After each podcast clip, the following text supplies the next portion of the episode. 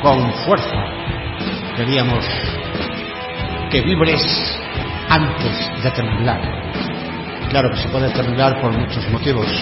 Uno de ellos, el frío, que ya se va notando.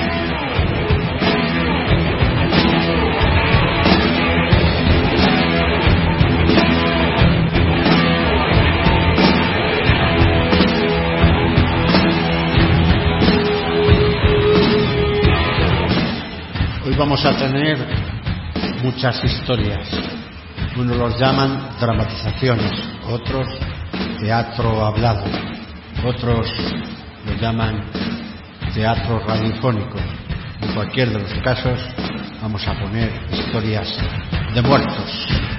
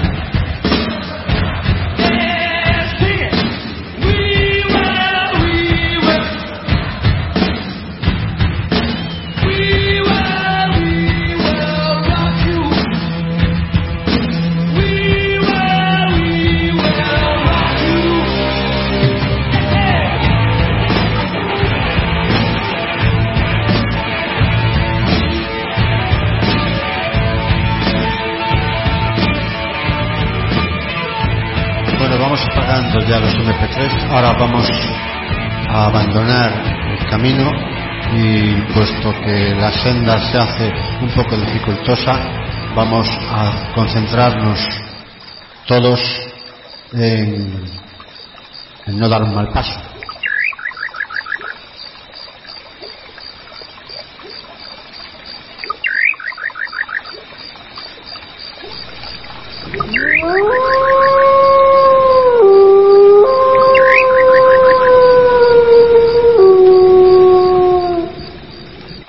A ver chicos, todos unidos.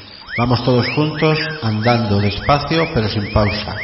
Además huele a humedad, puede ser que estalle de momento una tormenta.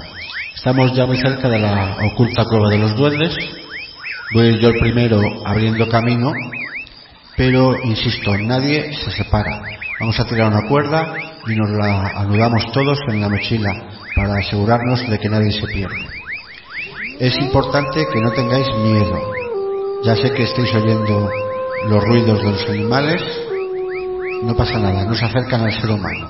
Tranquilos, que vamos a llegar a la cueva antes de que estalle la tormenta, a ver si hay suerte.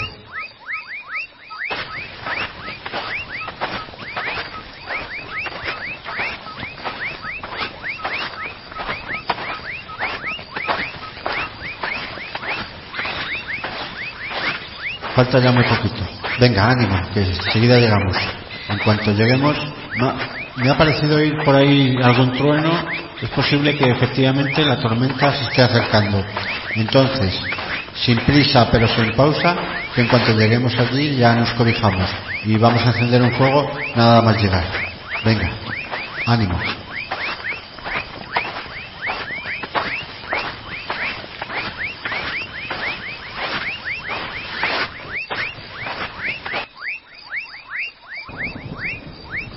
Bueno, pues aquí está la cueva. Venga, entramos todos para no mojarnos. Y venga, vamos cogiendo leña. La tengo por ahí apartada, irla cogiendo y vamos encendiendo el fuego.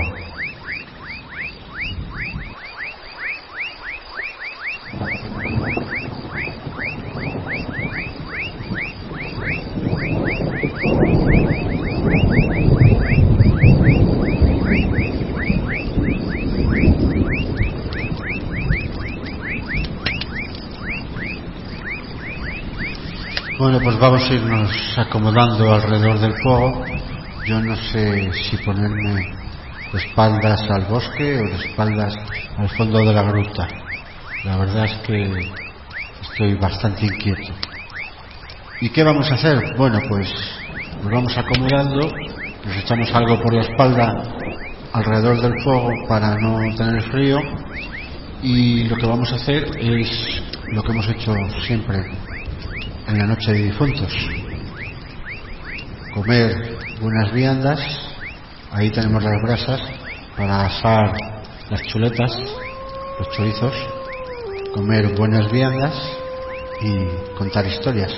Como no cabe a ninguno ninguna duda, esta noche especialmente historias de terror, historias de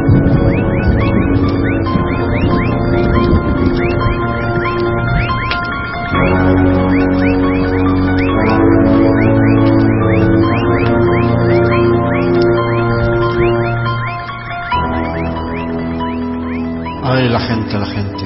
Qué mala costumbre tiene la gente de vivir. Y qué buena costumbre tiene la gente de morir de vez en cuando. Casi siempre. O era al revés. No hacerme mucho caso. Estoy muy nervioso en esta gruta, aquí en el bosque. Pero bueno, a lo que íbamos. Después de morir, ¿qué hay después de morir? Unos creen que la nada otros creen que hay vida después de la vida.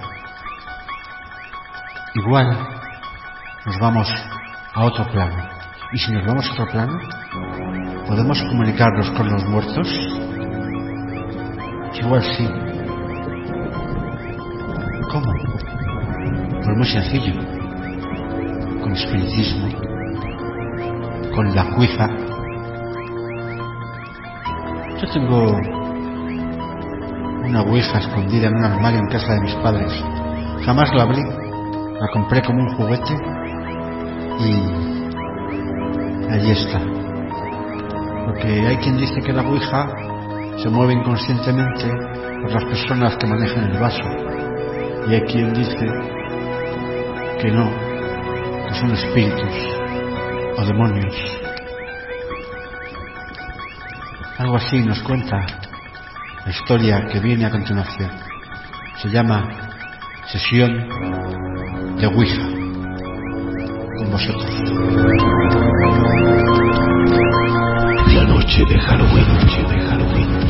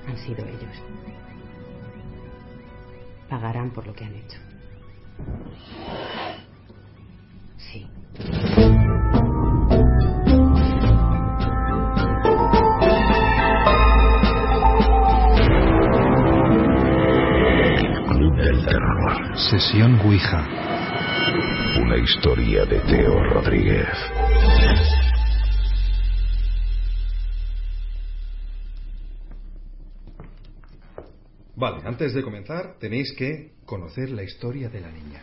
Pero por aquí lo que hay no son meiras, ¿cómo se llaman? Son- Migas. No, no son meiras, son meigas, Antonio. Meigas. Vale. La Santa Compaña. Vale, ¿qué tiene que ver eso con una niña? No se va a callar, ¿eh? Cállate tú. ¿Queréis parar? Venga, Manuel, va, empieza ya. Venga. Primero. voy.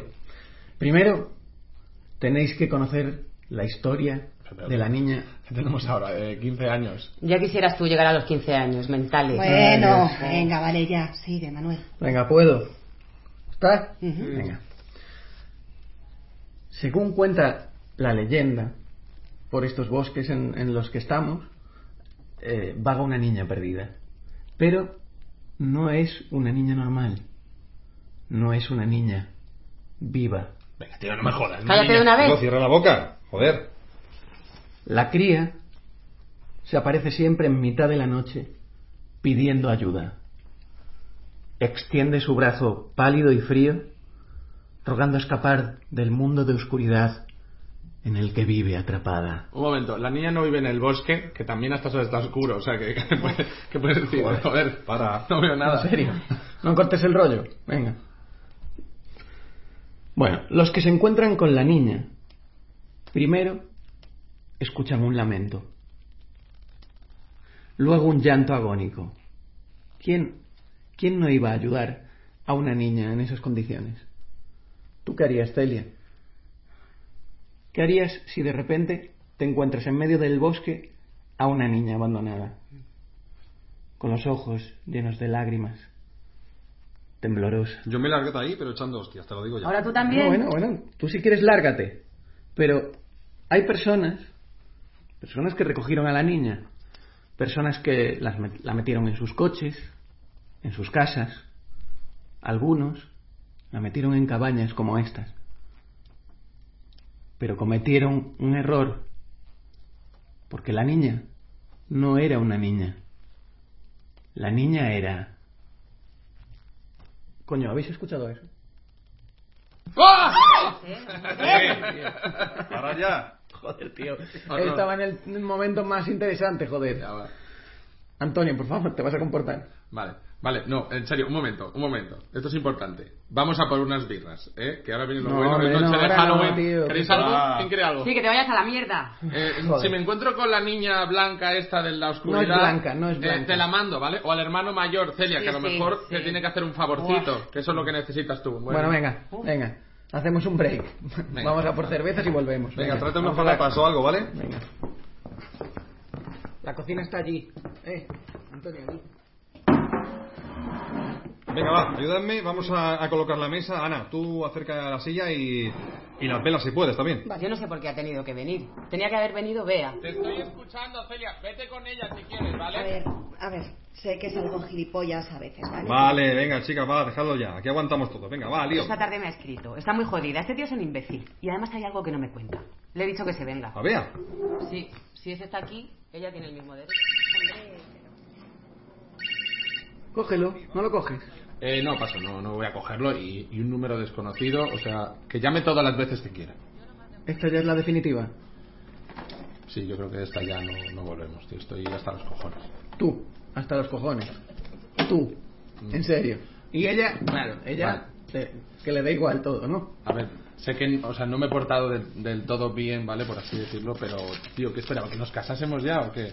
Está todo el día agobiándome. Y tú también, siempre estás con lo mismo. Vale ya, tío, o sea, no quiero pasarme toda la noche y el fin de semana con este rollo. Pues al menos apaga el teléfono. No voy a pagarlo. Que deje los mensajes que quiera. eh, además creo que llaman 6 o 7. O sea, me la suda. Se está dejando una pasta. Oye, eh, las patatas las tienes. Sí, coge la cerveza. Que no va a venir, vamos. No lo tengo yo tan claro. Pero que se nos entere. Bueno, venga, ¿cómo nos sentamos? Eh, pues yo que sé, como queráis. Yo lo más lejos posible de ese. Celia, si hablas tanto de mí, voy a empezar a pensar que quieres algo, que te pongo un Ay. poquito, ¿vale? Vale. Ya sabes cómo acaban todas. Imbécil. Venga, por favor, ¿por qué no lo dejáis ya? Por favor. Bueno, por yo, favor. yo lo he dejado, ¿eh? Preguntadle a Bea. Antonio, Antonio, deja las bebidas ahí en esa otra mesa, que la del tablero no se puede dejar nada, ya lo sabes. Las velas sí, ¿no? Sí, las velas sí. Y, y fuera teléfonos, ¿vale? Teléfonos fuera, todos apagados. Antonio, apágalo, tío. Vale, eh, mira, estoy apagando mi teléfono, ya está. Venga, dame las velas. Dame las velas, que las enciendo. Oye, las birras y todo, ¿para qué las he traído? ¿No se pueden dejar aquí? Venga, va, hombre, eh, déjalo ahí, siéntate. Y vosotros también, va, sentaos. Ana, apaga la luz, please, ¿vale? Vale. ¿Preparados? Vale, importante, ¿puedo manejar yo la ouija? Eh, niña blanca, vamos a liarla para No, aquí. Antonio, Antonio, en serio, esto no, no tiene ninguna coña, ¿eh? Venga, hombre, en serio, joder. Va, poned todos un dedo sobre el vaso, con tranquilidad, despacio. Antonio, va en serio, ¿vale, tío? Venga, venga, sí, yo pongo el dedo. Antonio, en serio. ¿Estás? Estoy, venga. Espíritus del más allá, estamos aquí reunidos para invocar a uno de vosotros. Queremos que la niña blanca se muestre en nuestro mundo. Deseamos comunicarnos con ella. bueno, joder. Esperamos que acuda a nuestra llamada. Antonio, tío, el teléfono, Pero no te han dicho que lo apagaras. Antonio, te lo había, lo había puesto en silencio. ¿Qué es parte de apagar el teléfono no has entendido, tío? Joder, uh, Manuel, ¿cómo la soportas, tío? Lo están dando No, cállate, cállate, Con anda, otra. cállate, tío, ya estás muy pesado. Venga, va, a ver, joder, que parecéis críos. Pollas, Tú eh. apaga el móvil, macho. Y me refiero a que lo apagues, pero de verdad. Y vosotras estás pendientes de la tabla y el vaso, ¿vale? De una vez. Vale, vale. Oye, si no queréis, no lo hacemos. Tampoco, yo no estoy obligando a nadie. Venga, ¿seguimos o no? Pues venga, va. ¿Queréis o no? Venga, pues venga. ¿Sí? Los dedos al vaso, ¿vale? Deseamos que la niña blanca se una a nosotros. Deseamos ayudarla.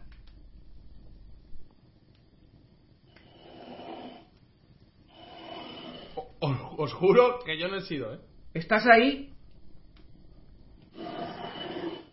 Joder. Seguro que ha sido él. He, he dicho que yo no he sido, lo prometo. Me cago en, me cago en la puta. Vale, ¿Es- ¿Eso también he sido yo? No pasa, voy a ir a ver. No, no, no, no, Sí. no vayas, no vayas. No, es un momento, voy.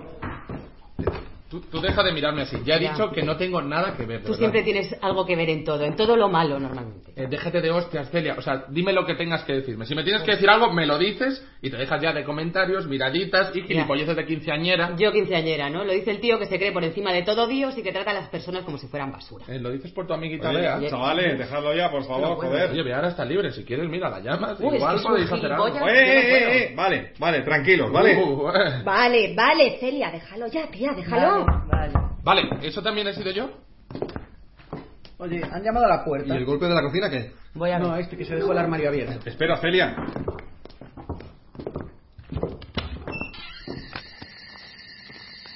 ¿Pero qué? ¿Hola? ¿Pero no hay nadie?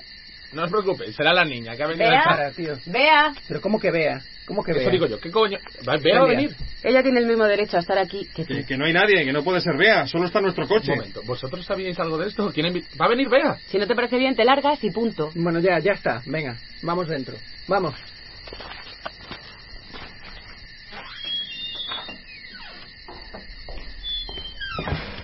Sabías algo de esto que ¿Qué ibas a ver, tío? ¿Yo qué ibas a ver? Que son las doce y media de la noche, que no va a venir. ¿Pero en serio vais a discutir por eso? O sea, ¿no os dais cuenta que han llamado a la puerta? ¿Es que no habéis escuchado que alguien ha llamado a la puerta? Oh, la niña, la niña de Ah, la vale, oscuridad vale, que viene con las cambias la. Celia, no puedes invitar ahí a Bea si te da la gana. Venga, va, ¿seguimos en lo que estamos o vamos a seguir ahí discutiendo como, como Ana, niños? Ana, enciende la vela. Vale. Y eh, me la acercas. Toma. Venga, ¿listos? Lista. Venga, vamos. Ay, ¿Estás aquí? ¿Estás aquí? Niña Blanca, ¿has llamado tú a la puerta? ¿Quieres decirnos algo? Dice que no. Entonces, si no quieres decirnos nada, ¿por qué? Hostia. Y o yo. Yo no. ¿Tengo o no tengo razón? que- que lo he apagado, o sea, comprobando. Pues está está sonando. Oh, tío. Dame el teléfono, Antonio. Dame, trae. Guárdaselo. No, sí que está apagado. Está apagado, ¿ves? Pero ¿cómo ha sonado entonces? No entiendo. Ana. Ana. Ana, Ana, Ana. Ana, ¿estás bien? ¿Estás bien, Ana?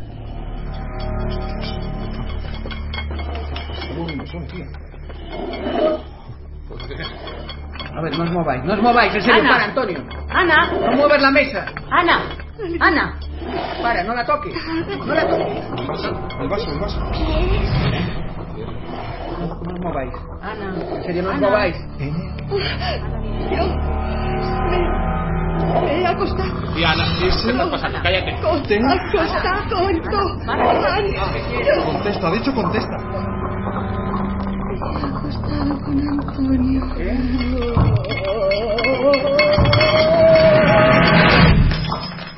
Con Antonio. Con Antonio.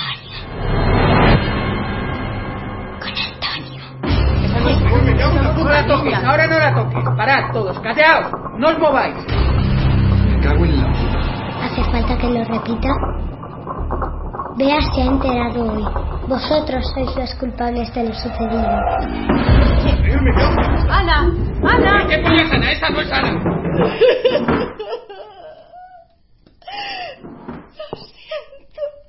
Tú eres un cabrón. ¿Cómo se te ocurre? Hijo de puta. Esta ha dicho que contestes. ¿Quién, joder? ¿Quién ha dicho eso? Contesta el teléfono. Eh, ¿Sí? ¿Hablo con el señor Antonio Ferrán? Sí, sí, soy yo. Soy el inspector Gómez. Mire, llevo toda la tarde intentando contactar con usted. Verá. Recibimos una llamada de la señorita Beatriz López. La llamada fue realizada desde el apartamento en el que usted reside. Simplemente nos dijo que se iba a quitar la vida. La hemos encontrado muerta.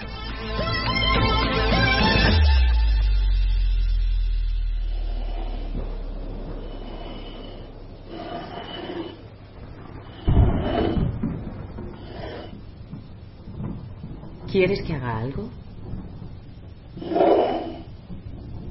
Entonces, muy bien, Bea.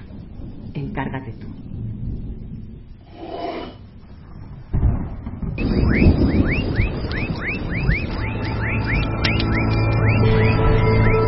Y después de aquella fatídica Ouija,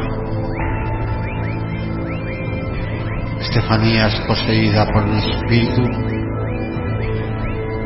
y a partir de ese momento nace el expediente Vallecas.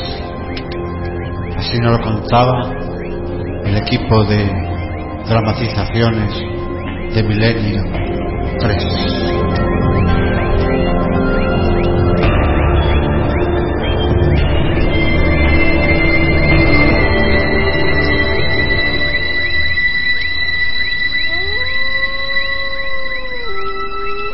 Tiempo tardará en volver?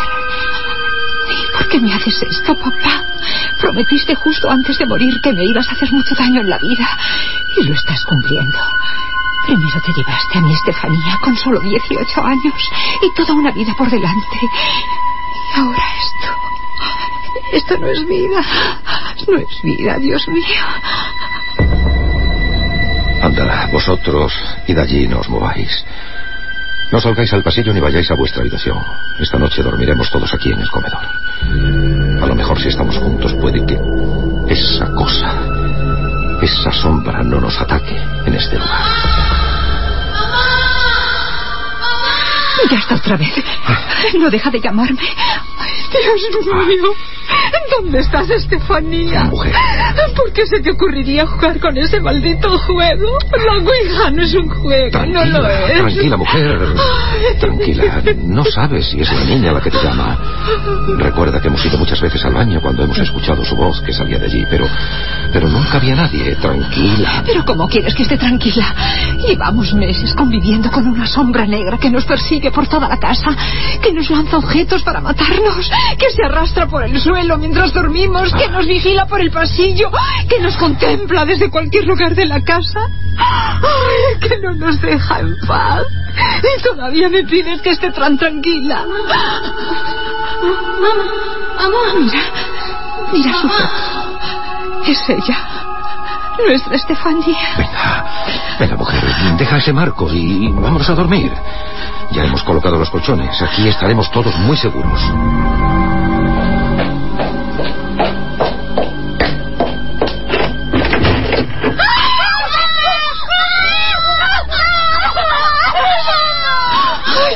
Ay, Padre nuestro que estás en el cielo.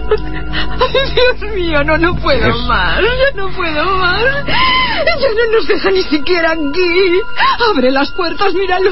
¿Qué será lo próximo? Mm, Ya está, no aguanto más. Voy a llamar a la policía. Sí, buenas noches. Mire, le llamaba porque estamos siendo atacados en nuestra propia casa. ¿Cómo? No, no, no, no lo sé. Son golpes, nos tiran cosas. No les vemos. No, no. Solo les escuchamos. ¿Cómo? No, desde la calle no, desde dentro. Sí, claro. Eh, calle Luis Marín número 8, en el distrito de Vallecas. Eh, Oiga, ¿tardarán mucho? Claro, claro, gracias. Que estarán aquí lo antes posible. No servirá de nada. ¿Cuántos videntes y curanderos han venido ya por aquí para echar a esa cosa del piso? ¿Y qué ha pasado? ¿Se ha ido? No. Cada vez nos ataca con más fuerza. Mujer. ¿Lo has visto? No, no, no he visto qué. Esa sombra, ese hombre sin cara, sin ojos, sin nada, ha cruzado corriendo por el pasillo. Ha pasado justo por delante de la puerta. Ahora mismo. Es mi padre, es mi padre, seguro que es mi padre.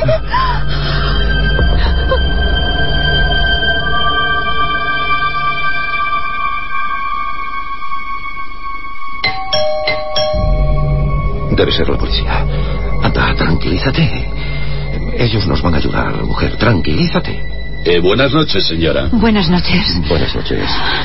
Tranquilízate. Dios mío. Tranquilízate, que la gente nos va a ayudar. ¿Verdad, señora gente? Bueno, lo voy a intentar. Primero necesito que me expliquen. Mire, hace un año murió mi padre en esta misma casa y me dijo que me iba a hacer mucho daño en la vida. Dos meses después mi niña, Estefanía, la mayor, nos enteramos que jugaba a la ouija esa y es que... Mire, se comportaba de un modo muy extraño. Ella que era tan alegre, pues de pronto un día dejó de hablar, se escondía, se volvió reservada. Era horrible, horrible. Bueno, eh, verá usted, señora gente, jugaba eso hasta en el instituto. Una mañana nos la trajeron inconsciente de allí. Las amigas nos explicaron que haciendo la... eh, la ouija esa, se había roto el vaso de cristal que utilizaban y que había salido un humo negro que Estefanía había respirado. Y ya no volvió a salir del coma. No llores, mujer. Murió también aquí, en esta casa, en su habitación, que está cerrada con llave al otro lado del pasillo. Mi niña murió entre convulsiones, gritando. Ay, no parecía ella, no era ella. Bueno, bueno, bueno, bueno. Tranquilos. Como comprenderán, yo no puedo poner eso en uniforme. Ustedes han dicho que les estaban atacando. ¿Dónde están esos ataques? ¿Lo ve, agente? Se han abierto las puertas del mueble.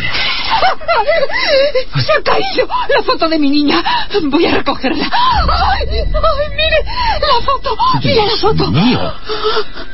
Agente, mire, la foto se ha quemado por dentro del cristal. Mire, No, no, no, no, pero eso es, eso es imposible. El cristal no deja que haya oxígeno. Y no puede haber fuego si no hay oxígeno. Eh, Un, un momento.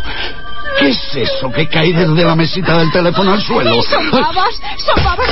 ¿Pero qué? ¿Qué ha sido eso? ¿Qué ha sido? ¿Qué es eso? Es el crucifijo.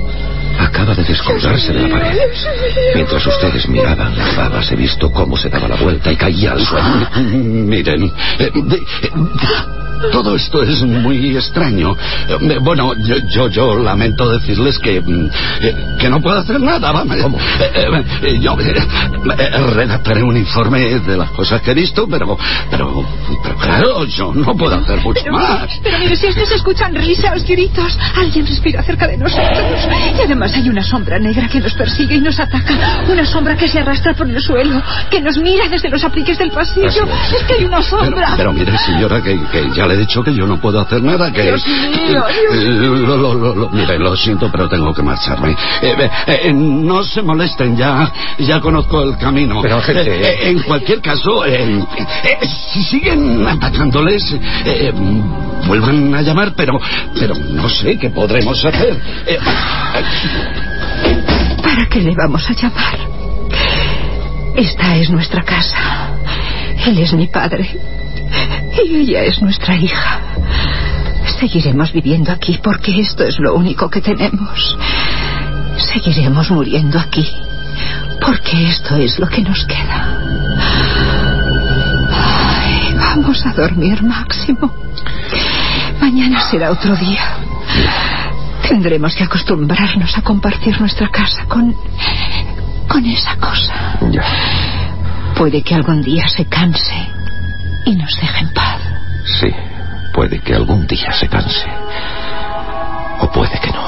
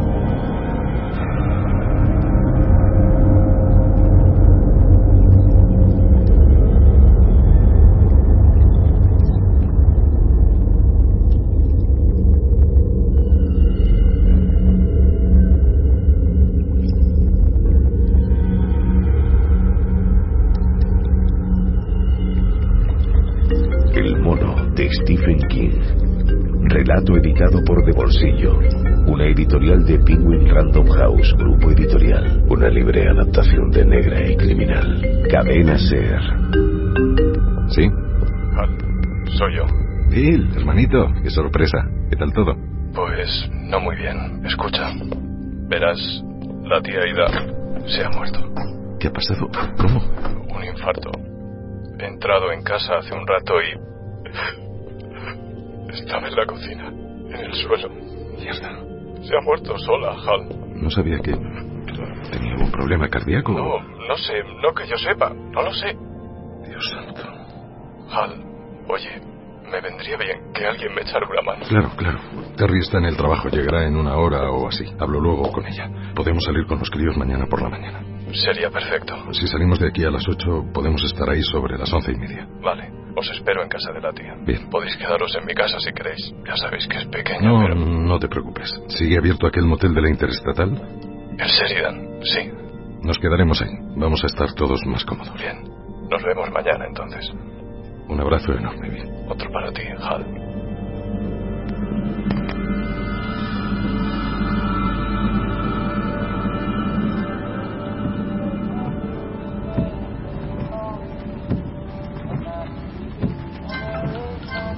Déjame la tablet. Espera un poco, estoy a punto de pasármelo. Llevas media hora diciéndolo, trae.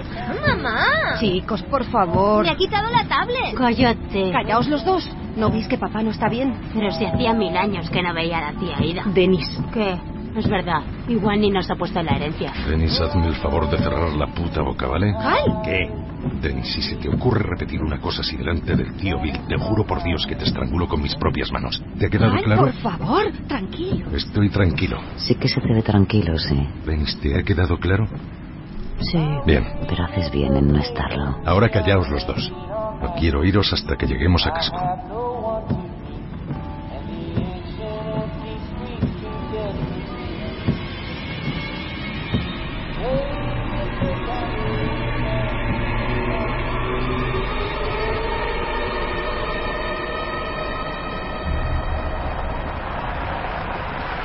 Llegamos a las once en punto. La casa de la tía Ida estaba rodeada de un terreno propiedad de la familia. El terreno lindaba al sur con el lago Cristal, donde había pasado la mitad de mi infancia. Me gustó ver de nuevo todo aquello, pero al mismo tiempo sentí ¿Qué, Hal? ¿Qué sentiste? un estremecimiento. ¿Este no es el coche de tu hermano? Sí, estará dentro, vamos. Chicos, venga, dejad los móviles un rato. La portezuela del sótano estaba abierta. Por supuesto. En la cocina no está. Bill. Bill. Aquí abajo, en el sótano. Bill. Hal, ¿qué tal? Estaba mirando las cosas de la tía. Hola, Bill. Hola, Terry. ¿Cómo estás? Bien. La verdad, mejor ahora que estáis aquí. Hola, tío. Preciosa, pero qué grande estás. Si ya me dices casi como tu hermano. ¿Y tú cómo estás, campeón? Bien. ¿Dónde está el cuerpo? Se lo llevo a la funeraria. Tengo todo el papeleo arriba. Tenéis que echarme una mano. Ya sabéis que estas cosas no se me dan bien. Estaba centrado en Bill, en sus ojeras, en su aspecto demacrado. Por eso no vi cómo Donna abría una de las cajas de cartón y lo sacaba. ¿Papá? ¿Qué es esto? Entonces lo vi. Aquel viejo juguete. ¿Juguete? Eso no es lo que se le dice a un viejo amigo, Hal. Un pequeño mono mecánico con un platillo en cada mano y una llave para darle cuerda en la espalda. ¿Cuánto tiempo, verdad? Déjamelo. ¡Lo he encontrado yo! Chicos, por favor, no empecemos otra vez. Es un juguete de mi infancia. Trae, dámelo. Me da un poco de miedo. Es muy feo. A mí no. Déjamelo, papá. Quiero darle cuerda. Esto es mejor que me lo quede yo. Además está roto, lleva roto muchos años. ¿Pero qué te pasa? Vamos, niños, subamos arriba. Debéis de tener.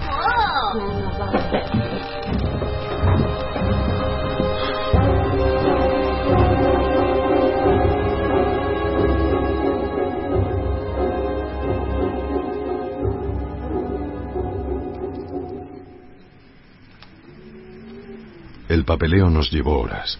Hay mucho que hacer cuando alguien muere, muchos trámites, mucha gente a la que avisar.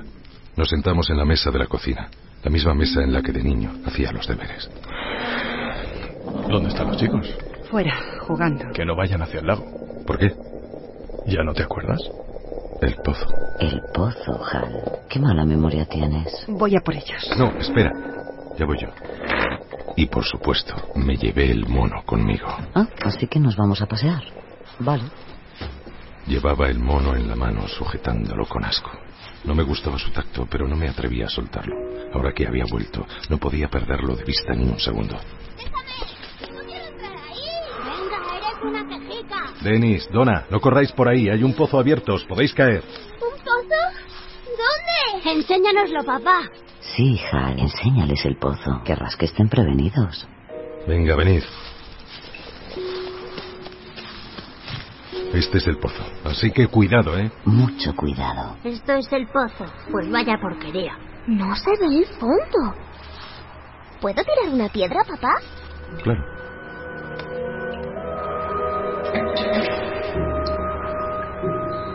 Podría haber tirado el mono. Dejar que se hundiese allí abajo. Pero eso no habría servido de nada porque... ¿Por qué, Hal? Venga, dilo ya había salido del pozo una vez.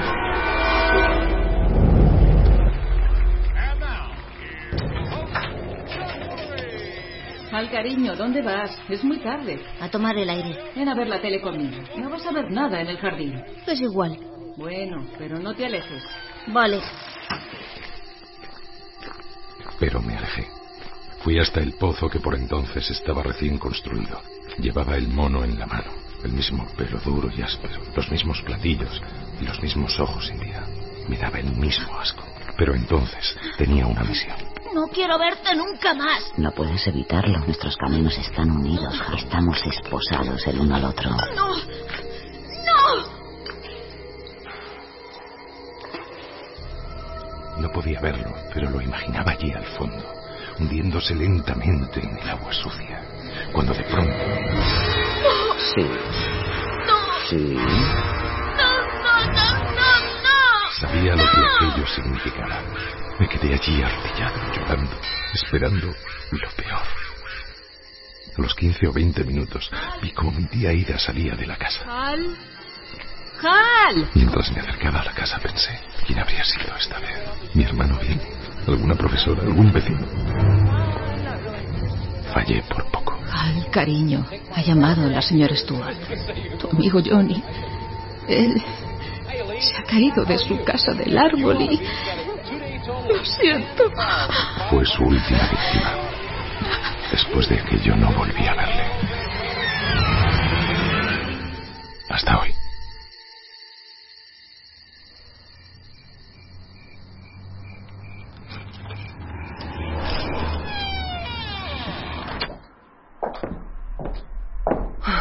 Este motel da asco.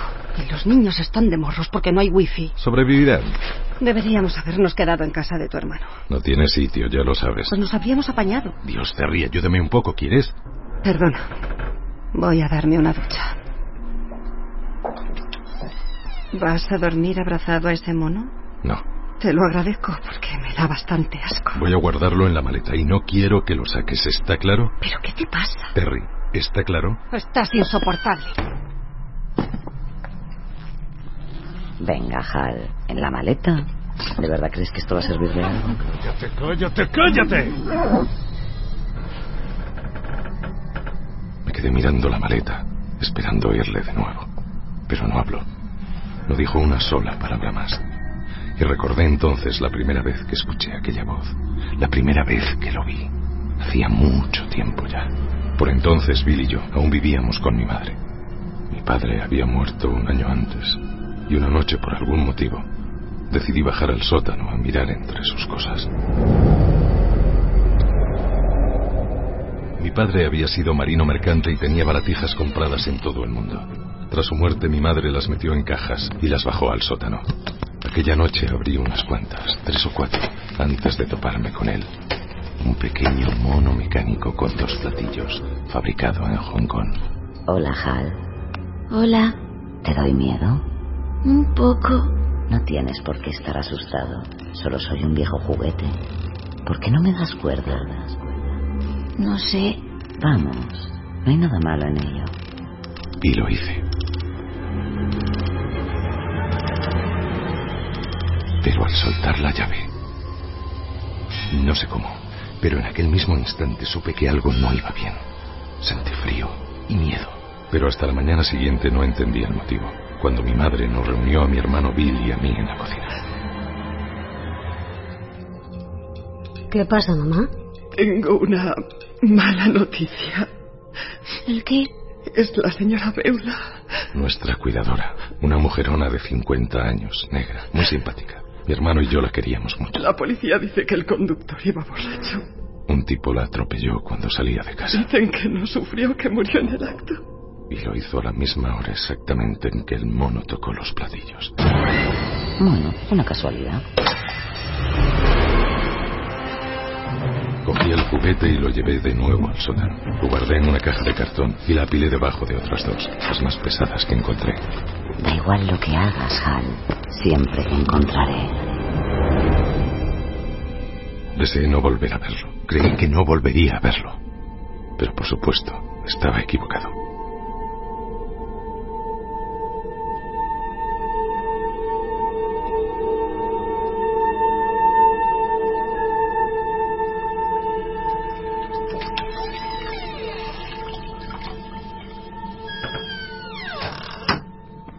Hal, ¿estás dormido? Estaba pensando ¿Tu tía Aida? en mi niñez, sí. Hal, oye, llevas muy alterado desde que te llamó tu hermano. Es normal, ¿vale? No digo que no te estoy culpando, pero deberías tomártelo con calma con los niños. Sobre todo con Dennis, lo tienes cruzado últimamente. Terry, tengo sueño. Vale, Lo hablamos mañana. ¿está bien? Hasta mañana. Hasta mañana. No podía contárselo. No lo entendería o peor, me tomaría por loco. ¿Cómo no iba a hacerlo? Hasta yo mismo creo que estoy loco a veces. Había intentado olvidarlo y casi lo había conseguido, pero él no iba a permitirlo, porque siempre volvía, como volvió tras la muerte de la señora Beula.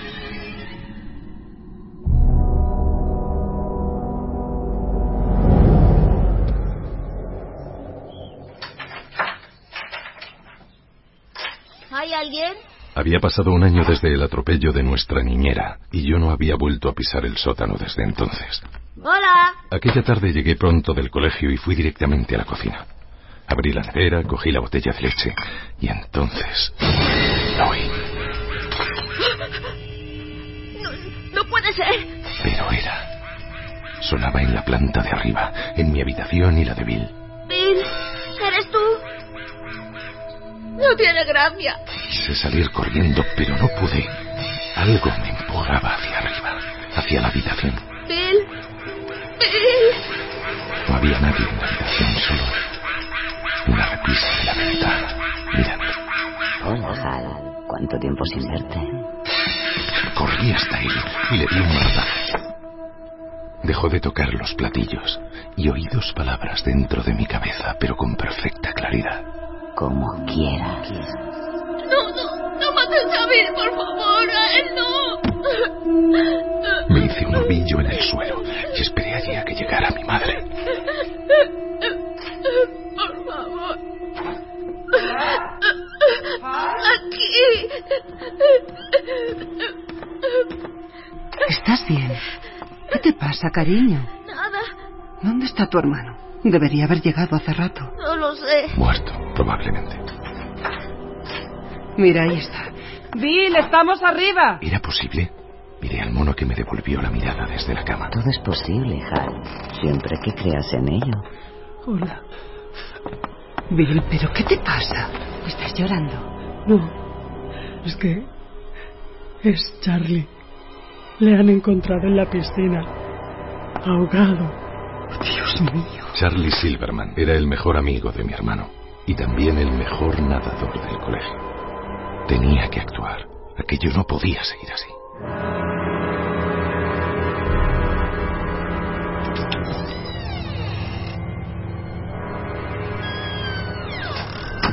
¿Dónde vamos? Váyate. Esa noche bajé al sótano con el mono. Estaba asustado, sí, pero sobre todo estaba rabioso. ¿Qué vas a hacer? Cogí una vieja plancha de mi madre y coloqué el juguete en el suelo. Hal, ¿qué crees que estás haciendo? Lo golpeé con todas mis fuerzas. Hal, para. Lo que haces no tiene sentido. No puedes destruirme. Solo soy un juguete. Resortes, ruedas. No puedes destruirme, Hal. Para. ¿Qué haces? Luego quise tirar los pedazos a la basura, pero algo me lo impidió. Y en vez de eso los metí de nuevo en una caja. No sé por qué. Todavía hoy sigo sin saber.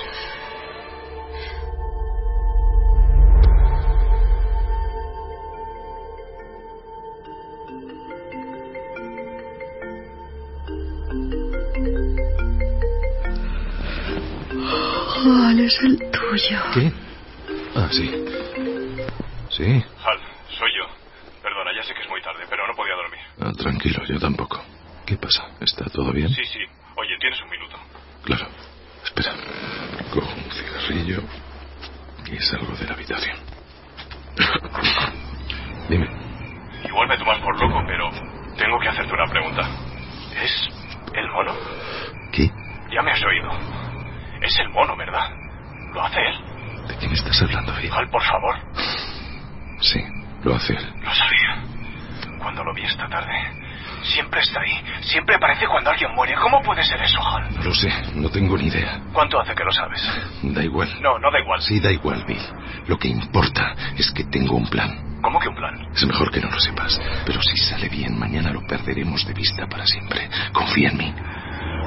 Vale. Ahora intenta dormir un poco. No creo que pueda.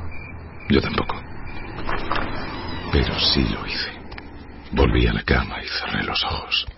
Y sin embargo, justo antes de dormirme, me pregunté cuánto tardaría mi hermano en comprender que fui yo quien mató a nuestra madre. Estaba en mi habitación solo, jugando a un videojuego que nos acababan de regalar. Bill estaba fuera y también mi madre. Cuando de pronto sonó a mi espalda, pero no me giré. Sabía que no podía estar ahí. Era imposible. Lo había destrozado un año antes. Era imposible. Venga, Hal, tú y yo sabemos lo que va a pasar ahora. Estaba como en trance. Dejé el videojuego y me di la vuelta. Allí estaba, en efecto, sobre mi cama, mirándome. No pude resistirme, ni siquiera lo pensé. Simplemente lo cogí con las dos manos y le di cuerda. Eso es. Luego cerré los ojos y solté la llave.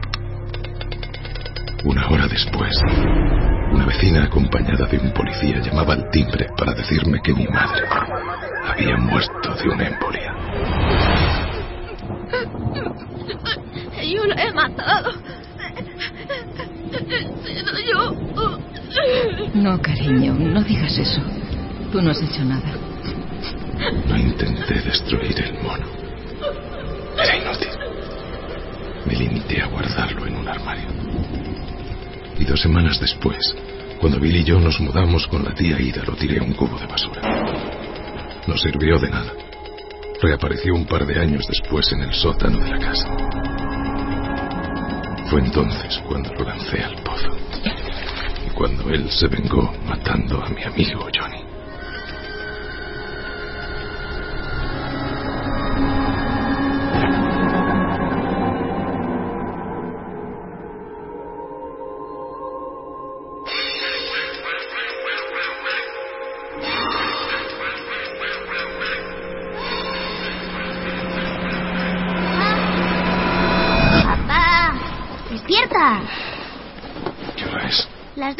¿Qué? ¿Por qué no me habéis despertado? Mamá ha dicho que te dejara dormir. ¿Dónde está tu madre? Se ha ido hace un rato a casa del tío Bill con Dennis. Se ha llevado el coche. ¿Qué te pasa? ¿Has estado llorando?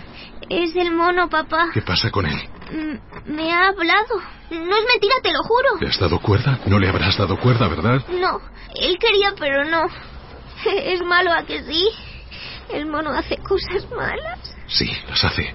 Pero vamos a arreglar esto tú y yo. ¿Cómo? Sal a la calle y coge piedras. Muchas. Cuanto más pesen, mejor. Luego espérame en recepción.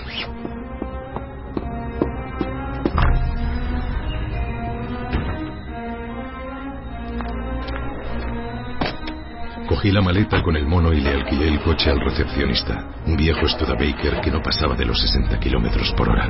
¿Dónde vamos? Eso digo yo, ¿dónde vamos? Al lago. ¿Para qué? Enseguida lo verás. Papá, el mono me dijo que mató a la tía Ida y a la abuela y a más gente. ¿Es verdad? Sí. Pero es un juguete. ¿Cómo puede? No lo sé, cariño. Yo tampoco lo sé.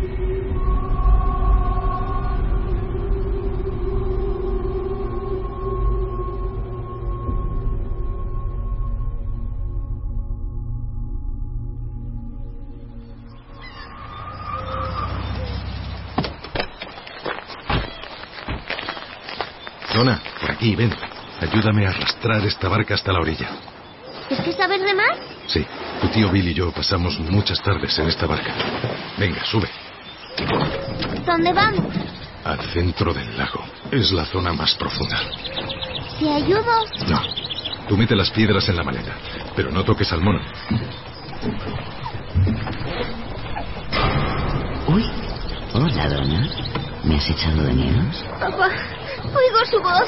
No le escuches. Dame cuerda, Donna. Sabes que quieres hacerlo. Papá, papá. Donna, mete las piedras y cierra la maleta. Sí, voy.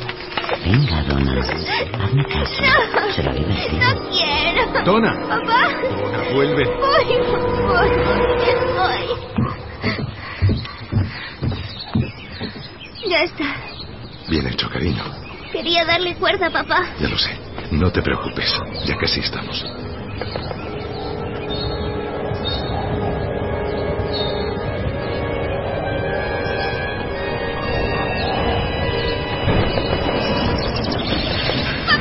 ¡Tíralo deprisa! ¡Tira la maleta por la borda! ¡No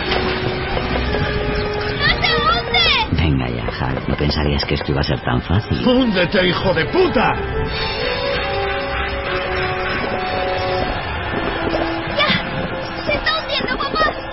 Eso es. Vete al fondo, bastardo. Papá, ¿qué es eso? ¿El qué? Ahí, abajo. Es el agua. Asómate, Hal. Creo que deberías ver esto. Me asomé por la borda y lo vi. Allí al fondo del lago se intuían varios cuerpos. Mi madre que murió de una embolia. Y mi niñera, la señora Beula, que fue atropellada por un conductor borracho. Y mi amigo Johnny, que se cayó de la casa del árbol. Y Charlie Silverman, que murió ahogado aunque era el mejor nadador del colegio. Y la tía Ida, a quien se le había parado el corazón solo dos días antes. Todos nos miraban. ¿Tú también lo ves, papá? Vámonos de aquí. Hasta pronto, Hal.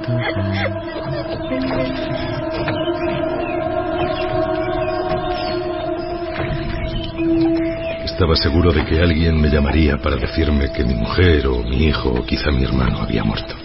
Pero nada de eso ocurrió. Nadie murió. Probablemente tampoco el mono.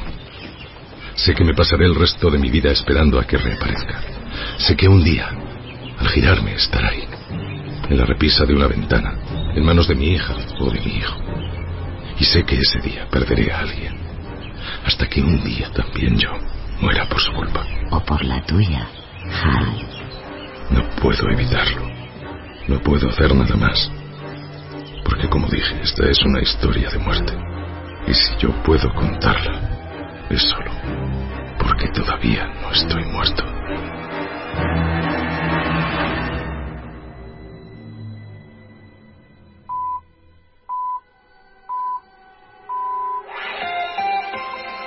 Son las 8 de la mañana y yo soy Taylor Sheridan.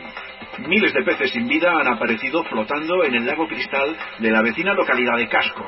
En una nota de prensa, el ayuntamiento ha informado que desconoce la causa de lo que parece ser un envenenamiento deliberado. Grupos ecologistas han convocado diversas acciones de protesta en las inmediaciones del lago para condenar lo que consideran un atentado contra el medio ambiente del de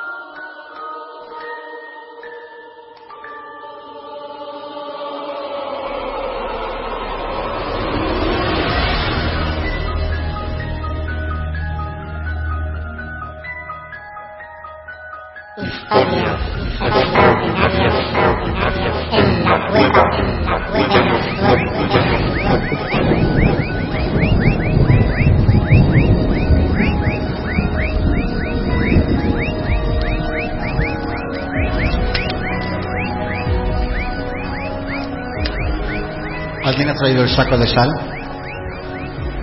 Venga, rápido, esta es la noche de difuntos. Vamos a rodearnos todos echando un círculo de sal alrededor para que esta noche, la noche de difuntos, si por casualidad apareciera la profesión de los muertos, no nos pueda llevar con ellos. Sobre todo si aparecen, no les miréis. Primero veremos unas luminarias y luego una procesión de encapuchados, casi como capirotes, como si fueran los que desfilan en las procesiones. No les miréis y todos dentro del círculo del fan. Y ya sabéis que dicen que cuando alguien ve la Santa Compañía es el siguiente en acompañarles el resto de su muerte.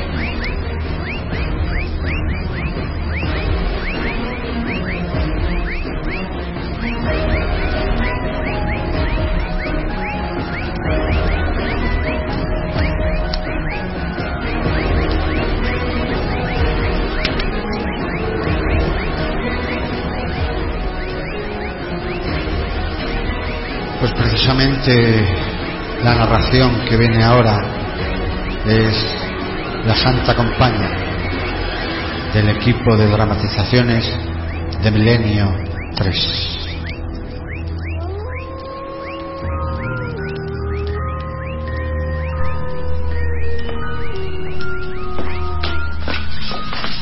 Buenas noches. Estaba a punto de irme a dormir, pero ya sé que vienen para que les cuente una historia. Uno de esos episodios reales que hilan la sangre porque me imagino que saben que todo lo que yo les cuento ha ocurrido de verdad. Precisamente esta noche no se me iba del pensamiento la terrible historia de Segismunda y de su pobre y atormentado hijo Paco. Lo que me imaginaba. Noche cerrada y oscura. Y el viento silbando entre las ramas del bosque. Por nada del mundo se me ocurriría salir de aquí. Y ustedes deberían quedarse, al igual que yo, bien protegidos en casa. Segismunda era una mujer menuda y bajita, vecina de mis abuelos, que vivía con su hijo en una pequeña aldea gallega cuyo nombre no diré por respeto a la familia. Había enviudado hacía pocos meses. Su marido murió de repente, de la noche a la mañana, sin que llegara a conocerse exactamente la causa. Fue mi abuelo el que me contó esta historia.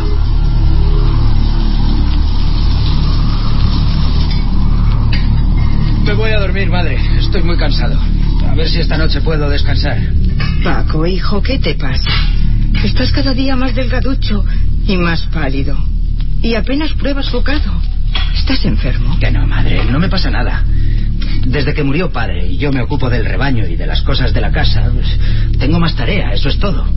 Además, estos últimos días se ve que, que no descanso lo suficiente. Muchas veces, cuando me despierto, tengo la sensación de no haber dormido en toda la noche. Pobre niño. Ojalá pudiera ayudarte más, pero soy una vieja inútil, incapaz de hacer nada. Madre. Usted ya hace demasiado cuidando de la casa y vendiendo los quesos. Ande, ande, no se preocupe, que no me pasa nada. Y no le dé más vueltas a la cabeza, que estoy bien. Que aunque delgaducho, no soy ningún esmirriado. Buenas noches, Paco. Intenta descansar esta noche. Buenas noches, madre. Y no se quede despierta hasta las tantas.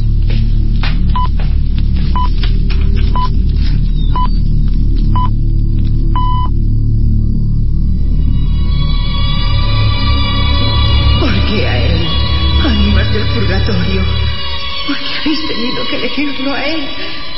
No tuvisteis suficiente con mi marido. También queréis llevaros a mi Paco. Él es lo único que me queda. Dejad de atormentarlo. Pues no estoy dispuesta a permitirlo. Nunca me lo arrebataréis. Antes prefiero condenarme yo que dejar que me lo matéis poco a poco.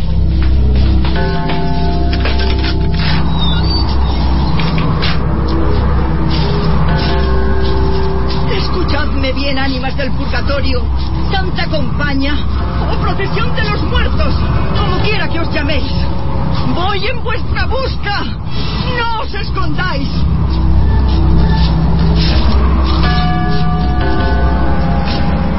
Tranquilo, Paquiño.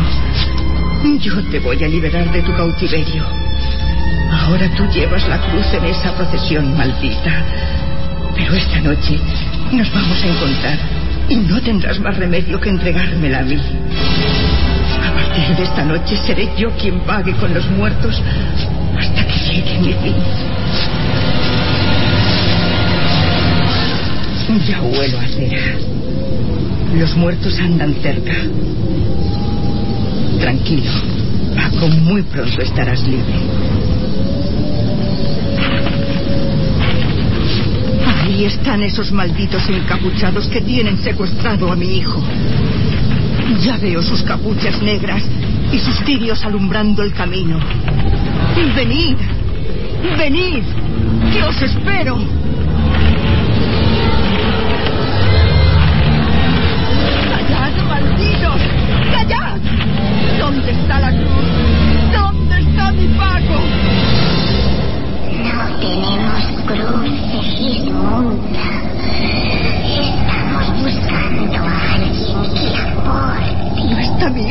Vosotros? Entonces, ¿por qué está así? No puede ser. Tengo que irme. No. Ahora no puedes irte, Segismunda. Ven, Tu marido viene con nosotros. Él nos dijo que podríamos encontrarte esta noche aquí, en este lugar. Y aquí hemos venido a buscarte. Queremos que nos acompañes por toda la eternidad. No puedo. Mi hijo me necesita. Mi pequeño. No te preocupes. Si quieres, algún día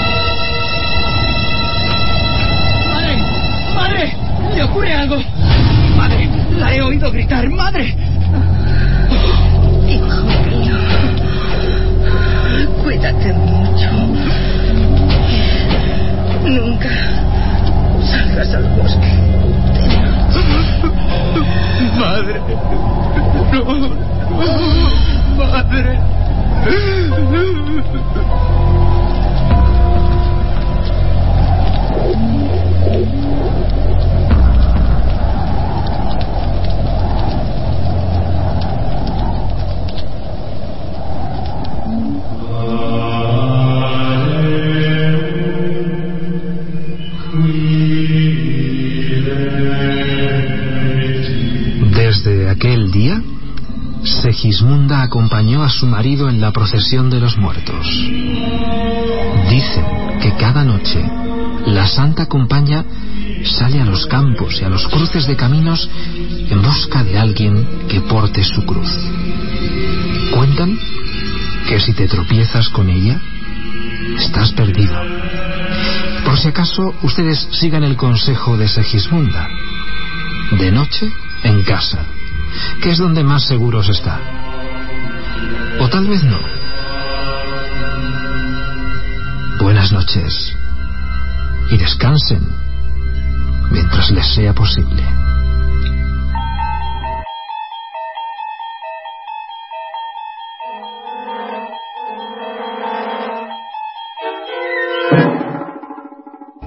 Ahora, la transmisión está bajo nuestro control. Controlamos lo horizontal y lo vertical.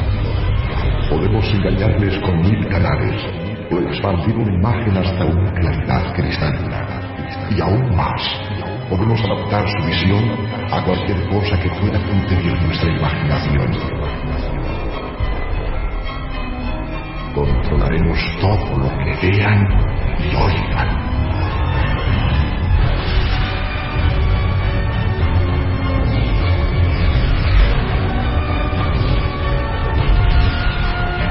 Están a punto de experimentar el asombro y el misterio que llegan desde lo más profundo de la mente hasta más allá del límite.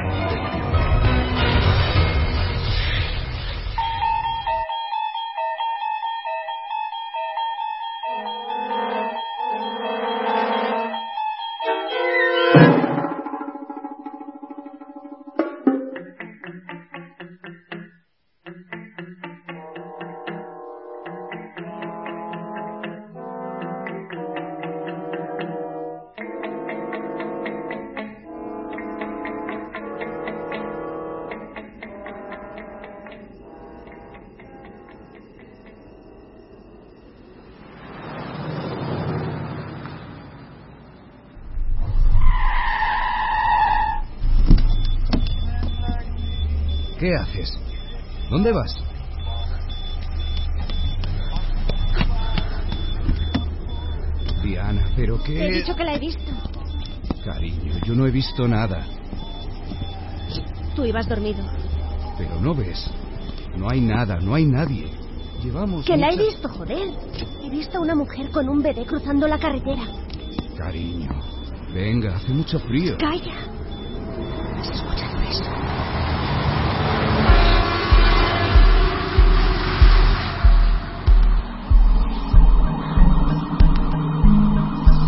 El Punto Frío. Un podcast escrito y dirigido por Martín Vivas.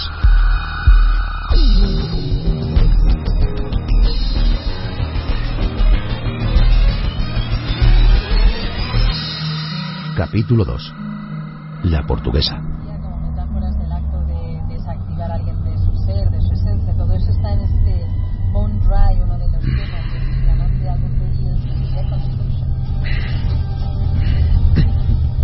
Los llamamos así por la temperatura. Cuando se produce un fenómeno paranormal, la temperatura desciende de forma brusca. Y nos acercamos a uno de esos lugares. Un poco más adelante, junto a la base militar de Talavera la Real, una mujer y su bebé de apenas unos meses perdieron la vida en un accidente de tráfico. A ella se la conoce popularmente como la portuguesa. Y son muchos, muchos, los que afirman haberla visto por esta carretera nacional 5. Luchar contra la crueldad de estar vivas. Es como la protagonista del primer plato que da nombre al libro. Pablo. Pablo. El que nunca se duerme en el coche. No se debe confundir la historia de la portuguesa con la leyenda de la chica de la curva. En esta última, una joven que es recogida por un conductor alerta a este acerca de un punto peligroso en el que ella misma perdió la vida. Cuando el conductor se gira asustado, la joven ha desaparecido. Pero en el caso de la portuguesa,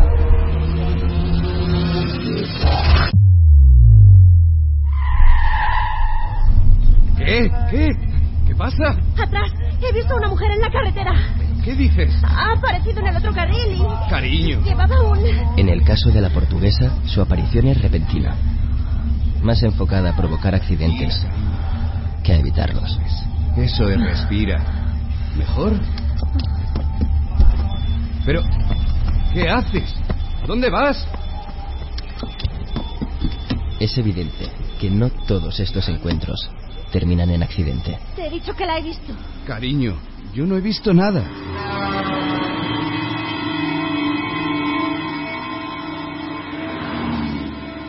De ahí que tengamos los testimonios de decenas de personas que relatan su experiencia con la portuguesa.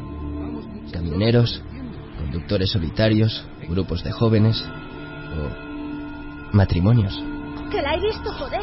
He visto a una mujer con un bebé cruzando la carretera. Cariño, venga, hace mucho frío. Calla. ¿Has escuchado eso? Diana, no podemos estar aquí en mitad de la carretera. Es peligroso, es que no lo sé. ¡Calla! Diana. Suéltame. He visto a una mujer que cruzaba la carretera y se metía por aquí. Y creo que necesitaba ayuda. Llevaba un bebé en los brazos. ¿Ayuda? ¿Y dónde está? Si alguien necesita ayuda, se queda y no se va. No desaparece. ¿Lo escuchas? ¿Me escuchas ahora? Algunos testigos hablan de una mujer que camina con las manos sobre el vientre, dando a entender que está embarazada. Otros afirman sin dudar que la mujer porta entre sus brazos a un niño de pocos meses de edad. No escucho nada, Diana. Viene de ahí detrás. Eso de ahí es una base militar. Puede que fuera un soldado o algo así. Un soldado de guardia fue la primera persona en llegar al lugar del accidente. Vio a la mujer y al bebé malheridos, muy graves. Pidió ayuda, pero las unidades médicas llegaron demasiado tarde. ¿Lo escuchas ahora? Detrás de esas piedras. Ahí está. No te muevas. Quédate ahí. Quédate tú si quieres. ¿Hola? ¿Hola? Aquellos que decidieron bajar de sus vehículos encontraron algo que dista mucho de cualquier explicación. ¿Está bien? ¿Hola? Una mujer, vestida con ropas rasgadas, de pelo largo y negro, sentada junto a unas rocas, de espaldas a la carretera, Señora, a los testigos. ¿se encuentra bien? Venga, Una mujer la mano. para la que la ayuda llegaba demasiado tarde. Deje que le ayude. ¿Dónde está? ¿Dónde está? ¡Vamos, dame la mano! ¿Dónde se ha ido? ¡Vamos, Diana! ¿Dónde está la ¡Joder! ¡Joder! ¡Joder! ¡Vamos al coche! Estaba ahí. He visto que estaba. ¡Vamos, métete en el coche! ¡Ya no está! ¡Sube al coche! ¡Vámonos de aquí! Diana y Pablo regresaron a su coche y escaparon de ese punto incapaces de encontrar una explicación a lo que vieron.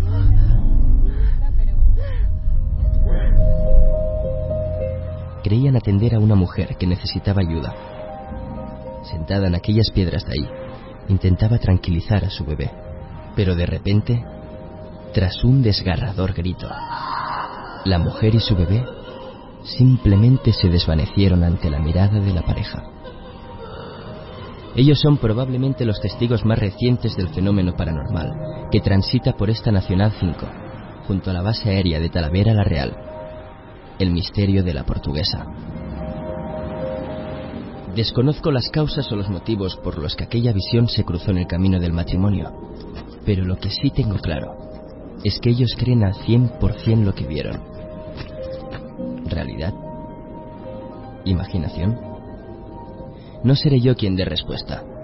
Quizás seas tú el que lo haga. Si algún día terminas en este punto frío. ¿Ya está? Sí, ya está. Hemos terminado. Sé que diez minutos tuyos son dos horas mías. Estoy congelado. Joder, otra vez. ¿Qué pasa? ¿Alguna queja más? ¿Quién es Rocío? No ha parado de escribirte. Anda, vamos. No te quejes tanto. Y todavía queda montar todo esto. Pero estaré en mi casa y no tomar por culo. Vamos. Oye, en serio, ¿quién es Rocío? El punto frío.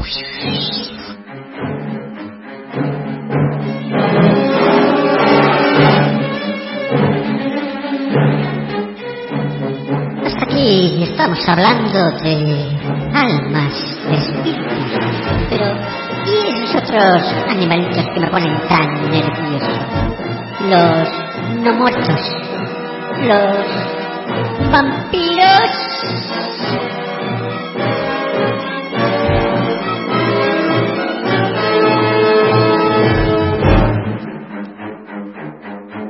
La cueva, la cueva. De los, de los.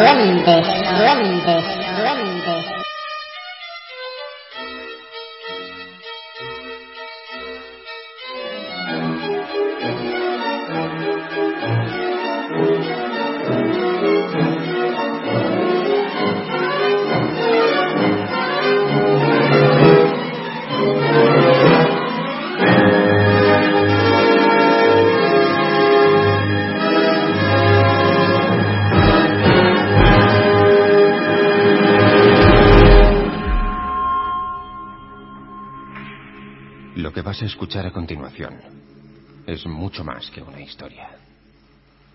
Se trata de una recopilación de notas de audio que grabé en mi último viaje a Transilvania. Antes de llegar a mi destino, tuve una muestra de lo que allí me esperaba.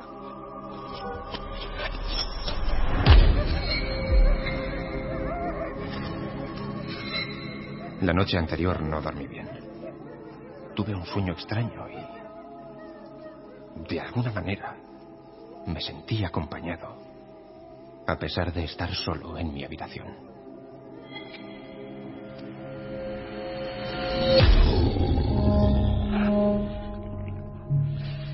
Me sentía atraído por una fuerza desconocida.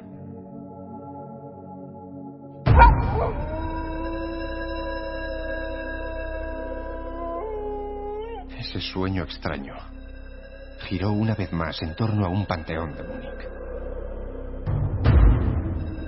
Y cuanto más pensaba en él, más extraño y terrible se me antojaba. Pero todo resultó ser mucho peor. Mucho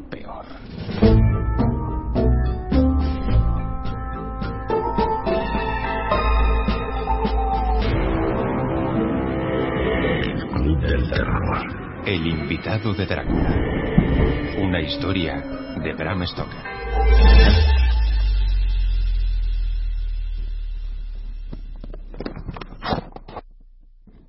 Hola, hola, uno, dos, uno, dos. ¿Esto va? ¿Sí?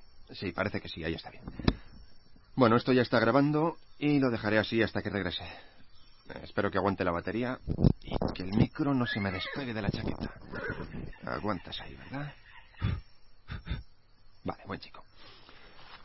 Pues aquí estoy, listo para un primer reconocimiento de los bosques de Svabishal. El primer tramo lo haré en carro de caballos y luego a pie. Aquí en Alemania se toman muy en serio lo de preservar la naturaleza. No coches, no todoterrenos. ¿Verdad, Johann? Ja, mein Herr. Ah, ¿Qué querrá ahora? Espere. Por ahí viene Herdelbriuf, el jefe de servicio del hotel. Johann, nos jugamos algo a que vuelve con su rollo de la famosa noche.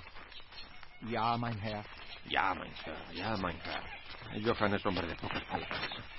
Recuerde que ha de estar de vuelta antes de que caiga la noche. El cielo parece despejado, pero el viento del norte trae un fresco que amenaza tormenta. Aunque estoy seguro de que no se retrasará. Ya sabe qué noche es hoy. Claro, Herdelbriuf. Johann, Sie wissen, welche Nacht wir heute haben. Ich bitte Sie, hier zu sein, bevor die Sonne untergeht. Esto último que ha dicho, ni. Walpurgisnacht. La noche de brujas, Walpurgisnacht. Muchas gracias. Lo sabía.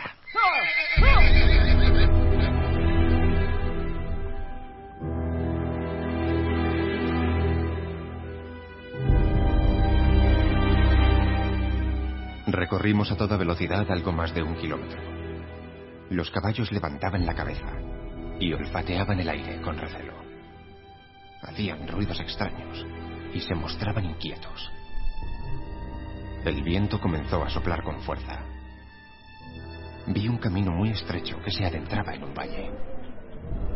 Quería tomar ese camino, pero no fue sencillo.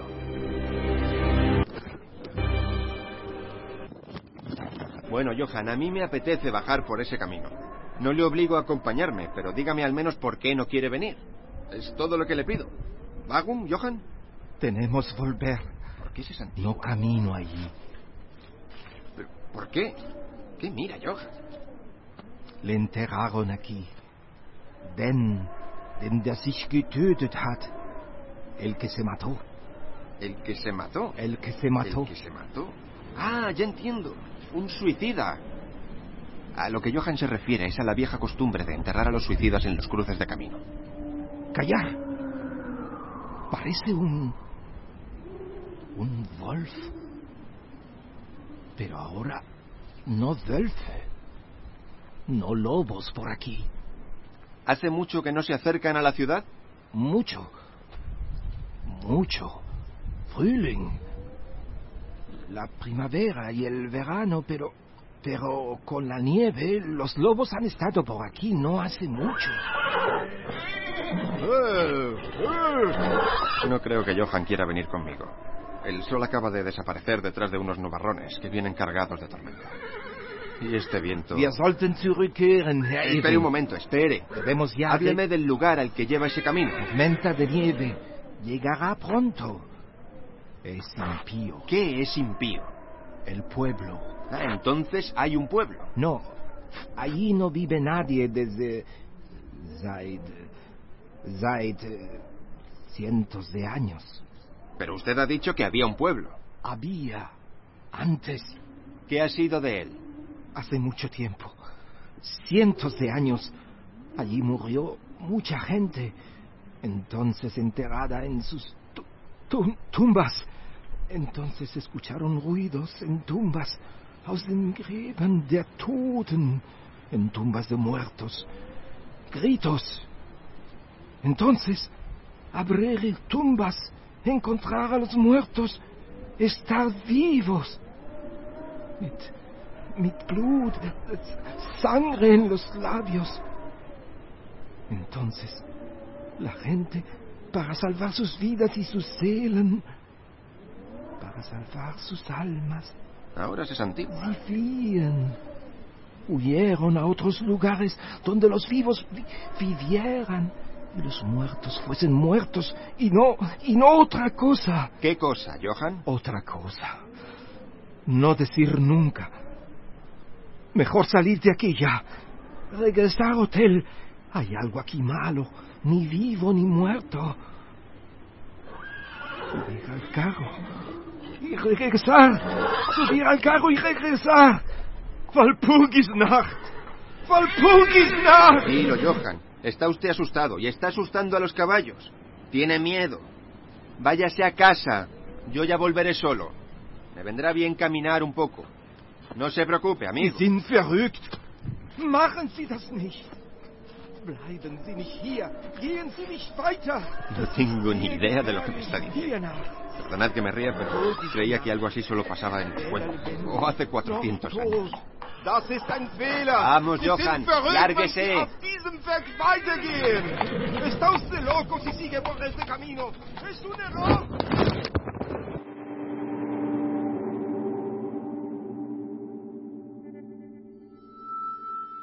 Johan se subió al carro y regresó a la ciudad.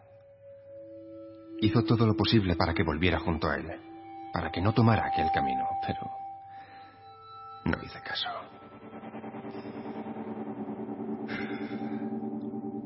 No creí nada de lo que dijo. Yo solo vi un pueblerino asustado por una de esas leyendas de muertos que regresan. Pero me pasé de listo.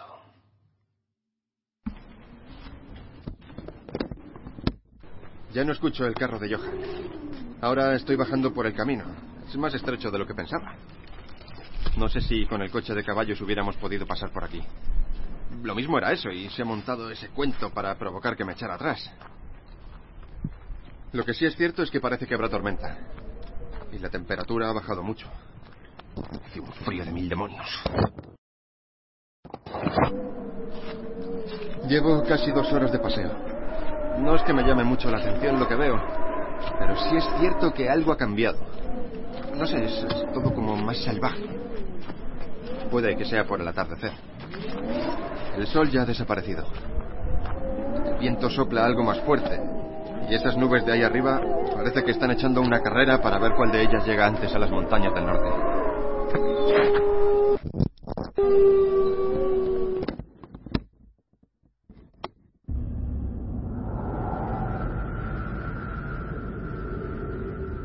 Dudé unos momentos, pero había dicho que visitaría el pueblo deshabitado. ¿Que por qué dudé? No era por el viento ni por el frío, tampoco por la tormenta. Era por ese aullido lejano que sentía muy cerca.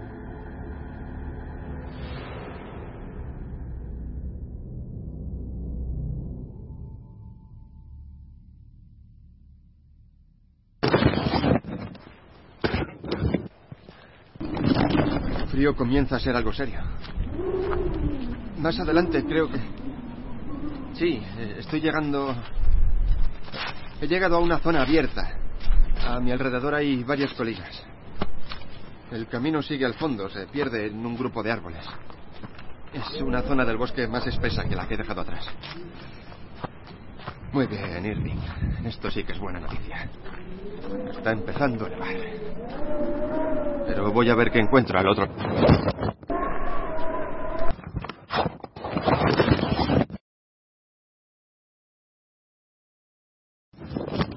Los árboles me salvan de la que está cayendo. El aire sopla de cara. Casi me empuja hacia atrás. Está nevando muchísimo. Los relámpagos hacen que por un instante parezca que se hace de día. Pero es noche cerrada. Apenas veo más allá de 3 o 4 metros. Y hace mucho frío, joder. Voy a meterme en esos árboles.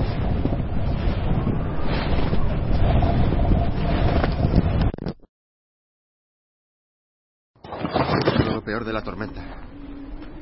Continúo por el camino. Es un poco más...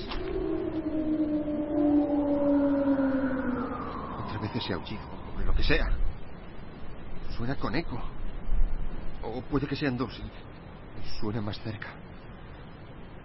Voy a seguir. Aprovecharé la luz de la luna.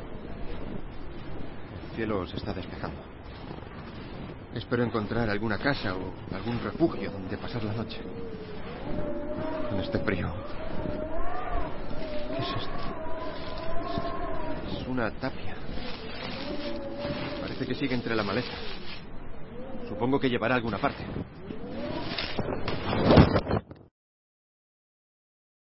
Estoy siguiendo la tapia. Es increíble la luz de la luna. Joder. Howell. Esto es un cementerio. Es un cementerio. Y delante de mí, entre las cruces, voy a acercarme un poco más. Es un mausoleo. Enorme, de mármol blanco. Otra vez. Voy a acercarme más. Quizás pueda resguardarme dentro.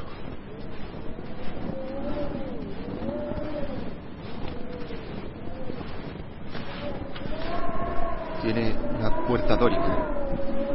En ella hay una inscripción. Condesa Dolingen de Gras, Estiria. Buscó y encontró la muerte. 1801. Y al otro lado de la tumba, en la parte superior, no me jodas. Es una, estaca o una pica de hierro clavada en el mármol. Hay algo más grabado. Los muertos viajan rápido.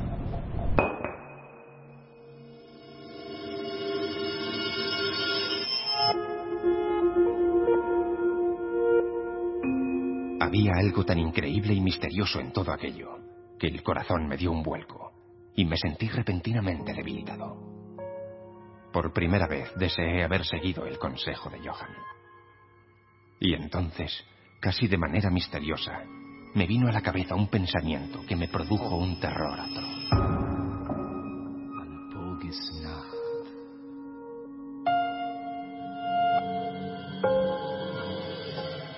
Era la noche de Valpurgis.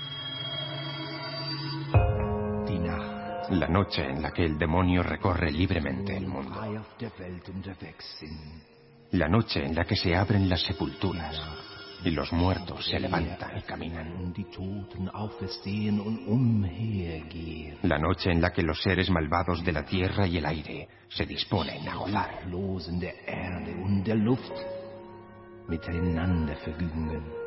Aquel era el lugar en el que yacían los suicidas. Y allí me encontraba yo. Solo, indefenso, temblando de frío. Y observado por. Observado por la muerte.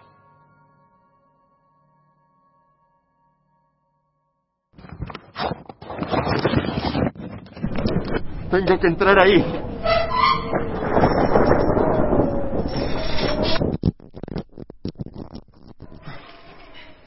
Vale. Ya estoy dentro. Aquí estaré mejor. La tormenta ahí fuera es como... ¿Pero qué? No, no es... Ahí... El, el féretro está abierto y dentro... Joder, no es posible. Una mujer. En el, en el féretro hay una mujer. No parece muerta. Parece... Joder, joder, me cago en la puta. ¡Está ardiendo! La mujer se ha levantado y está ardiendo.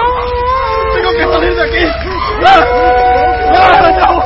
¡Ah!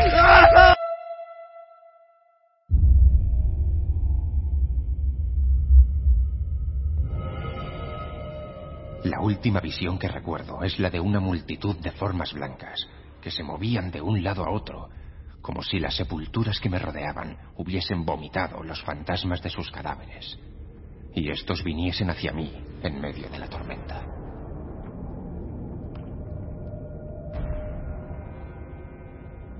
Gradualmente me llegó un atisbo de conciencia.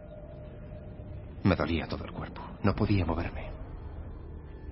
Sobre el pecho sentía una presión muy fuerte y un calor que a la vez resultaba delicioso, muy agradable. Un poco después noté una especie de malestar. Quería librarme de algo, pero no sabía de qué. Me rodeaba un inmenso silencio, roto por el jadeo de un animal. Eso era. Un animal enorme. Estaba apoyado sobre mi pecho, mientras lamía mi cuello.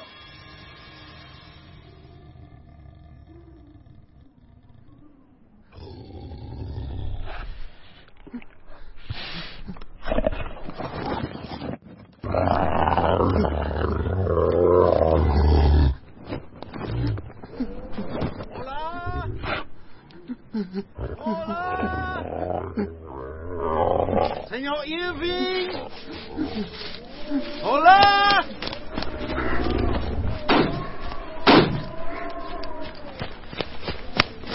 Gottes Willen. Señor Irving. Señor Irving. ¿Me escucha? ¿Está bien? Oiga. Oiga. Tiene que levantarse. Es peligroso. Tenemos que salir de aquí. Tenemos que irnos antes de que regresen. ¿Puede agarrarse a mí? Vamos. Levante. Levante. Haga un esfuerzo. ¿Qué era eso? Es. La mujer. Despacio. ¿Dónde está la mujer? Sí.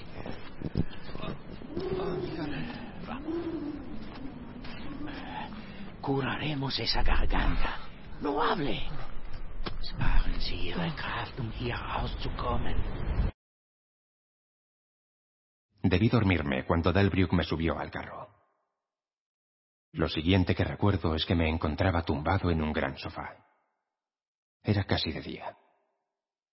Instintivamente me llevé la mano a la garganta y lancé un grito de dolor. Se pondrá bien. Por suerte la herida es superficial. ¿Cómo sabía que estaba allí? Johan me dijo que había tomado el camino. Pero, ¿por qué la molestia? ¿Por qué se ha arriesgado?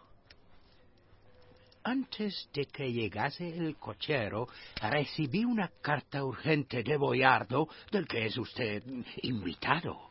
Tome, léala usted mismo. ¿Una carta?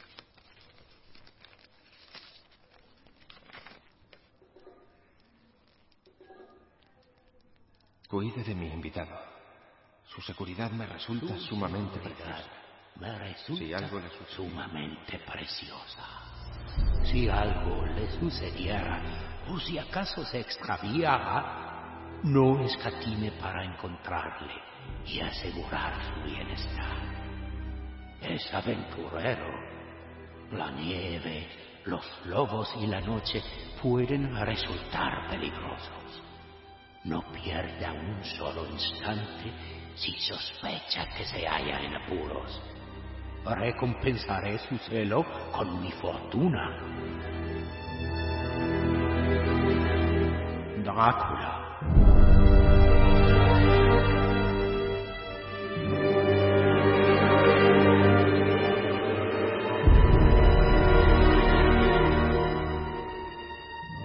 Con la carta en la mano, sentí que la habitación me empezaba a dar vueltas. Había algo extraño en todo aquello. Algo tan misterioso e imposible de imaginar que empezaba a tener la impresión de que unas fuerzas opuestas luchaban por tomar posesión de mí. Impresión que, aunque vaga, me paralizaba en cierto modo. Me hallaba bajo algún misterioso tipo de protección. En el instante preciso, un mensaje de un país lejano había llegado para liberarme del peligro de quedar dormido en la nieve. A merced de las fauces del lobo.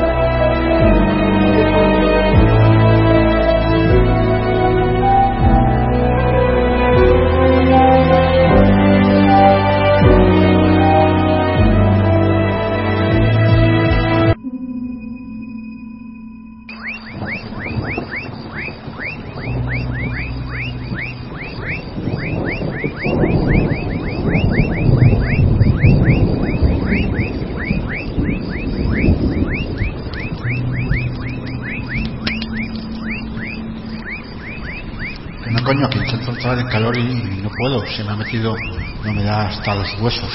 Me duele muchísimo la espalda y la cabeza. Joder, me acerco al fuego y es como si nada, como si las llamas estuvieran heladas. ¡Hala! Y para colmo a tomar por saco todas las baterías. Se han descargado todas las grabadoras. No sé. ¿Alguien ha traído baterías para grabar las psicofonías? ¿Qué nos está pasando? Igual, igual, igual como aquella noche en Belchite. Lo mismo.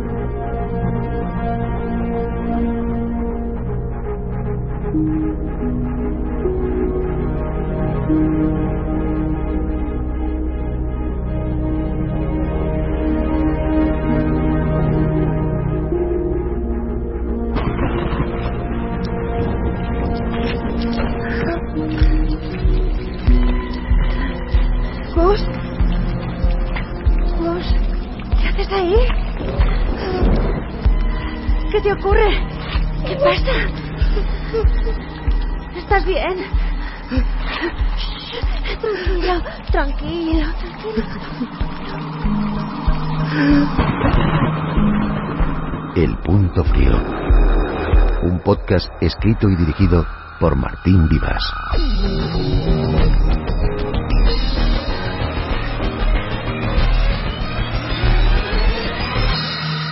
Capítulo 4. Noche en Belchite. Ya te dije que llegaríamos de noche. Parece que está cerca, pero al final... Se supone que lo mejor es ir de noche, ¿no? Pues ya está. Llegamos en lo mejor. De noche. Mira que te cuesta reconocer que... ¿Que me equivoco? ¿Reconocer que me equivoco? Ah, no, ¿eh? Ya nos conocemos. No tengo la culpa de que tu novia no quiera pasar la noche en pueblos abandonados. Eres un gilipollas. Mm, mm, mm. Lo que tú digas. Siempre lo que tú digas. Pues sí. Belchite, el antiguo Belchite, es un pueblo de la provincia de Zaragoza que quedó abandonado definitivamente en la década de los 60. Desde entonces, se ha convertido en una especie de santuario para investigadores de lo paranormal. Y el punto frío, claro, no podía faltar.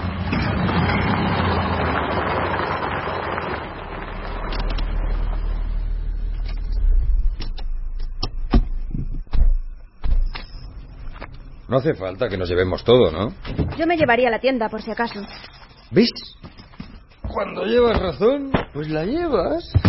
También creo que lloverá. Gus, por favor. ¿Vas a estar toda la noche con el jueguecito? ¿Con las bromas? Vale, vale. ¿Dónde quieres que acampemos? No sé, en la torre o en la iglesia. Luego nos vamos a estar moviendo. Mmm, voto por la torre del reloj. Pues vamos, a la torre del reloj.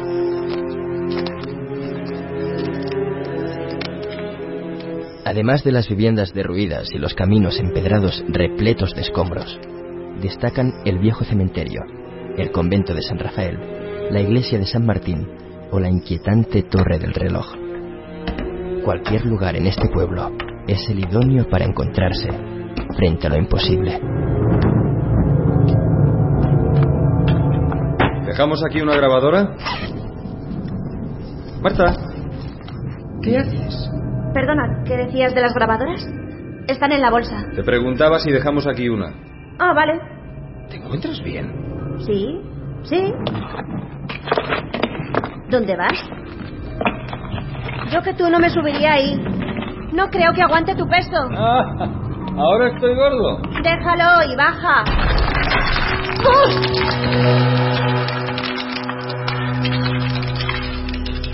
Desde aquí arriba se ve el campanario. Muchos dicen haber visto la figura de la niña allí. Tiramos unas fotos y a ver qué sale. ¿Tienes tu radio? Sí, ¿por? Salgo a poner las dos grabadoras. Si te caes, grita fuerte. Voy en cinco minutos. Voy a grabar algún vídeo. Te espero en la iglesia. Y ya nos quedamos allí.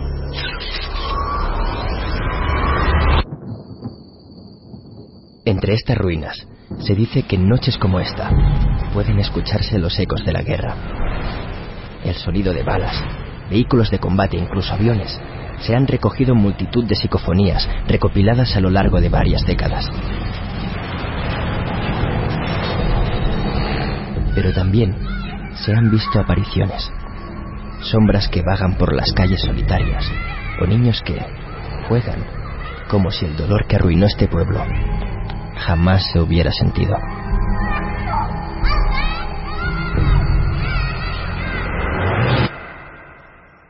Pueblo viejo de Belchite, ya no te rondan zagales, ya no se oirán las jotas que cantaban nuestros padres. Natalio Vaquero. ¿Has llegado ya? Estoy en la entrada, en la pintada del muro.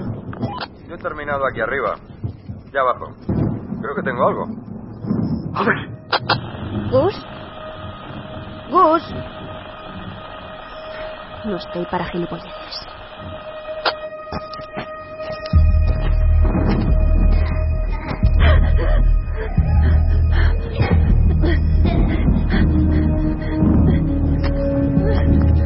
En Belchite, una ley no escrita dice que bajo el manto de la tormenta regresan todos los que una vez se fueron para reclamar lo que fue su pueblo y para expulsar visitas que no son bienvenidas.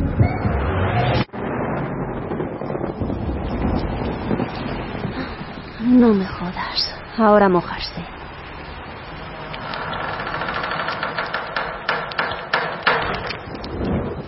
Gus, tío, ¿dónde andas? Llevo aquí un cuarto de hora. Como no traigas la tienda pronto, nos vamos a empapar. Gus. Gus, joder.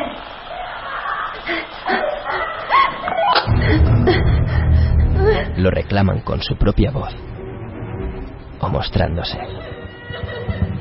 Gus, ¿eres tú? No tiene gracia, joder. Una vez se pronuncian, la sensación es la de ser observado desde cualquier rincón. A través de una ventana, al otro lado de una puerta descolgada o incluso justo detrás. Sin llegar a ver nada. Gus, Gus, ¿eres tú? En serio, no estoy para coñas. Joder. Marta. Marta. Me tiene. No puedo. No poder. No, por favor. Ayúdame. Favor,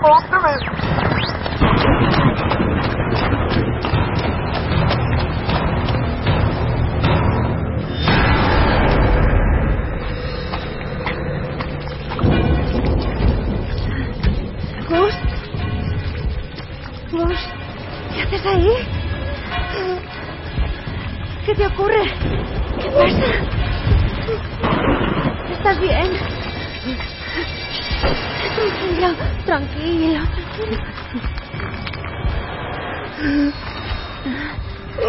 ¿Qué ha pasado? ¿Estás bien? Aquí. ¿Qué dices? Ya. Gus, esto es una broma. Ella. Gus, aquí no hay nadie.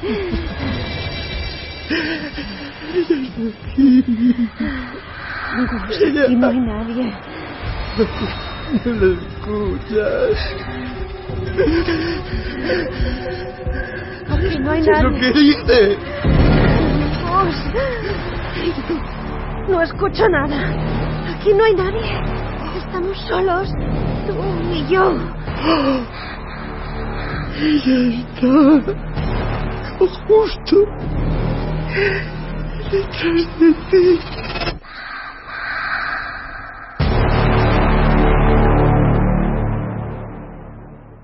¿Están allí? ¿Son reales las presencias? ¿Son reales los sonidos y las voces que recogen las grabadoras? Para muchos solo se trata de leyendas, de historias de hoguera que se han alimentado con falsos testimonios a lo largo de los años. Otros las creen a pesar de no haber visto ni grabado nada. Y lo creen porque lo que sí han sentido es opresión, inquietud. Algo que hace entender que allí se experimentó un dolor que impregnó para siempre las ruinas del antiguo Belchite, convirtiendo el pueblo en un gigantesco punto frío. El punto frío.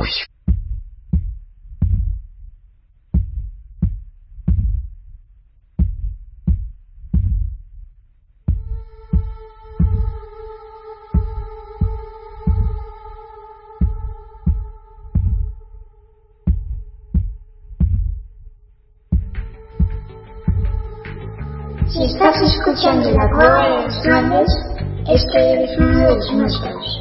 Somos un equipo.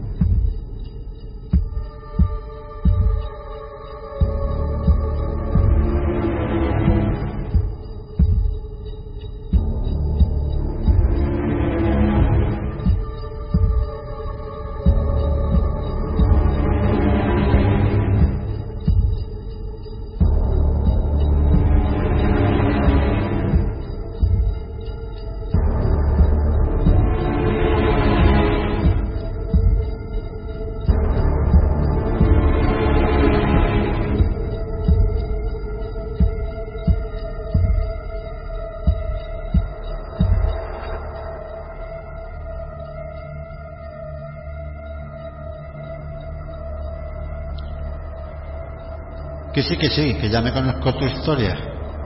Que si a mí no me asustan los muertos, solo me asustan los vivos.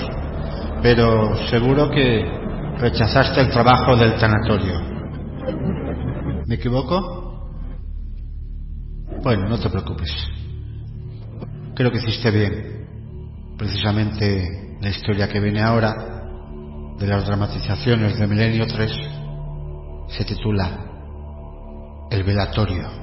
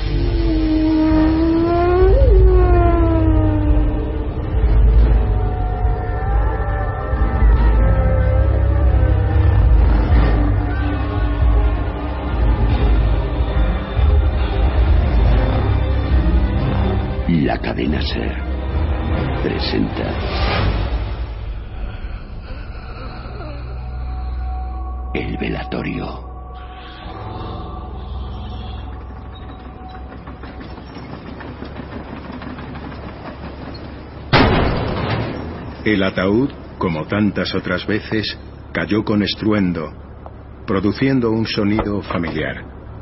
Se habían marchado las últimas personas del tanatorio de Ceuta, y con el motor de la furgoneta de la funeraria alejándose, llegó el habitual silencio.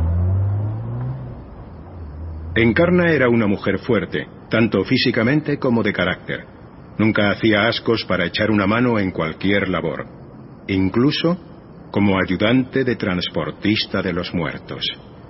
Como en un rito mil veces repetido, la mujer quedó a la puerta del tanatorio viendo cómo el vehículo se alejaba hasta que sus luces desaparecían en la oscuridad. Asistía así a la moderna y desangelada versión de la barca de Caronte en su viaje hacia el más allá. Gema, Gema, ¿dónde estás? ¿Has preparado ya el café? Nadie respondió. Gema y Encarna eran las únicas operarias del tanatorio de Ceuta. La costumbre era tomarse un humeante café justo a las doce, momento en que siempre se quedaban solas, medio dormitando en aquellas instalaciones modernas y frías. Mientras subía a la segunda planta, Encarna volvió a pensar en una imagen que se le había quedado grabada minutos antes. Los vendajes de la mano al antebrazo que llevaba la joven difunta del ataúd. Algo que nunca había visto anteriormente. Gema, ¿dónde te has metido, chica?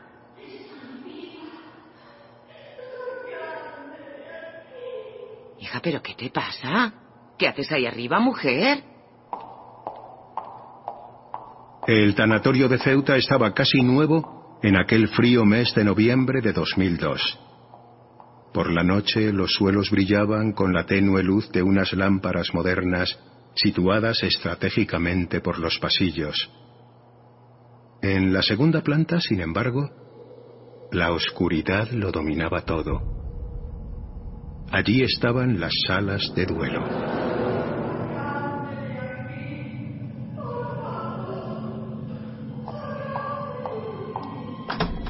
Gema, La expresión de la mujer quedó paralizada, como una máscara.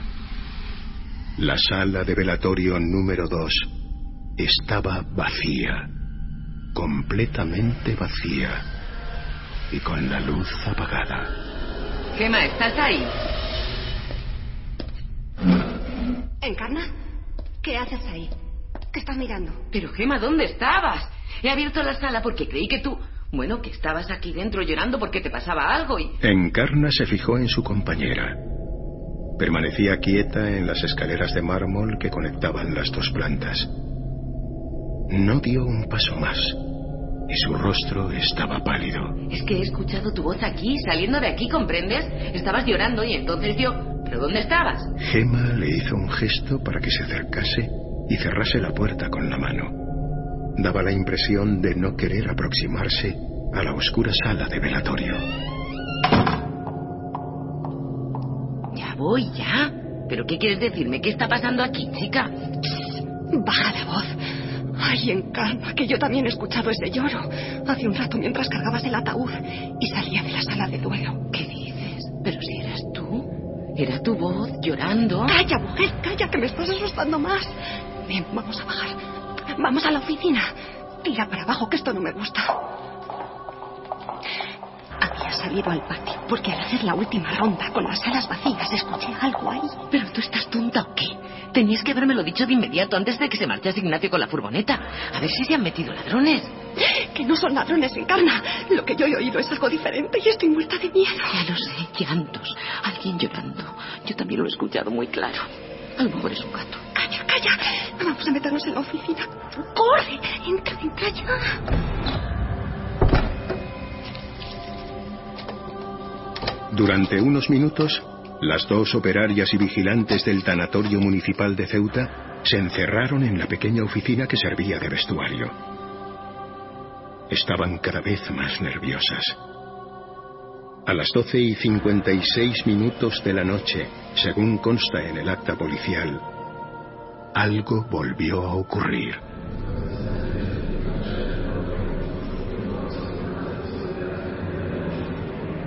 ¿Lo escuchas? ¿Lo escuchas, Encarna? Sí, sí, lo escucho, lo escucho. Es como un velatorio. Eso, lo que te dije, es lo mismo que oí yo. Un velatorio, Encarna. Pero estamos solas. ¡Solas! Vamos a llamar a la policía ya. Calla, calla, por favor, calla. Se acerca.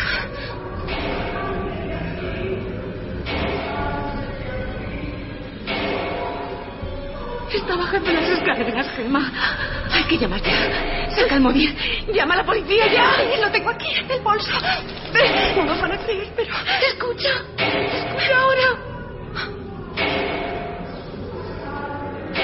Encarna, por instinto, se agachó, aproximando su oído a la puerta de la oficina. El lamento cada vez era más audible y próximo. Y parecía estar ya en la primera planta, acercándose poco a poco. En esa sala se estaba velando a una chica joven. Era una chica muy joven. Yo mismo la vi en la caja con las manos vendadas. No hay cobertura. No tengo cobertura, Encarna. Aquí siempre hay. Llama otra vez. Llama por el amor de Dios. Está aquí.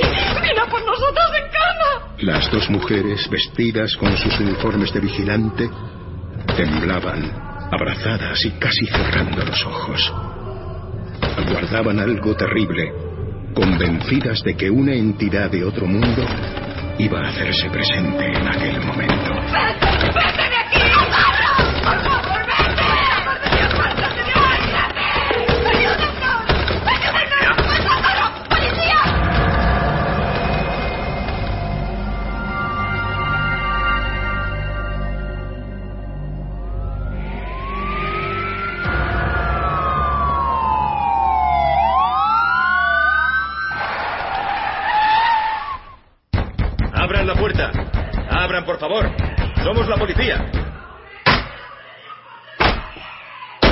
Estamos aquí. Tranquilas, tranquilas, por favor.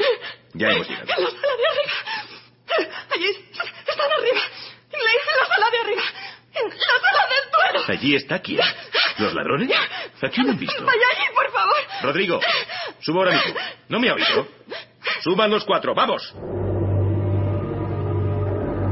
Nunca el jefe de la policía vio a sus hombres tan bloqueados, paralizados por algo que no acababan de comprender.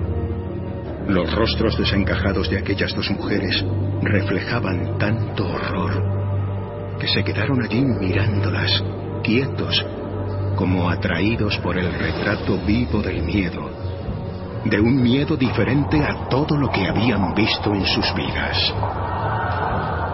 Esa noche ocurrieron muchas más cosas, pero algunas de ellas jamás se sabrán.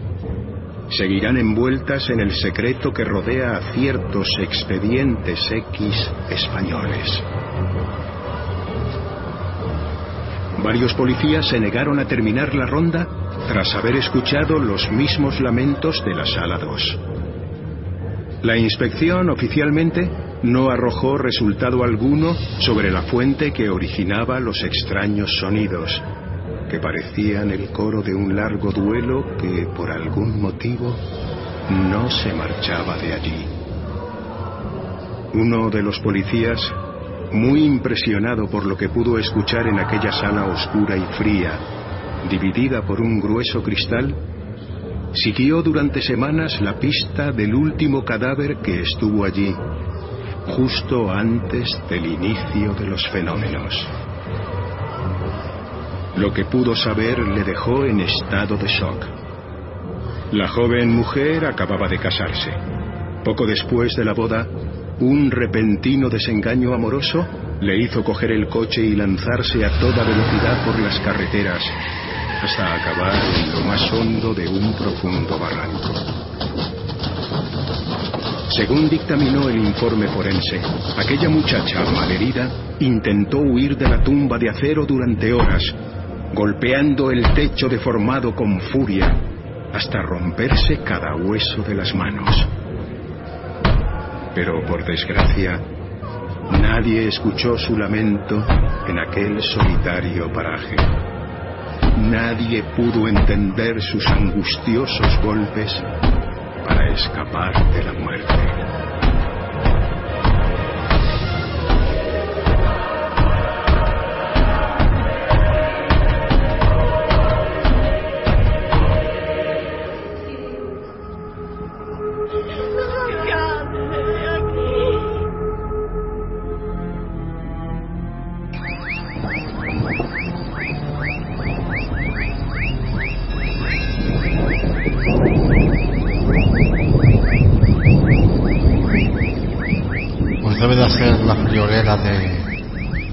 Años que no visito el Museo de Cera de Madrid. Y en la sala de los espejos, cuatro cristaleras protegiendo, no sé si a los visitantes de los monstruos o a los monstruos de los visitantes.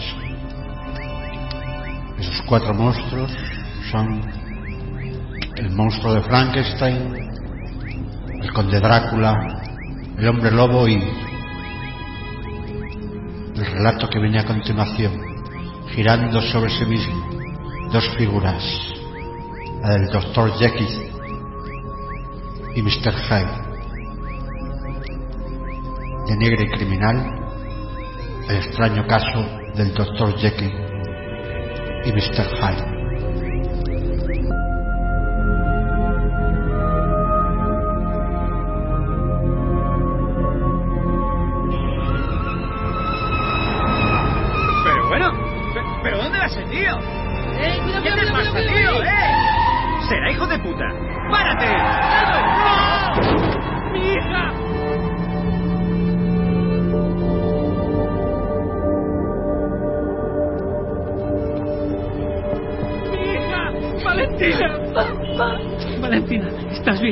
¡Rápido! ¡Llamen a la ambulancia! Tranquila, vas a ponerte bien. Será mejor que no la mueva hasta que llegue la ambulancia. Tranquila. ¡Eh, ¿a dónde va? ¡El conductor, que no se vaya! ¡Deténganlo! ¡Que no se vaya! ¡Que no se vaya! ¡Detener a ese hombre! ¡Detenerle! ¡Se escapa! ¡Hay que cogerle! Corre muy rápido. No se han metido. ¡Ahí! Va a entrar en ese banco. ¿Dónde crees que vas, cabrón? Déjame. ¡Agárrelo bien! Suéltame. No me voy a escapar. Eso seguro. Te vas a pudrir en la cárcel, pedazo de mierda. No, no creo. ¿Cómo que no cree? ¿Quién se cree que es? Esa no es la pregunta correcta, caballero. La pregunta correcta es lo que les voy a pagar por olvidarnos de todo esto. ¿Lo quieren en cheque o en metálico?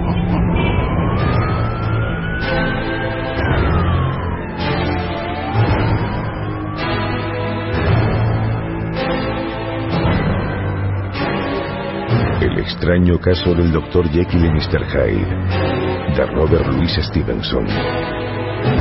Una libre adaptación de Negra y Criminal.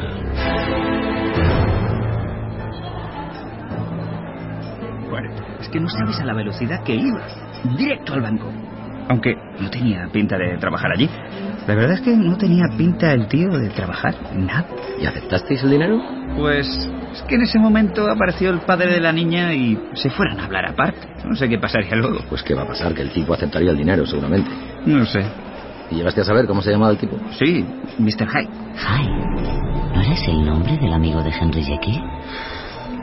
Daba miedo, de verdad. Era como deforme, pero tampoco era deforme. Como si llevara un, un halo, no sé, oscuro alrededor. Eh, Me voy a pedir otra, si no te importa. Claro, sí. Aquí hay algo más, Utterson.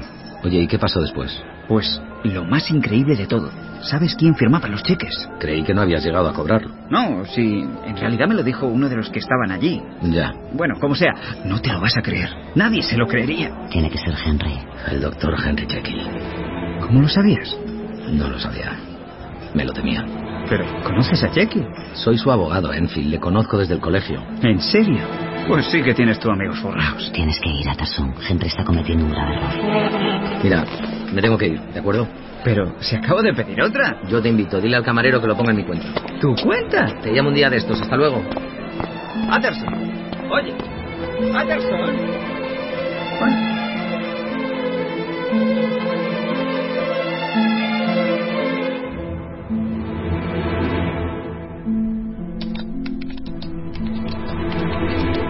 Mi nombre es Henry, Henry Jekyll. Nací en Londres en 1970 como único heredero de una gran fortuna.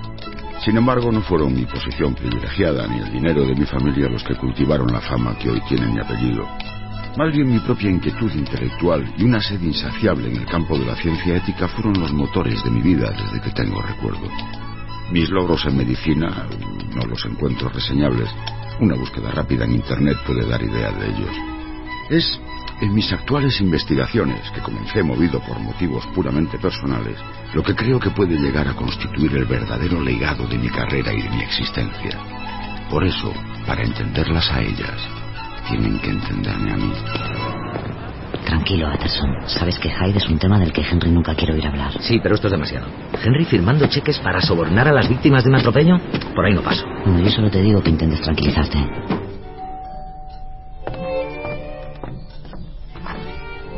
Buenas tardes, señora Terson. Buenas tardes, Poole. ¿Está el señor Jekyll? Necesito verle. Sí, está en... Dígame, Poole. ¿Conoce usted a Mr. Hyde? Sí, señor. Frecuenta mucho la casa. Ya. ¿Y cómo es? No lo sé, señor. Nunca le he visto.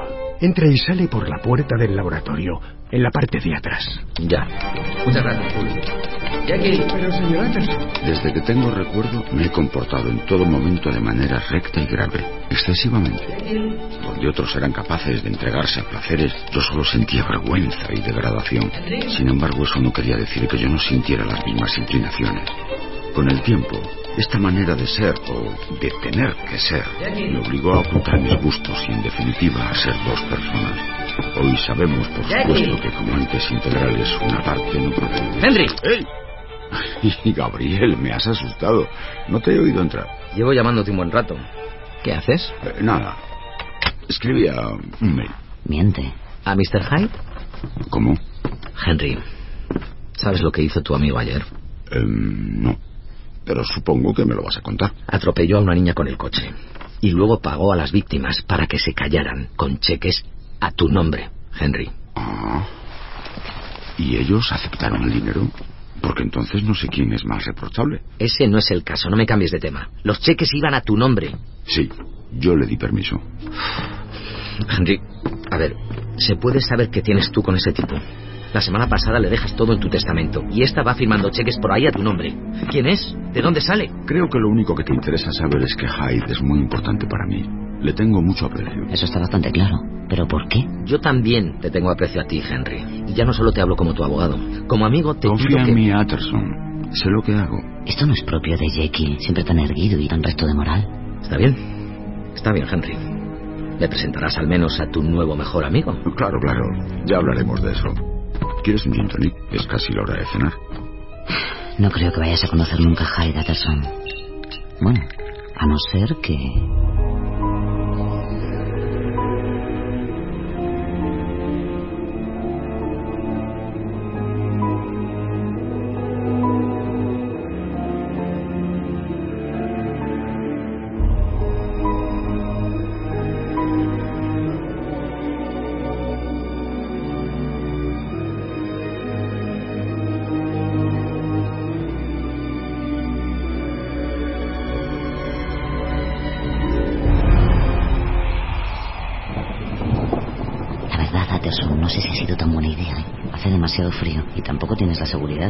Hyde vaya a pasar por aquí. Poole dijo que entraba y salía por la puerta de atrás. Ya, pero es que no se ve nada. Las farolas apenas alumbran la calle. Viene alguien.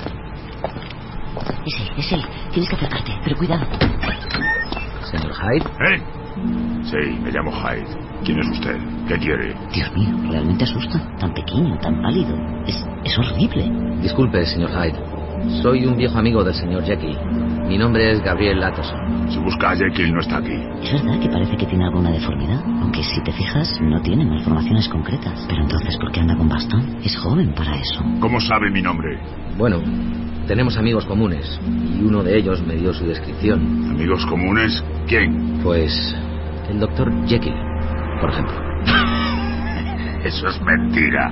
Jekyll nunca le ha hablado de mí. ¿Perdone? Lárguese, señor Utterson. Aquí no hay nada para usted.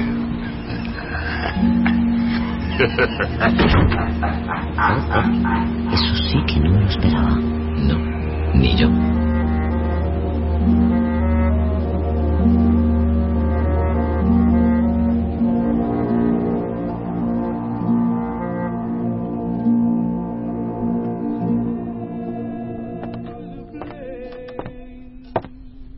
Señor, su cena está preparada. Gracias, Poole. No te preocupes, no voy a cenar aquí. Como quiera. Si no desea nada más. Dígame una cosa, Poole. ¿Alguna vez ha pensado en qué haría si pudiese ser otra persona? Eh, no creo que entienda la pregunta, señor. Sí, me refiero a si no tuviera que estar siempre correcto, decirme señor, sí señor, hola señor, y decirle señor a todos los que entran por la puerta. ¿Qué haría? ¿Qué tipo de persona cree que sería? La verdad, señor, nunca había pensado en algo así. Ya, ya. Pero ¿no siente usted a veces como si fuera dos personas diferentes? El recto y bondadoso por un lado y el ruin y depravado por otro. Y ninguno es menos usted que el otro, ¿no? pues... Ninguno es menos que el otro. Sí, ninguno es menos que el otro. Poole, lo he pensado mejor. Lléveme la cena al laboratorio, por favor. Déjela en la puerta. Yo no tengo hambre, pero es probable que venga el señor Hyde. Y él siempre está hambriento. Y que no nos moleste nadie. Como quiera, señor.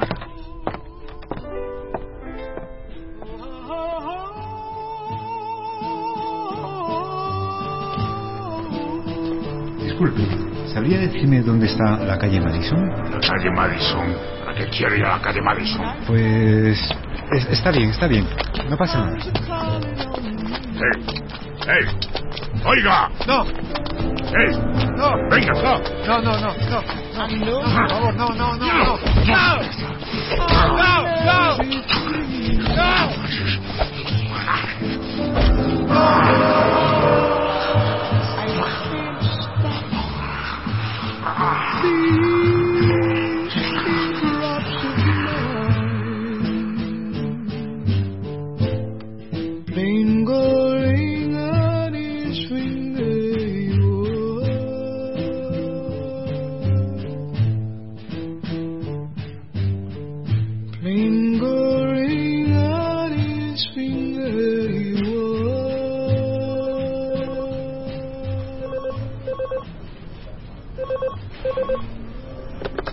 Atterson, está aquí la policía. ¿La policía?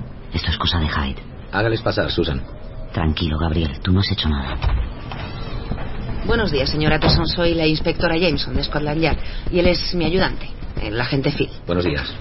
¿En qué puedo ayudarles? Pues verá, ayer se produjo un homicidio en la calle Bond. El señor Cariu. Dios mío. Tengo entendido que era cliente suyo. Sí. Sí, era cliente mío. Ya. Una chica vio todo el incidente desde su ventana y ha identificado al agresor como el señor Hyde. Parece que su padre conocía a este individuo. Pero ¿cómo? Le mató a bastonazos. ¿Qué? Para eso quería el bastón. En realidad, señor, hemos venido aquí porque el señor Cariu llevaba encima una carta para usted. Aquí la tiene. Gracias. De nada. Dígame, es usted el abogado del doctor Jekyll, ¿verdad? ¿Eh? Eh, sí. ¿Y qué relación tiene el doctor Jekyll con Mr. Hyde? Pues... Cuidado, Gabriel. No lo sé. Creo que se conocen. Ya. ¿Sabe usted dónde está el señor Hyde? ¿En estos momentos?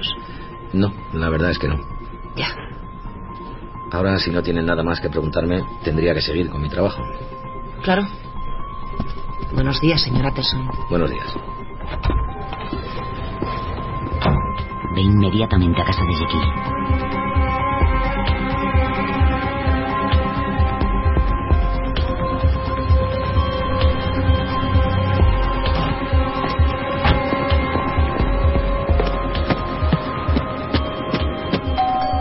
¡Bull! ¡Abra, Bull! Necesito ver a Jackie.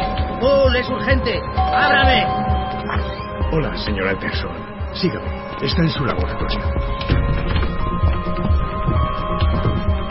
Señor Anderson, últimamente el doctor no se encuentra bien. Está muy raro. Lo sé, Bull. Lo sé. No moleste nadie, Bull. Es el señor Atterson. Pasa, Gabriel. Señor, tiene mala cara, si quiere. Gracias, Kate. ¿Te has enterado? Sí, lo he oído en la radio. ¿Qué está pasando, Henry? Ha sido Hyde. Lo mató a bastonazos, a bastonazos, Henry. Lo sé, lo sé. Está desencajado. Lo sé. Esto no se lo esperaba ni él. Solo quiero saber una cosa. No estarás tan loco como para querer ocultar a Hyde, ¿verdad? Atterson, te juro que no sé nada de esto y que no pienso volver a ver al señor Hyde. Te juro, por lo que más quieras, que ya no tendré nada que ver con él. No me preguntes cómo, pero sé que ahora mismo él está muy lejos y te aseguro que ya no podrá hacer ningún mal a nadie. Nadie oirá hablar de Edward Hyde nunca más. Te lo juro. Sí, pero... Pero ha matado a un hombre. La policía no lo va a dejar ahí. Sí, lo sé.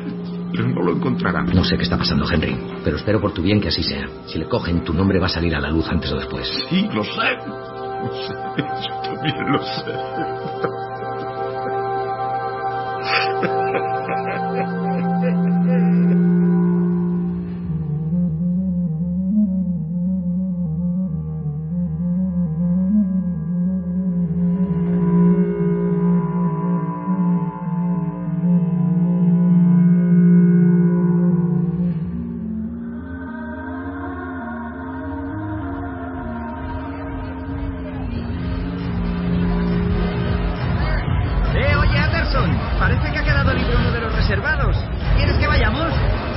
favor, aquí no oigo ni mis pensamientos. ¿Qué? Nada, que sí, que vamos, vamos. Disculpe, ¿puedo pasar? Gracias. Gracias. Está la noche intensita. Mucho mejor aquí. ¿Cuándo viene tu amigo? Debe de estar llegando. Me ha escrito antes que venía de camino. ¿Cómo está, por cierto? ¿Se ha vuelto a saber algo del tal Haides, eh? No, la verdad es que no. Desapareció totalmente. Qué mal rollo de tío. Oye, ¿te parece que pidamos champán? ¿Champán? ¿Por qué? Bueno, desde que me enteré que eras rico... No soy rico. Bueno, que eres amigo de los ricos, que es casi lo mismo. Así celebramos que Mr. Hyde no está en nuestras vidas, ni en la de nadie. Eso es cierto y es muy de celebrar. Vaya morro tienes, cabrón. Anda, pídela. ¿Quién es a estas horas? Pues Henry, precisamente. Y dice que no viene. Qué raro. Bueno, pero lo del champán sigue en pie, ¿no? No estará volviendo a empezar todo.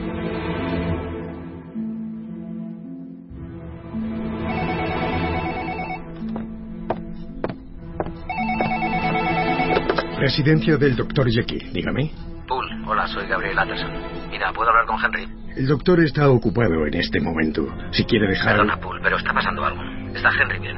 Desde que el otro día anuló nuestra cita, no, no me contesta el móvil. No sabría decirle, señor. Vale. Y le puedes pasar el recado de que le he llamado y decirle que por favor me llame. Claro, señor. Así lo haré. Residencia del doctor Jekyll, dígame. Hola, Pool. Soy Atterson. Lo siento, señor, pero el doctor no puede ponerse. ¿Le dirá que le he llamado? Claro, señor Atterson. Me da que te está evitando.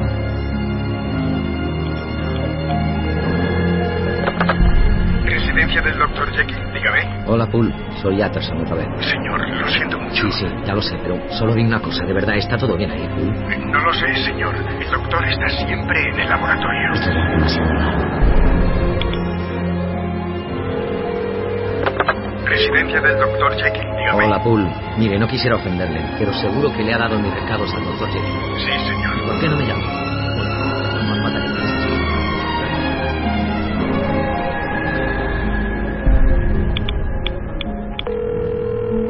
No sé para qué sigues llamando.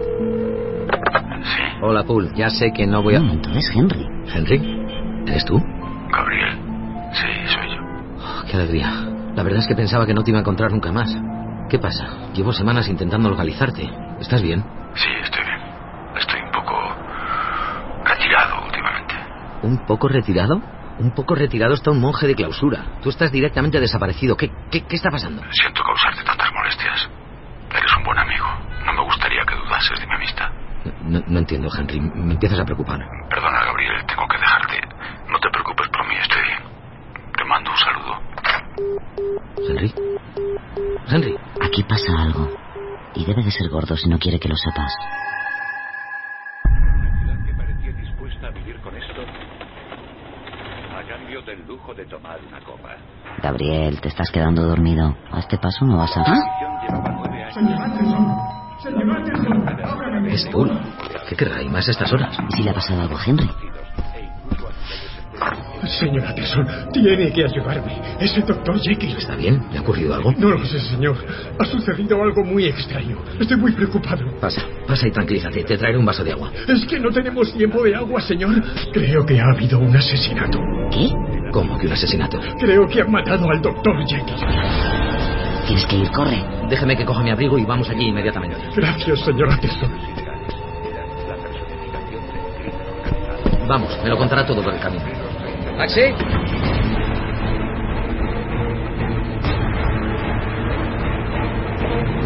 Oiga, ¿no puede ir un poco más rápido? Tenemos prisa. Vale. Y ahora cuénteme qué ha pasado. No lo sé. En realidad no lo sé. El doctor está encerrado en su laboratorio. Últimamente se pasa el día y la noche allí. Casi no le veo. Hoy he ido a llevarle la cena y he oído otra voz. Le he preguntado y la voz me contesta que es él, pero no lo es. Sé que no lo es. ¿Has llamado a la policía? No, no, no, no, no. Bien, has hecho bien. Pero, ¿has visto el cadáver de...? No, su cadáver no. He visto algo peor. ¿Qué puede haber peor que un cadáver? Hemos llegado, señor, en tiempo récord. Tome, quédese con el cambio. Gracias. Vamos por la puerta trasera, la del laboratorio. Pero le pediría que fuéramos en silencio. Quiero que usted le oiga sin que eso le oiga a usted. De acuerdo. Y si le pide que entre, por favor, no le haga caso. No entre. Me está asustando. Señor, doctor Jekyll, el señor Atterson está aquí. Quiere verle. Señor. Parece que no. Que no quiero ver a nadie. ¿Lo ha oído? ¿Le parece que esa voz es la del doctor? No, desde luego no lo parece. Señor Atterson, llevo casi 20 años trabajando para el señor Jekyll y le aseguro que ese día ahí dentro no es él. Le han matado, se lo digo, le han matado. Le mataron hace ocho días, cuando le oí gritar desesperado. ¿Cómo que gritar? Gritaba, señor. Gritaba como si le estuvieran matando, como si le estuvieran llevando los demonios. Un grito desgarrador. Se oyó en toda la calle. Y después no he vuelto a oírle más.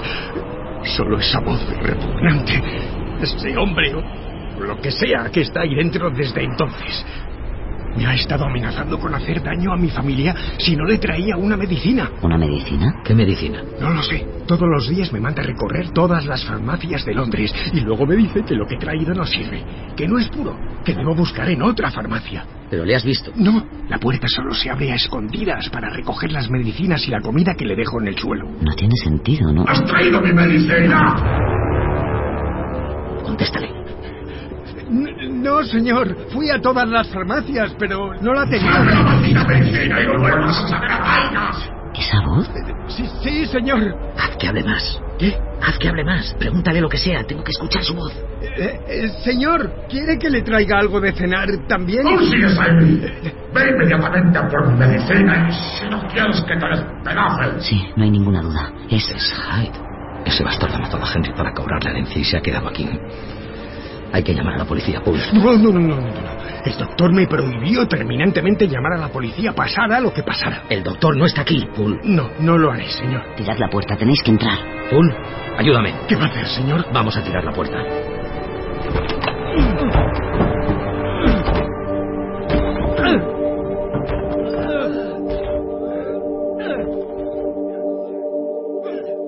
Querido Atterson, cuando leas estas líneas yo habré desaparecido. El final es seguro y no tardará en llegar. Atterson, ¿escuchas eso? Si tienes todavía ganas de saber más, aquí tienes la confesión de tu atormentado amigo, Henry Jekyll. Es Jekyll, tu amigo Henry. Sabes que desde el principio de mi vida me he debatido en una dura lucha conmigo mismo. El hombre recto de moral intachable contra el hombre de bajos instintos que también habitaba en mi interior. Me sentía atraído por ciertas inclinaciones oscuras, incluso a veces prohibidas. Al hacerme mayor, opté por ocultarlas en la medida de lo posible. Era dos personas a un tiempo, el hombre conservador y recto que todos veían y el hombre que escondía sus gustos y perversiones en una doble vida. Comencé a obsesionarme con la idea de que el ser humano no es por naturaleza uno, sino dos, y empecé a creer que la vida sería más soportable si estos dos elementos pudieran encarnarse en dos entidades separadas. Dirigí todos mis esfuerzos y mis conocimientos a ese objetivo. Y así fue como comenzó el principio del fin. Vamos, Paul, rápido, encuentra a esa rata de Hyde. No veo, no hay luz. Tenemos que encontrar una linterna antes de que se escape. Yo había descubierto hacía tiempo que algunas sustancias químicas tienen el poder de sacudir y soltar la vestidura de carne que llevamos puesta. Que es posible separar el bien y el mal en dos entidades distintas. Pero tu descubrimiento había quedado incompleto, ¿verdad, Jekyll? Sí, la primera vez que preparé la mezcla tuve unos espasmos atroces.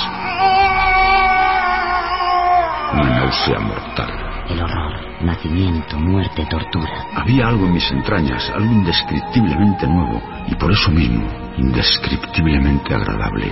Me sentí más joven, más ágil, más feliz. Mi ánimo y mis deseos también se transformaban. Ya no era Jekyll, era Hyde. Mr. Hyde. Sexo, temeridad, lujuria. Alargué los brazos, abracé esas sensaciones y de repente me di cuenta de que era muy pequeño. El lado malo de mi naturaleza estaba menos desarrollado que mi lado bueno. Mi vida existía bajo la influencia de Jekyll. Hyde había tenido pocas ocasiones de ejercitarse y madurar. Por eso, Edward Hyde era más pequeño, más ágil y más joven que Henry Jekyll. Hyde, sé que estás ahí. Cuando me vi en el espejo no experimenté repugnancia, sino alegría y alivio. También ese era yo. Me parecí natural y humano. Como Hyde podía hacer lo que quisiera, ser quien quisiera, dar rienda suelta a todos mis instintos. Así que salí y fui Hyde por una noche. El sabor de la libertad, la posibilidad de una nueva vida. Me gustó. Ya lo creo que me gustó. Señor Anderson, allí, en la esquina. Paul, ayúdame a darle la vuelta. Así que volví a intentar un nuevo experimento. Eso es, apóyale sobre la espalda. Regresé al laboratorio y preparé y tomé de nuevo la mezcla. Henry, La droga por sí misma no actuaba en un sentido más que en otro. No era ni divina ni diabólica. Solo abrió las puertas que encarcelaban mis inclinaciones. Bienvenido de nuevo, Mr. Hyde. no veo nada. Espere, traeré una vela del salón. Y así mis nuevos poderes me tentaron una vez y otra, una noche tras otra, hasta que me hicieron su esclavo. Henry, Solo tenía que beber la mezcla y transformarme en Hyde. Henry, si eres tú y sigues aquí, por favor, aguanta. Por eso escribí el testamento que desaprobó Atterson y reconozco que comencé a aprovecharme de la inmunidad que me otorgaba mi profesión. Ya estoy aquí. Bien, acércate, ilumínale la cara. Dios mío, Es Hyde. Dios mío. Pero estos placeres en manos de Hyde Está muerto. empezaron a inclinarse hacia lo monstruoso. Con toda la crueldad de un hombre de piedra. Y entonces ocurrió algo. La noche que maté a Cario me había acostado siendo el pacífico Jekyll, pero me desperté en el cuerpo de Hyde.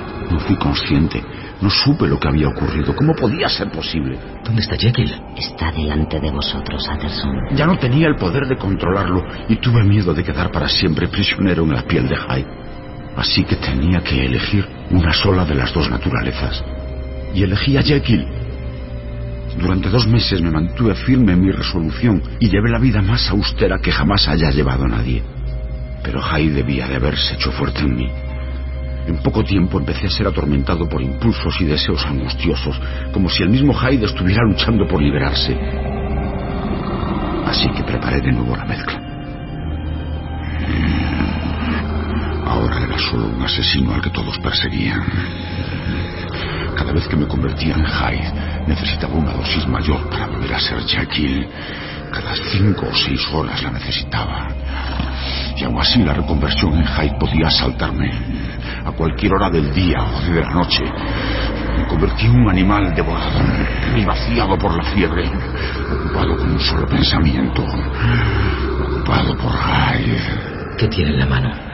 Es una ampolla rota. Mi castigo habría durado años de no haber sido por... La medicina. La medicina. La medicina. La medicina es lo único que mantiene a raya a Hyde. Pero ya se está acabando. Poole, el pobre, ya no encuentra los químicos que necesito para la mezcla. Y sin ella estoy muerto. O peor, soy por siempre. Hyde. Señor, aquí hay algo. Es una carta. Y está dirigida a usted. Ha pasado una semana. Y estoy terminando este escrito gracias a la última dosis que conservé. Esta, por lo tanto, es la última vez que Henry Jekyll puede plasmar sus propios pensamientos y ver su cara en el espejo que tiene delante. ¿No la va a leer? Esta es la hora de mi verdadera muerte. Tengo miedo. Lo que venga después pertenece a otro. Firmado Henry Jekyll.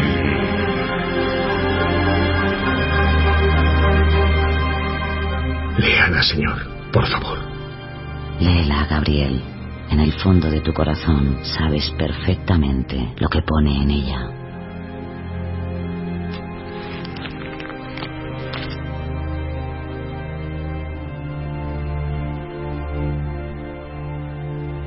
El extraño caso del Dr. Jekyll y Mr. Hyde, de Robert Louis Stevenson. Una libre adaptación de Negra y Criminal.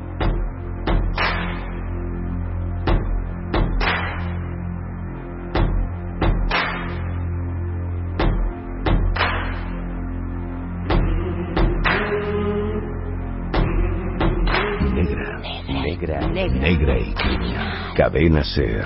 ¿Hablas miedo?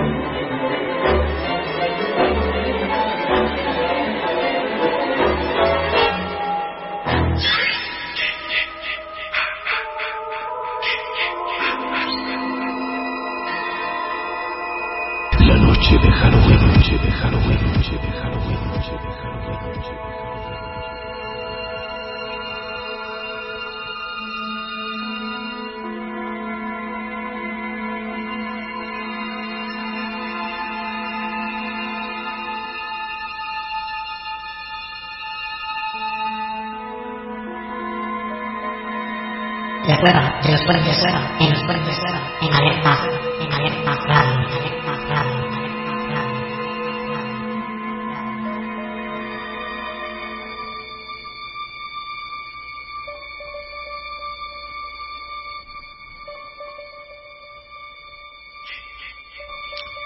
Y ahora viene el mítico programa Historias de Radio Nacional, que fue dirigido por Juan José Plans. Y la historia que hoy nos va a contar es El Monte de las Ánimas de Gustavo Adolfo Becker.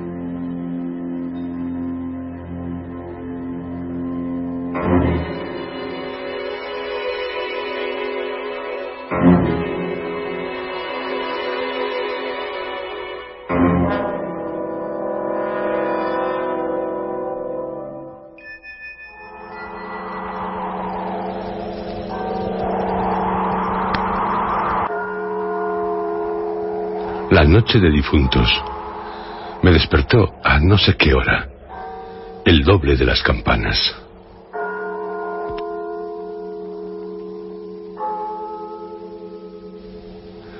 Su tañido, monótono y eterno, me trajo a las mientes esta tradición que oí hace poco en Soria.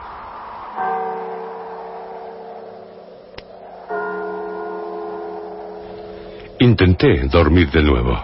Imposible. Una vez aguijoneada, la imaginación es un caballo que se desboca y al que no sirve tirarle de la rienda. Por pasar el rato, me decidí a escribirla, como en efecto lo hice. A las doce de la mañana, después de almorzar bien y con un cigarro en la boca, no le hará mucho efecto a los lectores de El Contemporáneo. Yo la oí en el mismo lugar en que acaeció. Y la he escrito volviendo algunas veces la cabeza con miedo, cuando sentía crujir los cristales de mi balcón, estremecidos por el aire frío de la noche. Sea de ella lo que quiera, allá va, como el caballo de copas.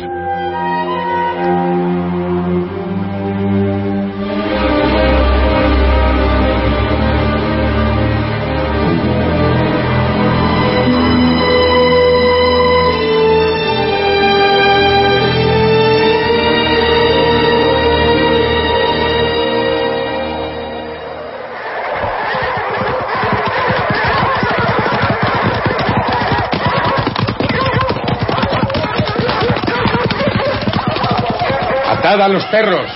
Haced la señal con las trompas para que se reúnan los cazadores y demos la vuelta a la ciudad. La noche se acerca. Es día de todos los santos y estamos en el monte de las ánimas. ¿Tan pronto? A ser otro día no dejara yo de concluir con ese rebaño de lobos que las nieves del Moncayo han arrojado de sus madrigueras. Pero hoy es imposible. Dentro de poco sonará la oración en los templarios. Y las ánimas de los difuntos comenzarán a tañer su campana en la capilla del monte. ¿En esa capilla ruinosa? Va, ¿quieres asustarme? No, hermosa prima. Tú ignoras cuánto sucede en este país porque aún no hace un año que has venido a él desde muy lejos. Refrena tu yegua. Yo también pondré la mía al paso y mientras dure el camino te contaré esta historia. Los pajes se reunieron en alegres y bulliciosos grupos. Los condes de Borges y de Alcudiel montaron en sus magníficos caballos. Y todos siguieron a sus hijos Beatriz y Alonso, que precedían la comitiva a bastante distancia. Mientras duraba el camino, Alonso narró en estos términos la prometida historia. Ese monte que hoy llaman de las ánimas pertenecía a los templarios, cuyo convento ves allí, a la margen del río. Los templarios eran guerreros y religiosos a la vez. Conquistada Soria a los árabes, el rey los hizo venir de lejanas tierras para defender la ciudad por la parte del puente, haciendo en ello notable agravio a sus nobles de Castilla, que así pudieran solos defenderla como la conquistaron. Entre los caballeros de la nueva y poderosa orden y los hidalgos de la ciudad, fermentó por algunos años y estalló al fin un odio profundo. Los primeros tenían acotado ese monte, donde reservaban caza abundante para satisfacer sus necesidades y contribuir a sus placeres. Los segundos determinaron organizar una gran batida en el coto, a pesar de las severas prohibiciones de los clérigos con espuelas, como llamaban a sus enemigos. Cundió la voz del reto, y nada fue parte a detener a los unos en su manía de cazar y a los otros en su empeño de estorbarlo. La proyectada expedición se llevó a cabo. No se acordaron de ella las fieras. Antes las tendría presente tantas madres como arrastraron sendos lutos por sus hijos. Aquello no fue una cacería.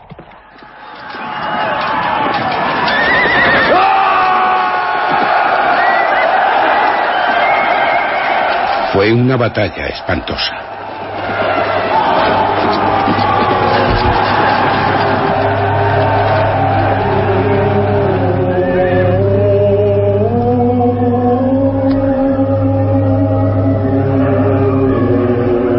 El monte quedó sembrado de cadáveres.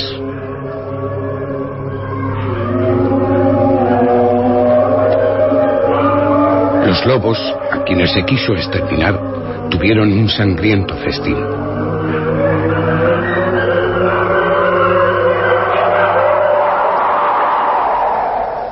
Por último intervino la autoridad del rey. El monte, maldita ocasión para tantas desgracias, se declaró abandonado. Y la capilla de los religiosos, situada en el mismo monte, y en cuyo atrio se enterraron juntos amigos y enemigos, comenzó a arruinarse. Desde entonces dicen que cuando llega la noche de difuntos, se oye doblar la campana de la capilla y que las ánimas de los muertos, envueltas en jirones de sus sudarios, corren como en una cacería fantástica por entre las breñas y los zarzales.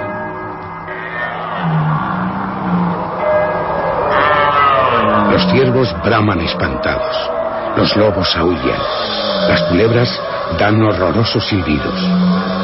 Y al otro día se han visto impresas en la nieve las huellas de los descarnados pies de los esqueletos. Por eso en Soria lo llamamos el Monte de las Ánimas. Y por eso he querido salir de él antes de que cierre la noche. La revelación de Alonso concluyó justamente cuando los dos jóvenes llegaban al extremo del puente que da paso a la ciudad por aquel lado. Allí esperaron al resto de la comitiva, la cual, después de incorporarse los dos jinetes, se perdió por entre las estrechas calles de Soria.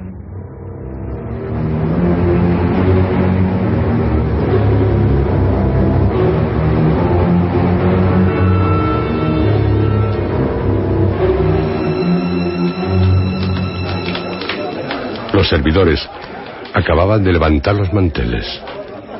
La alta chimenea gótica del Palacio de los Condes de Alcudiel despedía un vivo resplandor, iluminando algunos grupos de damas y caballeros que alrededor de la lumbre conversaban familiarmente, y el viento azotaba los emplomados vidrios de las ojivas del salón. Solo dos personas parecían ajenas a la conversación general, Beatriz y Alonso.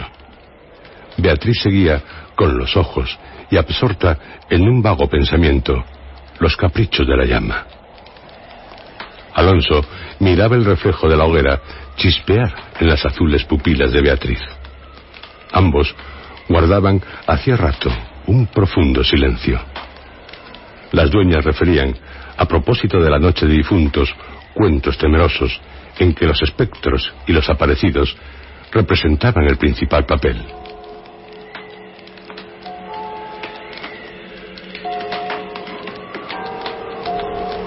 Y las campanas de las iglesias de Soria doblaban a lo lejos con un tañido monótono y triste. Hermosa prima, exclamó al fin Alonso, rompiendo el largo silencio en que se encontraban. Beatriz, pronto vamos a separarnos, tal vez para siempre. Las áridas llanuras de Castilla, sus costumbres toscas y guerreras, sus hábitos sencillos y patriarcales, sé que no te gustan. Te he oído suspirar varias veces. ¿Acaso por algún galán de tu lejano señorío? Beatriz hizo un gesto de fría indiferencia. Todo un carácter de mujer se reveló en aquella desdeñosa contracción de sus delgados labios. Se apresuró a añadir Alonso. O tal vez por la pompa de la corte francesa donde hasta aquí has vivido. De un modo o de otro, presiento que no tardaré en perderte. Al separarnos quisiera que llevases una memoria mía. ¿Te acuerdas cuando fuimos al templo a dar gracias a Dios por haberte devuelto la salud que viniste a buscar a esta tierra? El joyel que sujetaba la pluma de mi gorra cautivó tu atención. Ah, qué hermoso estaría sujetando un velo sobre tu oscura cabellera. Ya ha aprendido el de una desposada. Mi padre se lo regaló a la que me dio el ser, y ella lo llevó al altar. ¿Lo quieres? No sé en el tuyo, pero en mi país, una prenda recibida compromete una voluntad. Solo en un día de ceremonia debe aceptarse un presente de manos de un deudo, que aún puede ir a Roma sin volver con las manos vacías. El acento helado con que Beatriz pronunció estas palabras turbó un momento al joven que, después de serenarse, dijo con tristeza. Lo sé, prima, pero hoy se celebran todos los santos, y el tuyo entre todos. Hoy es día de ceremonias y presentes. ¿Quieres aceptar el mío? Beatriz se mordió ligeramente los labios y extendió la mano para tomar la joya, sin añadir una palabra. Los dos jóvenes volvieron a quedarse en silencio y volvió a oír la cascada de voz de las viejas que hablaban de brujas y de trasgos y el zumbido del aire que hacía crujir los vidrios de las ojivas y el triste y monótono doblar de las campanas.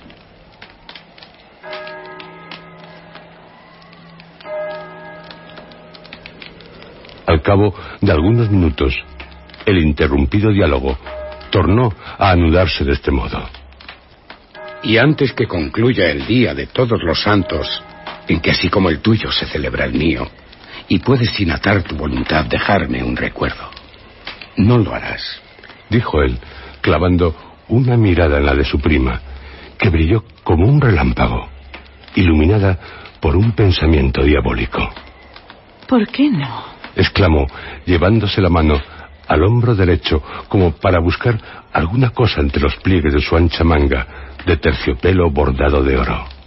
Después, con una infantil expresión de sentimiento, añadió. ¿Te acuerdas de la banda azul que llevé hoy a la cacería?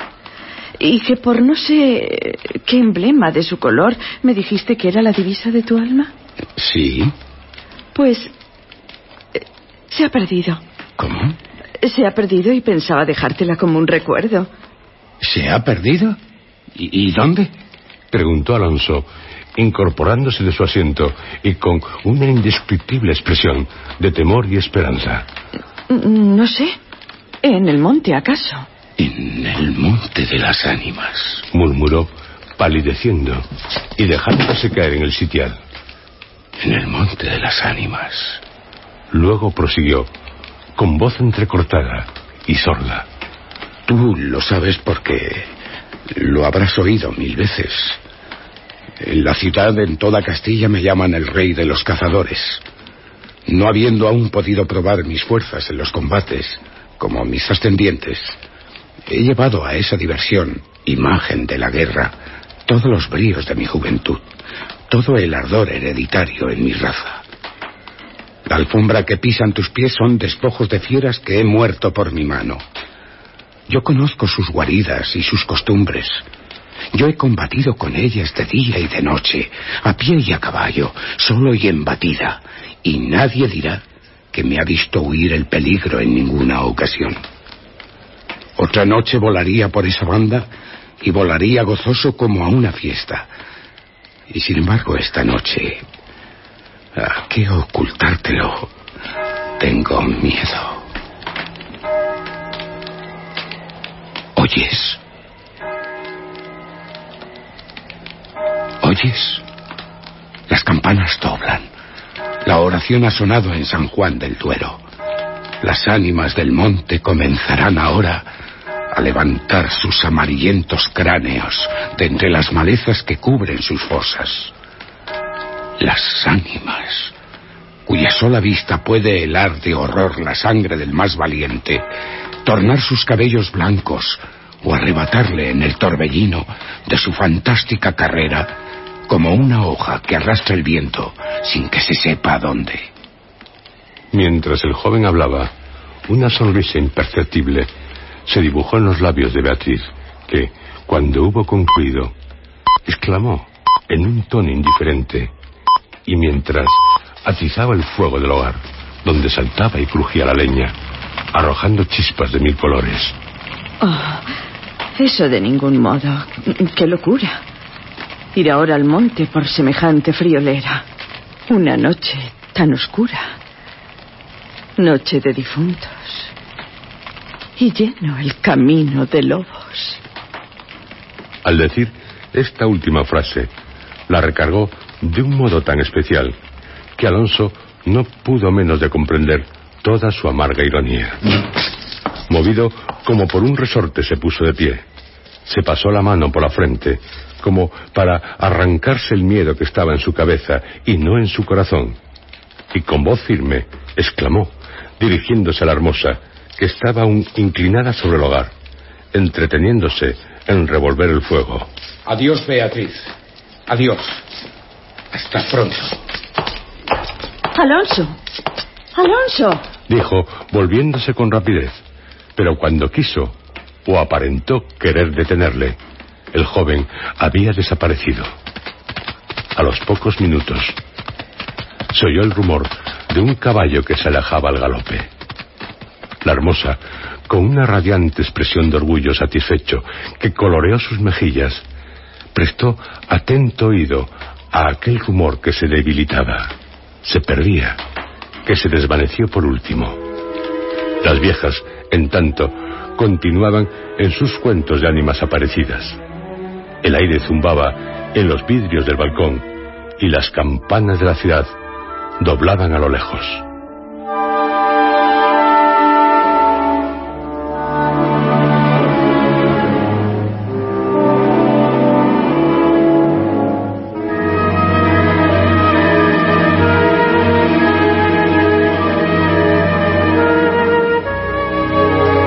Había pasado una hora, dos, tres. La medianoche estaba a punto de sonar cuando Beatriz se retiró a su oratorio. Alonso no volvía, no volvía. Y a querer, en menos de una hora, pudiera haberlo hecho. Habrá tenido miedo. exclamó la joven, cerrando su libro de oraciones y encaminándose a su lecho, después de haber intentado inútilmente murmurar algunos de los rezos que la Iglesia consagra en el Día de los Difuntos a los que ya no existen. Después de haber apagado la lámpara y cruzado las dobles cortinas de seda, se durmió. Se durmió con un sueño inquieto, ligero, nervioso.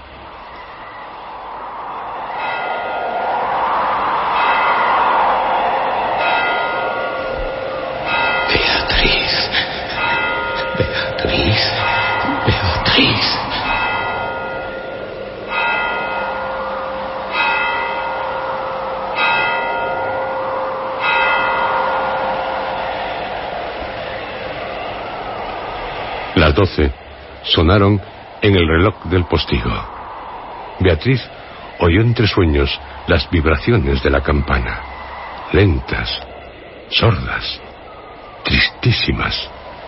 y entreabrió los ojos.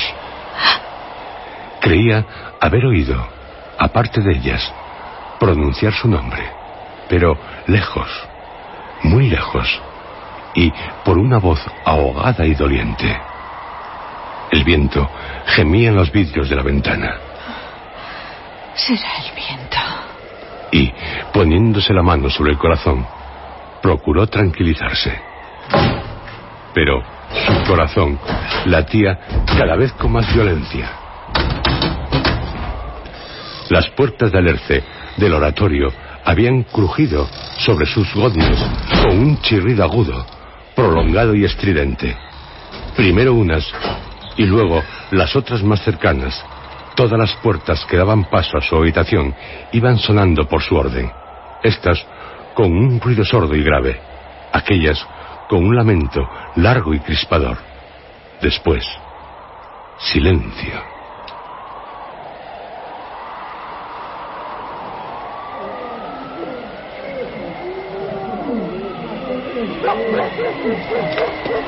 Un silencio lleno de rumores extraños.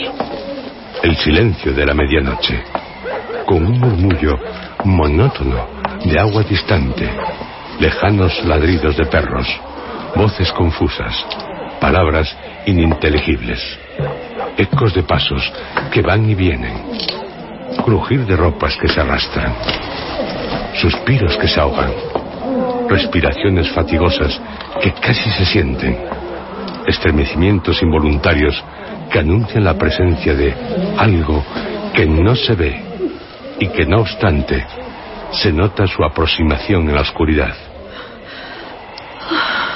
Beatriz, inmóvil, temblorosa, adelantó la cabeza fuera de las cortinas y escuchó un momento.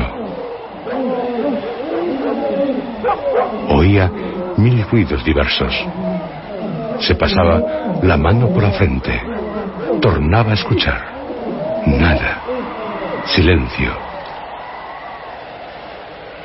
Veía, con esa fosforescencia de la pupila en las crisis nerviosas, como bultos que se movían en todas direcciones y, cuando dilatándolas, las fijaba en un punto. Nada. Oscuridad. Las sombras impenetrables. Exclamó, volviendo a recostar su hermosa cabeza sobre la almohada de raso azul del lecho. ¿Soy yo tan miedosa como estas pobres gentes? Cuyo corazón palpita de terror bajo una armadura al oír una conseja de aparecidos. Y, cerrando los ojos, intentó dormir, pero, en vano, había hecho un esfuerzo sobre sí misma. Pronto volvió a incorporarse, más pálida, más inquieta, más aterrada. Ya no era una ilusión. Las colgaduras de brocado de la puerta habían rozado al separarse, y unas pisadas lentas sonaban sobre la alfombra. El rumor de aquellas pisadas era sordo, casi imperceptible, pero continuado, y a su compás se oía crujir una cosa como madera o hueso. Y se acercaban. Se acercaban. Y se movió el reclinatorio que estaba a la orilla de su lecho. Beatriz lanzó un grito agudo y rebujándose en la ropa que la cubría escondió la cabeza y contuvo el aliento. El aire azotaba los vidrios del balcón. El agua de la fuente lejana caía y caía con un rumor eterno y monótono. Los ladridos de los perros se dilataban en las ráfagas del aire y las campanas de la ciudad de Soria, unas cerca, otras distantes, doblaban tristemente por las ánimas de los difuntos.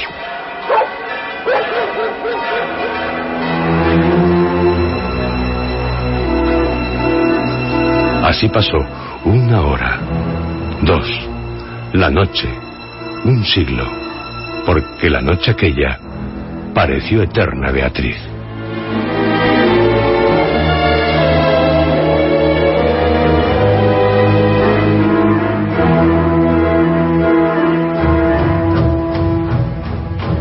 Al fin, despuntó la aurora.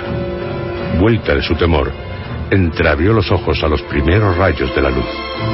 Después de una noche de insomnio y de terrores, es tan hermosa la luz clara y blanca del día. Separó las cortinas de seda del lecho, tendió una mirada serena a su alrededor y ya se disponía a reírse de sus temores pasados, cuando de repente un sudor frío cubrió su cuerpo. Sus ojos se desencajaron y una palidez mortal decoloró sus mejillas. Sobre el reclinatorio había visto, sangrienta y desgarrada, la banda azul que perdiera en el monte. La banda azul que fue a buscar a Alonso.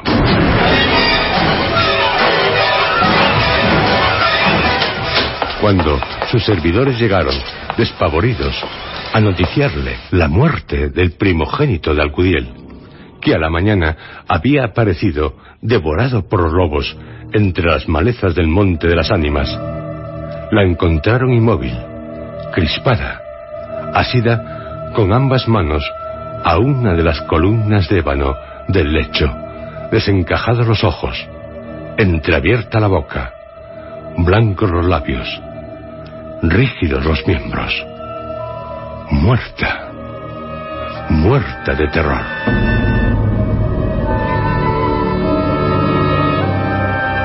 Dicen que, después de acaecido este suceso, un cazador extraviado que pasó la noche difuntos sin poder salir del monte de las ánimas y que el otro día, antes de morir, pudo contar lo que viera, refirió cosas horribles.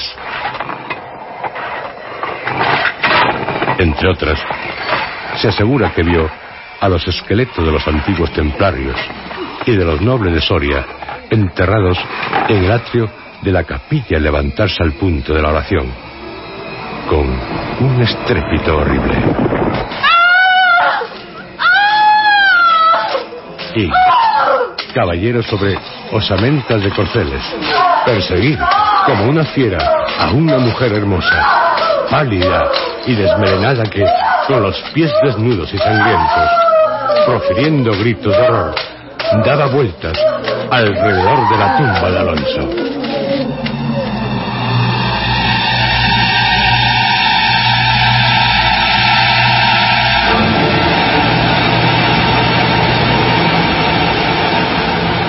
Ánimas hay también en otra de sus sobrenaturales leyendas, la Cueva de la Mora.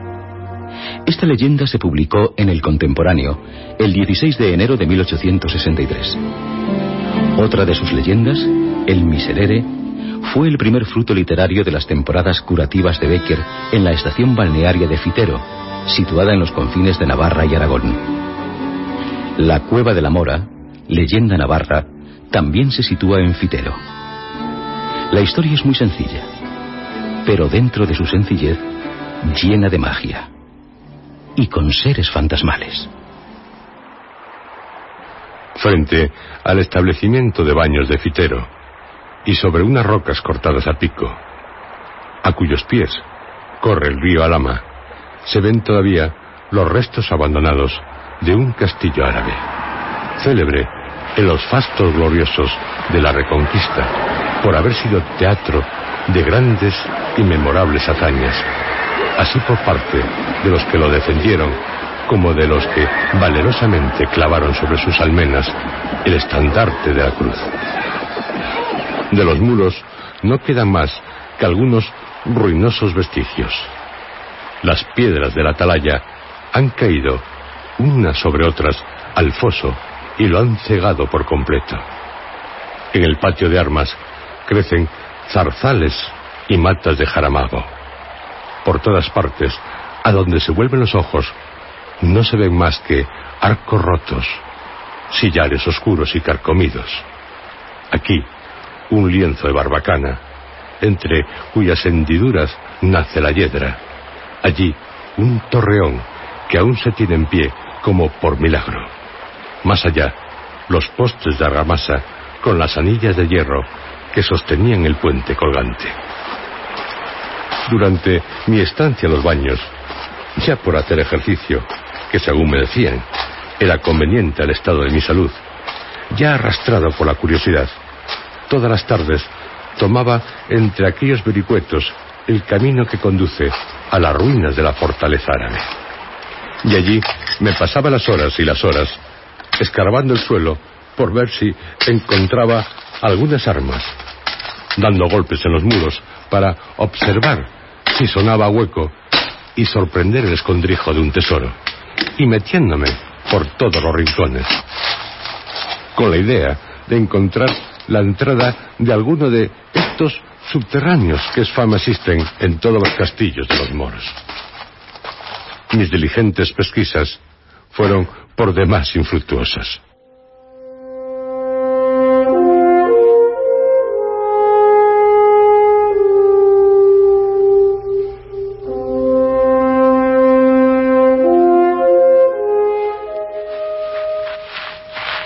Sin embargo, una tarde en que, ya desesperanzado de hallar algo nuevo y curioso, en lo alto de la roca sobre la que se asienta el castillo, renuncié a subir a ella y limité mi paseo a las orillas del río que corre a sus pies. Andando, andando a lo largo de la ribera, vi una especie de boquerón abierto en la peña viva y medio oculto por frondos y espesísimos matorrales. No sin mi poquito de temor, separé el ramaje que cubría la entrada de aquello que me pareció cueva formada por la naturaleza. Después que anduve algunos pasos, vi era un subterráneo abierto a pico. No pudiendo penetrar hasta el fondo, que se perdía entre las sombras, me limité observar cuidadosamente los accidentes de la bóveda y del piso, que me pareció que se elevaba formando como unos grandes peldaños en dirección a la altura en que se halla el castillo, del que ya he hecho mención, y en cuyas ruinas recordé entonces haber visto una poterna cegada. Sin duda, había descubierto uno de esos caminos secretos tan comunes en las obras militares de aquella época, el cual debió servir para hacer salidas falsas o coger, estando sitiados, el agua del río que corre allí inmediato, para cerciorarme de la verdad que pudiera haber en mis deducciones.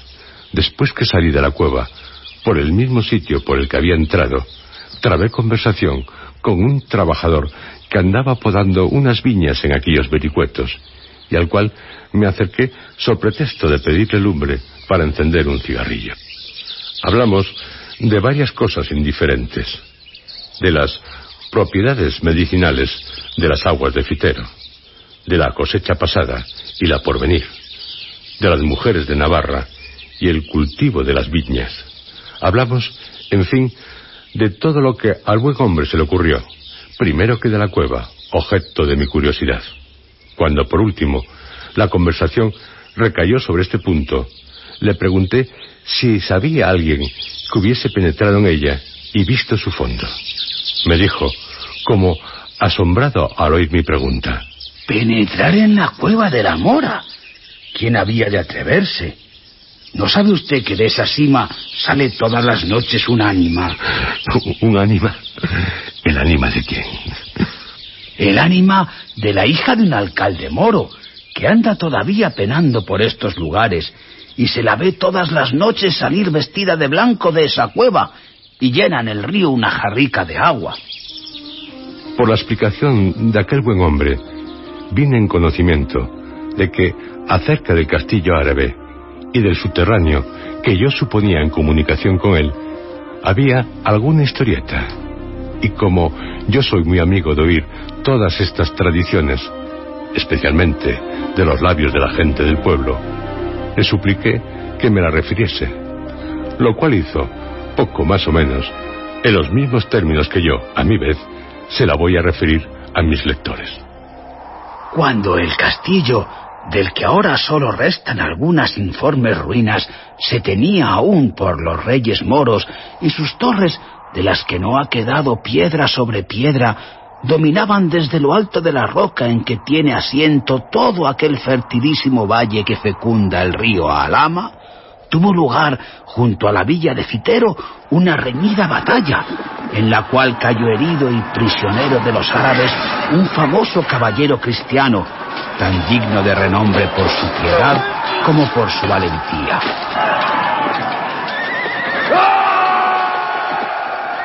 Conducido a la fortaleza y cargado de hierros por sus enemigos, Estuvo algunos días en el fondo de un calabozo luchando entre la vida y la muerte, hasta que, curado casi milagrosamente de sus heridas, sus deudos le rescataron a fuerza de oro. Volvió el cautivo a su hogar, volvió a estrechar entre sus brazos a los que le dieron el ser. Sus hermanos de armas y sus hombres de guerra se alborozaron al verle, creyendo llegada la hora de emprender nuevos combates. Pero el alma del caballero se había llenado de una profunda melancolía, y ni el cariño paterno ni los esfuerzos de la amistad eran parte a disipar su extraña melancolía. Durante su cautiverio logró ver a la hija del alcaide moro, de cuya hermosura tenía noticias por la fama antes de conocerla. Pero cuando la hubo conocido, la encontró tan superior a la idea que de ella se había formado que no pudo resistir a la seducción de sus encantos y se enamoró perdidamente de un objeto para él imposible. Meses y meses pasó el caballero forjando los proyectos más atrevidos y absurdos. Ora imaginaba un medio de romper las barreras que lo separaban de aquella mujer. Ora hacía los mayores esfuerzos por olvidarla y ya se decidía por una cosa, ya se mostraba partidario de otra absolutamente opuesta, hasta que al fin un día reunió a sus hermanos y compañeros de armas, hizo llamar a sus hombres de guerra, y después de hacer con el mayor sigilo todos los aprestos necesarios, cayó de improviso sobre la fortaleza que guardaba a la hermosura objeto de su insensato amor. A partir de esta expedición, todos creyeron que sólo movía a su caudillo el afán de vengarse de cuanto le habían hecho sufrir arrojándolo en el fondo de sus calabozos. Pero después de tomada la fortaleza, no se ocultó a ninguno la verdadera causa de aquella arrojada empresa en que tantos buenos cristianos habían perecido para contribuir al logro de una pasión indigna. El caballero embriagado en el amor que al fin logró encender en el pecho de la hermosísima mora, ni hacía caso de los consejos de sus amigos, ni paraba mientes en las murmuraciones y las quejas de sus soldados. Unos y otros clamaban por salir cuanto antes de aquellos muros, sobre los cuales era natural que habían de caer nuevamente los árabes, repuestos del pánico o de la sorpresa. Y en efecto, sucedió así. El alcaide allegó gentes de los lugares comarcanos y una mañana el vigía que estaba puesto en la atalaya de la torre bajó a anunciar a los enamorados amantes que por toda la sierra que desde aquellas rocas se descubre se veía bajar tal nublado de guerreros que bien podía asegurarse que iba a caer sobre el castillo la morisma entera.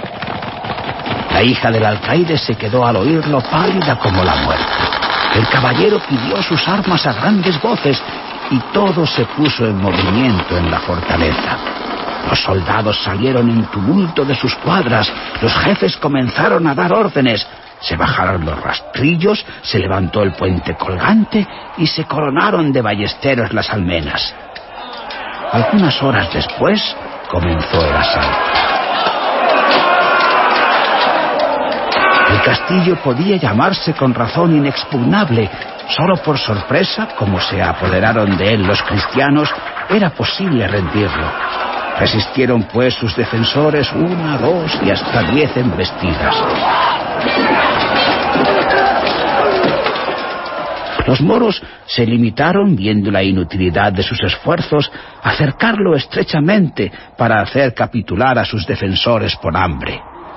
El hambre comenzó en efecto a hacer estragos horrorosos entre los cristianos, pero sabiendo que una vez rendido el castillo, el precio de la vida de sus defensores era la cabeza de su jefe, ninguno quiso hacerle traición, y los mismos que habían reprobado su conducta juraron perecer en su defensa.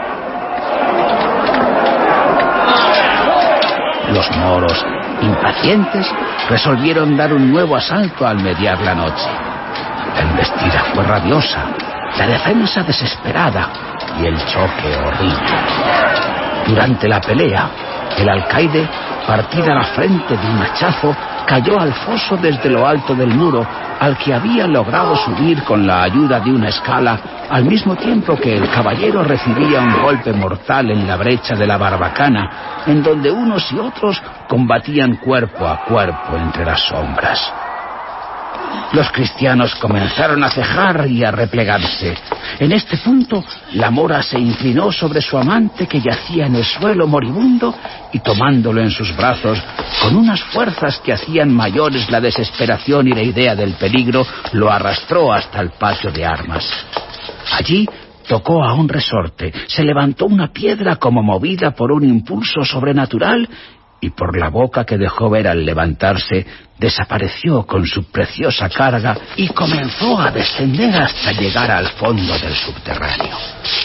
Cuando el caballero volvió en sí, tendió alrededor una mirada llena de extravío y dijo, Tengo sed. Me muero. Me abrazo. Y en su delirio precursor de la muerte, de sus labios secos al pasar por los cuales silbaba la respiración, sólo se oían salir estas palabras angustiosas. Tengo sed. Me abrazo. Agua. Agua. La mora sabía que aquel subterráneo tenía una salida al valle por donde corre el río. El valle y todas las alturas que lo coronaban estaban llenos de soldados moros, que una vez rendida la fortaleza buscaban en vano por todas partes al caballero y a su amada para saciar en ellos su sed de exterminio. Sin embargo, no vaciló un instante y tomando el casco del moribundo se deslizó como una sombra por entre los matorrales que cubrían la boca de la cueva y bajó a la orilla del río. Ya había tomado el agua ya iba a incorporarse para volver de nuevo al lado de su amante cuando silbó una saeta y exhaló un grito.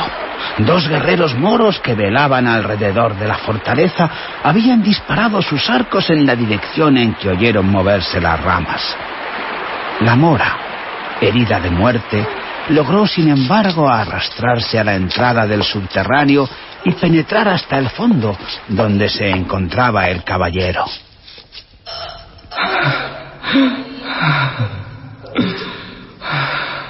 Este, al verla cubierta de sangre y próxima a morir, volvió en su razón y conociendo la enormidad del pecado que tan duramente expiaban, volvió sus ojos al cielo, tomó el agua que su amante le ofrecía y sin acercársela a los labios, preguntó a la mora. ¿Quieres ser cristiana? ¿Quieres morir en mi religión? Y si me salvo, salvarte conmigo. La mora, que había caído al suelo desvanecida con la falta de sangre, hizo un movimiento imperceptible con la cabeza. Dios. Sobre la cual derramó el caballero el agua bautismal invocando el nombre del Todopoderoso. Al otro día, el soldado que disparó la saeta vio un rastro de sangre a la orilla del río y siguiéndolo entró en la cueva, donde encontró los cadáveres del caballero y su amada, que aún vienen por las noches a vagar por estos contornos.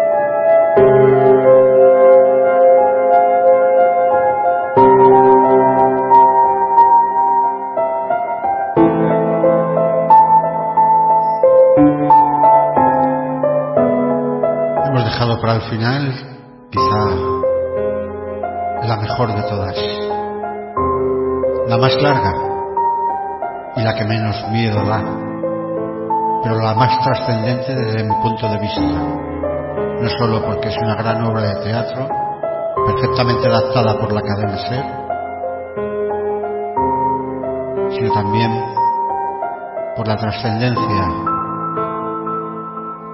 de las familias, de las generaciones, de los que fallecen. Y no olvidéis el tercer acto que a mí me impresionó cuando empiezan a hablar los muertos. A mí me encantó. Os dejo con nuestra ciudad.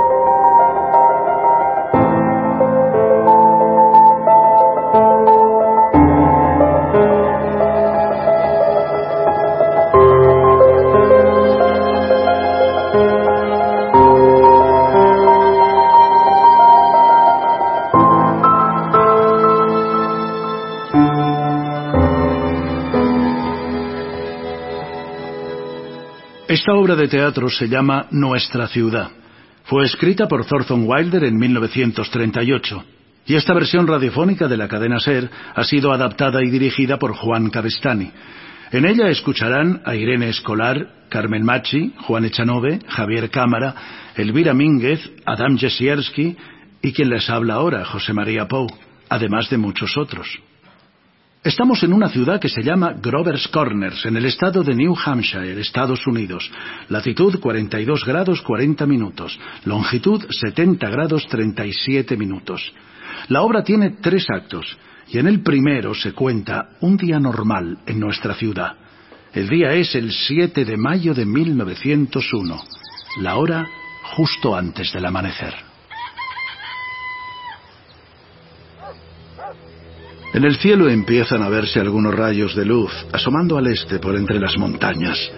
El lucero del alba brilla al máximo, y eso es que está a punto de desaparecer. Les invito a un paseo para que conozcan cómo es nuestra ciudad. Esta es la calle principal. Al fondo están las vías del tren y la estación. Al otro lado, el barrio polaco y algunas familias de Canadá.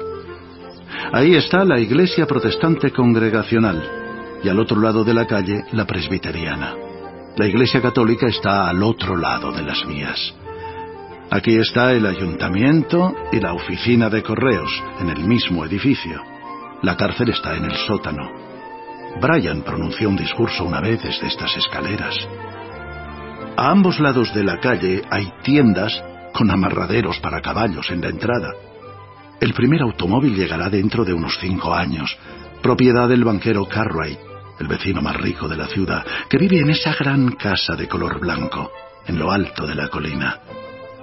Aquí está la tienda de ultramarinos y aquí la farmacia del señor Morgan. Casi todos los habitantes de nuestra ciudad pasan por estas tiendas, al menos una vez al día. La escuela pública está por ahí. El instituto está siguiendo un poco más allá. A las nueve menos cuarto de la mañana, al mediodía y a las tres en punto de la tarde, los gritos y el jolgorio de estos patios se oye por toda la ciudad. Esta es la casa de nuestro médico, el doctor Gibbs. Esta es la entrada trasera. Quien necesite imaginarse cómo es, puede pensar en una rejilla de madera por la que trepan enredaderas con flores. Esta es la huerta de la señora Gibbs. Maíz, guisantes, judías, alceas, heliotropos y muchas más flores. En aquella época, nuestro periódico salía dos veces a la semana. El Centinela de Grover's Corners. Y esta es la casa de su director, el señor Webb. Y esta, la huerta de la señora Webb. Es igual que la de la señora Gibbs, solo que además tiene muchos girasoles. Aquí delante hay un nogal blanco. Es una ciudad preciosa, ¿verdad? Aunque de aquí no ha salido nadie especialmente señalado que se sepa. Bueno, Como iba diciendo, está a punto de amanecer. Las únicas luces que siguen encendidas son las de una cabaña junto a las vías del tren, donde una madre polaca acaba de dar a luz a gemelos. Y las de la casa de Joe Crowell, donde su hijo Joe Jr. se está levantando para salir a repartir el periódico. Y las del apeadero, donde Shorty Hawkins se está preparando para dar la salida al tren de las 5.45 a Boston. En fin, acaba de empezar un nuevo día. Ah, aquí viene el doctor Gibbs por la calle principal. Viene de la casa de esa madre polaca que decía antes. Le llamaron de urgencia a la una y media de la madrugada. Y aquí está su mujer, la señora Gibbs, bajando a preparar el desayuno. El doctor Gibbs morirá en 1930 y el nuevo hospital llevará su nombre. La señora Gibbs morirá antes, mucho antes de hecho. Irá a visitar a su hija Rebecca, casada con un vendedor de seguros de Canton, Ohio, y morirá allí de neumonía, aunque luego traerán el cadáver aquí. Descansará en el cementerio, junto a los otros Gibb y los Hersey. Ella era Julia Hersey antes de casarse con el doctor Gibbs en la iglesia congregacional. En nuestra ciudad nos gusta saberlo todo los unos de los otros. Y ahí está la señora Webb, que también baja a preparar el desayuno. Y aquí viene Joe Jr., repartiendo el centinela de Grover's Corners.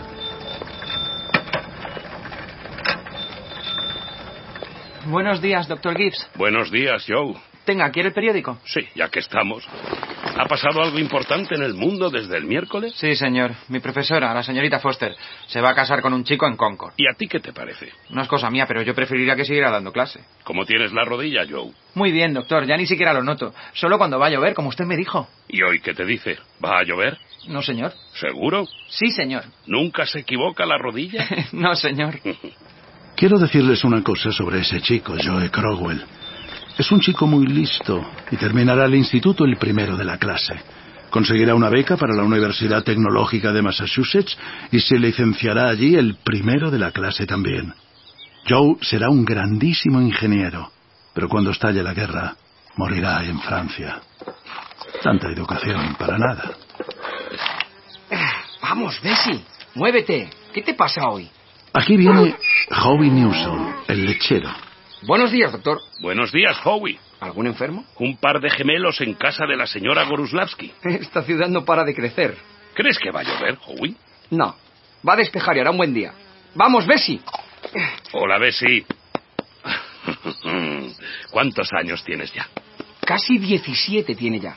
Está hecha un lío con la ruta desde que los Lockharts dejaron de pedir leche. Bessie se empeña en que les deje una botella igual que antes, y si no, va protestando todo el rato.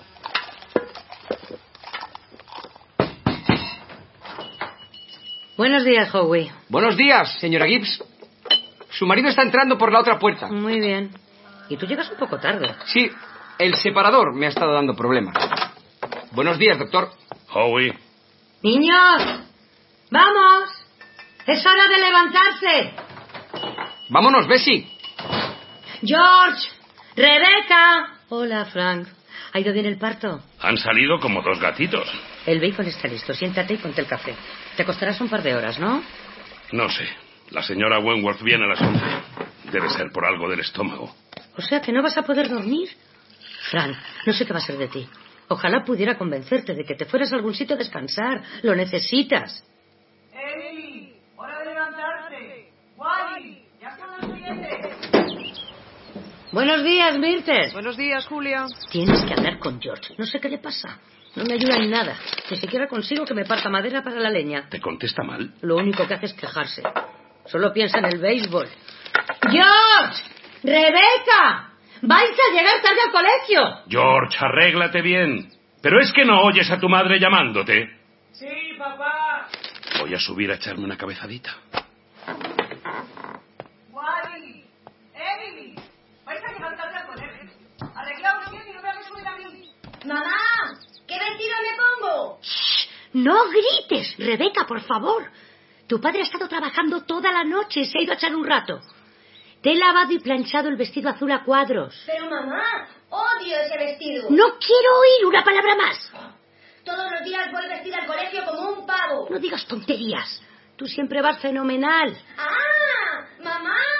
George me está subir y os vais a enterar los dos, ya veréis. Niños, el desayuno es la comida más importante del día. Deja ese libro, Wally. Pero mamá, es que tengo que aprenderme las provincias de Canadá antes de las 10. Sabéis las reglas perfectamente. Nada de libros en la mesa. Yo prefiero a mis hijos sanos antes que listos. Yo soy las dos cosas, mamá. Soy la niña más lista de mi curso y tengo una memoria increíble. Anda, tómate el desayuno. Oye, que yo también soy listo, ¿eh? Y además colecciono sellos. 25 centavos a la semana me parece más que suficiente para un chico de tu edad. La verdad es que no sé en qué te gastas el dinero.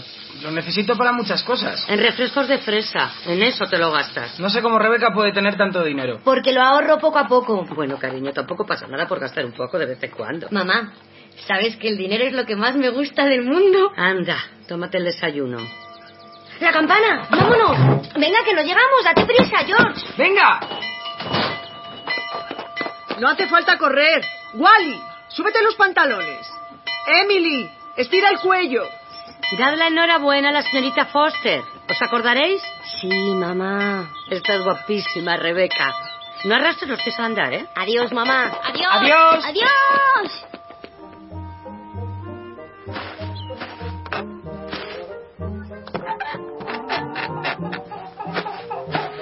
Chiqui, chiqui, chiqui, chiqui, chiqui, chiqui, chiqui. Toma, toma, toma, toma. No, no, vete. Fuera, fuera. ¿Y tú? ¿Tú no eres de este corral? ¿De dónde has venido tú? Tranquila, tranquila, no tengas miedo. No voy a hacerte daño. Buenos días, Myrtle. ¿Qué tal tu resfriado? Aquí sigo, con el picor de garganta.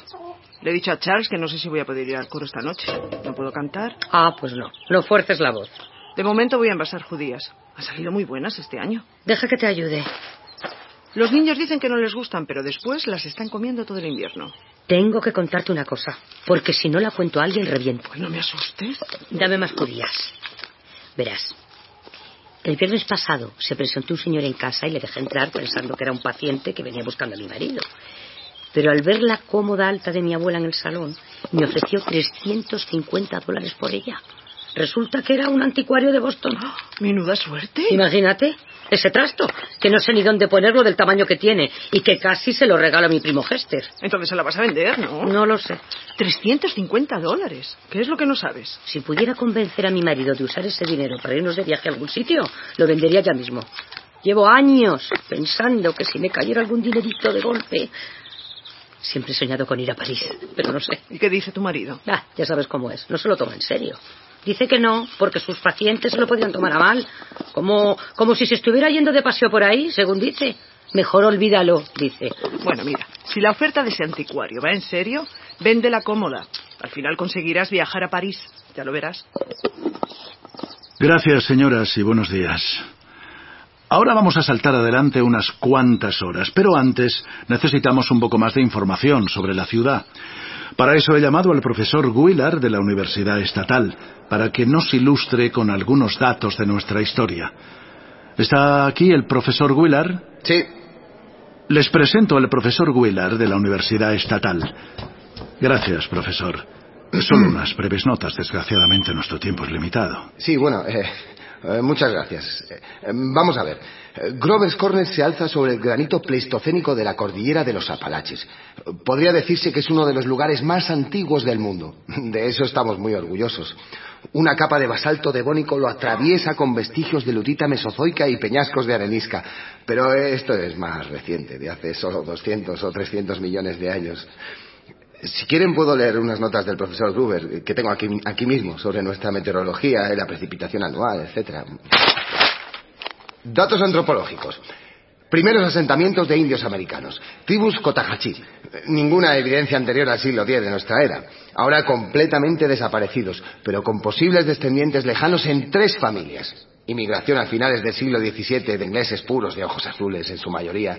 Desde entonces algunos eslavos y mediterráneos. ¿Y la población, profesor Willard? Dentro del casco urbano 2640. Esta noche han nacido un par de gemelos. ¿Cómo? ¿Ah, sí? Bueno, en este momento la población ya es de 2642. Muchas gracias, profesor. No hay de qué, señor. Por aquí, por aquí. Y ahora vamos con la información política y social de la mano del señor Webb. El señor Webb es el editor y director del Centinela de Grover's Corners, nuestro periódico local. Eh, bien, Mm, no hace falta decir que en esta ciudad manda una junta de diles. Todos los varones votan a partir de los 21 años. El voto de las mujeres es indirecto. eh, somos profesionales de clase media-baja. Eh, bien, el 10% es mano de obra sin estudios. Y políticamente, pues somos un 86% republicanos, un 6% demócratas, un 4% socialistas y el resto no sabe no contesta. En religión, somos un 85% protestantes, un 12% católicos y el resto tampoco sabe y tampoco contesta. ¿Y cómo interpreta estos datos, señor Webb? Pues que somos una ciudad muy normal. Un poco más formal que la mayoría y posiblemente bastante más aburrida. Muy bien. ¿Alguno de los presentes quiere preguntar algo al señor Webb sobre nuestra ciudad? Sí, aquí, por favor, sí. Dice que es una ciudad normal, pero yo quería preguntar. Entonces, ¿por qué se bebe tanto alcohol en Grover's Corners? Pero ¿quién le ha dicho a usted que aquí se bebe mucho alcohol? Bueno, yo solo quiero saber si se bebe mucho o no. Pues no, depende de lo que usted considere mucho. Aquí, los sábados por la noche, eh, los braceros de las granjas se juntan en el establo de Hillary Greenox y arman un poco de jaleo. Sí, hay un par de borrachos en la ciudad, pero luego en misa se arrepienten siempre. Así que no, yo diría que por aquí, por lo general, el alcohol no es algo común. Excepto en el botiquín de las casas. Pero bueno, vamos a ver una cosa. Por favor, acérquese un poco para que podamos oírle. ¿Qué quería decir? ¿De qué estamos hablando aquí? ¿De una ciudad en que todo es perfecto? Esa ciudad no existe. ¿Qué pasa con la injusticia social? ¿Con las desigualdades? Cálmese, cálmese, por favor. Hombre, claro que ese tema preocupa aquí a todo el mundo. Ah, Nos importa mucho si a uno le va bien o a otro le va peor. ¿Y entonces por qué no se hace nada para cambiarlo? Eh, eso no lo sé. Supongo que como en todas partes aquí buscamos la manera de que la gente trabajadora y sensata mm, pueda prosperar. Y que los vagos, los corruptos y los beligerantes se queden fuera, pero no es fácil. Mientras también se hace todo lo que se puede por los que necesitan ayuda. Y los que no la necesitan, pues se les deja su aire. ¿Hay más preguntas? Señor Webb, ¿aquí en Grover's Corners la gente aprecia la cultura y el arte? No mucho, señora. No hay mucha cultura aquí. Pero apreciamos otras cosas. Por ejemplo, el sol saliendo por las montañas al amanecer, los pájaros. Eso sí, lo apreciamos mucho. Y nos fijamos en el cambio de las estaciones. Sí, sí, todo el mundo se fija en eso. Pero tiene usted razón, de ese otro arte no hay mucho. Robinson Crusoe, y la Biblia, y Händel, y la madre de Whistler, eso lo conocemos todos, pero de ahí no pasamos. Me lo imaginaba. Gracias, señor Webb. De nada, gracias. Gracias, señor Webb.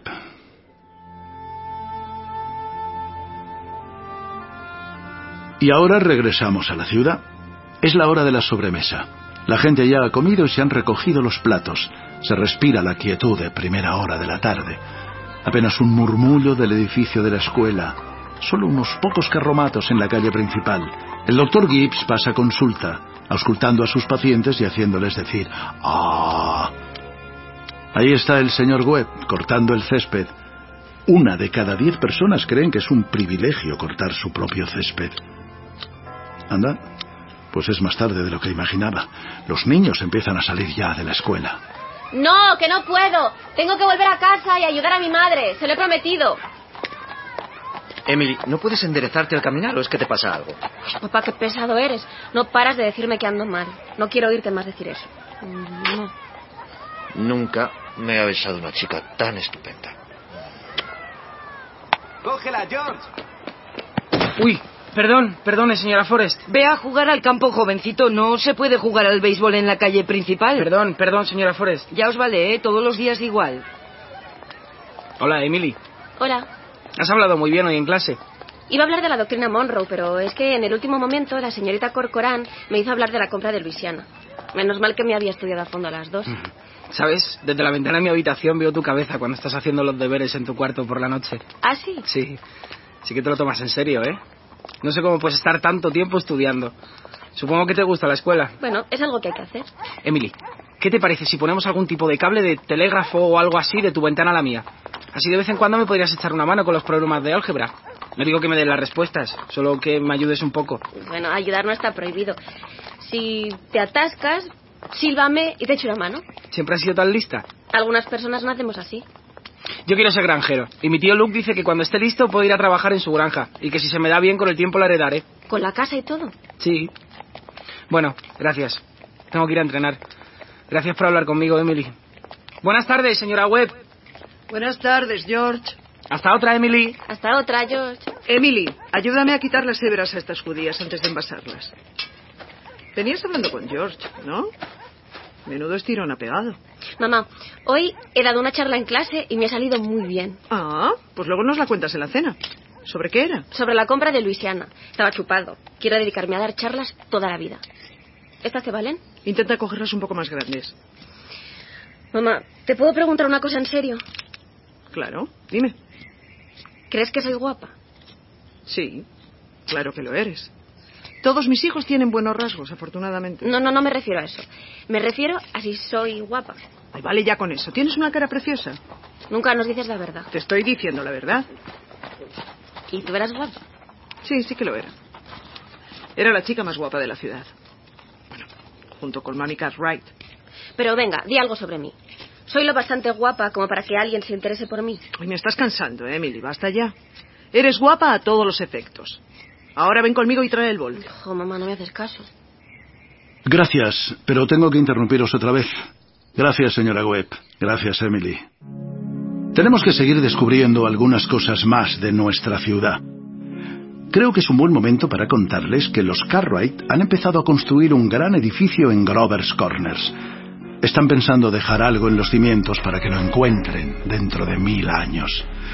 Dicen de poner un ejemplar del New York Times y otro del Centinela de Grover's Corners.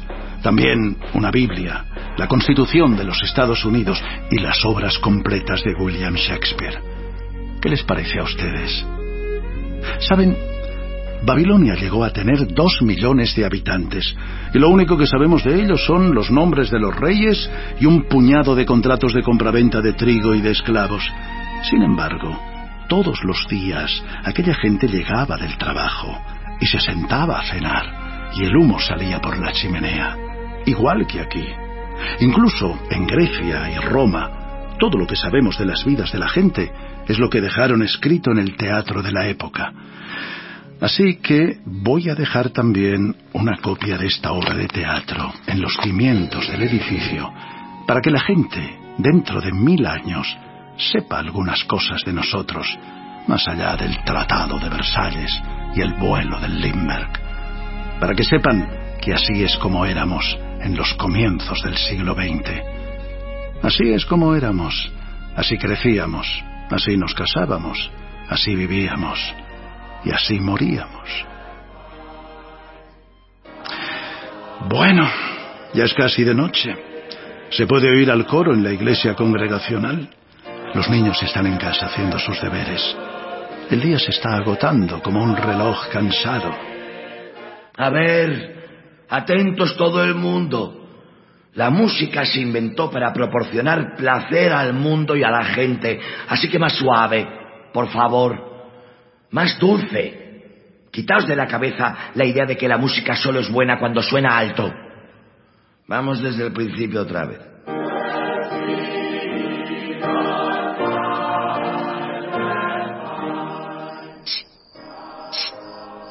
Emily. Hola. Hola. No puedo estudiar. Me molesta la luz de la luna. Emily, ¿has entendido el tercer problema? ¿Cuál? El tercero. Pero si es el más fácil de todos.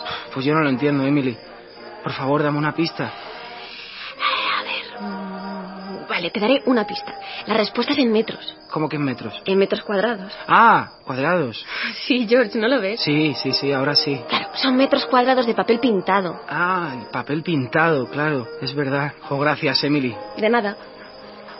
¿Oyes al coro practicando? Incluso si te fijas, se puede oír el tren desde Contuco. ¿Lo escuchas? Mm, Sí, es verdad. Bueno, pues nada, que voy a seguir estudiando. Vale. Buenas noches, Emily. Y gracias. Buenas noches, George. Antes de que se me olvide, ¿cuántos de vosotros vais a poder venir el martes por la tarde a cantar en la boda de Fred Hersey? Levantad la mano. De acuerdo, muy bien, muchas gracias. Cantaremos lo mismo que el mes pasado en la boda de Jane Trowbridge. Y ahora cantaremos ¿Estás cansado? ¿Estás apagado? El título es una pregunta y significa algo. Hay que sentirla. ¿Vamos allá?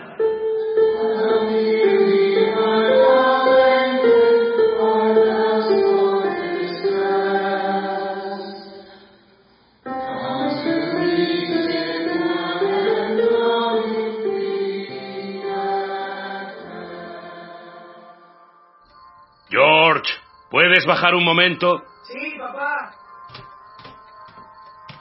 Ponte cómodo. Quiero hablar contigo. Dime, ¿cuántos años tienes? Yo. Casi 17. ¿Y qué quieres hacer al terminar la escuela? Pues verás, papá. Quiero ser granjero en la granja del tío Luke. ¿Y estás dispuesto a madrugar para ordeñar las vacas y alimentar a los animales? ¿Y vas a poder estar con la azada y el rastrillo todo el día? Claro que sí. ¿Por qué? ¿Qué quieres decir, papá? Verás, George. Cuando estaba hoy en la consulta he oído un ruido que me ha llamado la atención. ¿Y sabes lo que era? Era tu madre cortando leña. Tu madre, que se levanta antes del amanecer, que se pasa el día cocinando, limpiando y planchando, y todavía tiene que salir al patio a partir leña. Me parece que se ha cansado de pedírtelo. Ha debido pensar que es más rápido hacerlo ella directamente. Tú, mientras tanto, te comes la comida que te prepara, te pones la ropa que te limpia y luego te vas a jugar al béisbol, como si ella fuera una asistenta que tenemos en casa con la que ni siquiera tienes mucho trato. Solo quería llamarte la atención sobre este tema, George. Quita esa cara de pena. Anda, por favor. He decidido aumentarte la paga a 25 centavos por semana, pero no por ayudar a tu madre con la leña, porque eso es algo que vas a hacer gratis, sino porque te estás haciendo mayor. Y me imagino que lo vas a necesitar para muchas cosas. Gracias, papá. Mañana es el día de la paga. Puedes contar con ella. Me pregunto qué le pasará a tu madre. El coro nunca termina tan tarde. Solo son las ocho y media, papá. No sé por qué tiene que seguir yendo a cantar en el coro, con esa voz que tiene la pobre, y volver andando por la calle a estas horas. Y tú es hora de que te acuestes ya, ¿no? Sí, papá. Buenas noches, Marta. Buenas noches. Buenas noches, señor Foster. Buenas noches. Se lo voy a contar a mi marido. Seguro que quiere publicarlo en el periódico. Uh, qué tarde es. Buenas noches, Irma. Ha estado muy bien el coro hoy, ¿verdad, Myrtle? Mira la luna, por favor. Por cierto, no quería decir nada delante de la gente, pero ahora que estamos solas, menudo escándalo, ¿no? ¿El qué? Simon Stimson. Pero Luela. ¿Pero Luela qué? ¿Que el organista de la iglesia esté borracho día tras día, año tras año, te parece normal? Porque todas habéis visto que estaba borracho hoy otra vez. Luela, todos sabemos lo del señor Stimson y los problemas que ha tenido. Si el párroco, que también lo sabe, le ha mantenido en su puesto, lo único que nos queda a los demás es hacer como si nada. Hacer como si nada. Pero si cada vez es peor. Mira, llevo en el coro el doble de tiempo que tú y te digo que no, que está mejorando. Ay, no me apetece nada meterme en la cama en una noche como esta. Pero tengo que irme. Si no, mis hijos estarán despiertos hasta las tantas. Buenas noches, Luela. Puedes llegar sola a casa, Luela. Pero si hay luz todavía. Ya veo a mi marido mirando por la ventana impaciente. Ni que viniéramos de la feria. Adiós.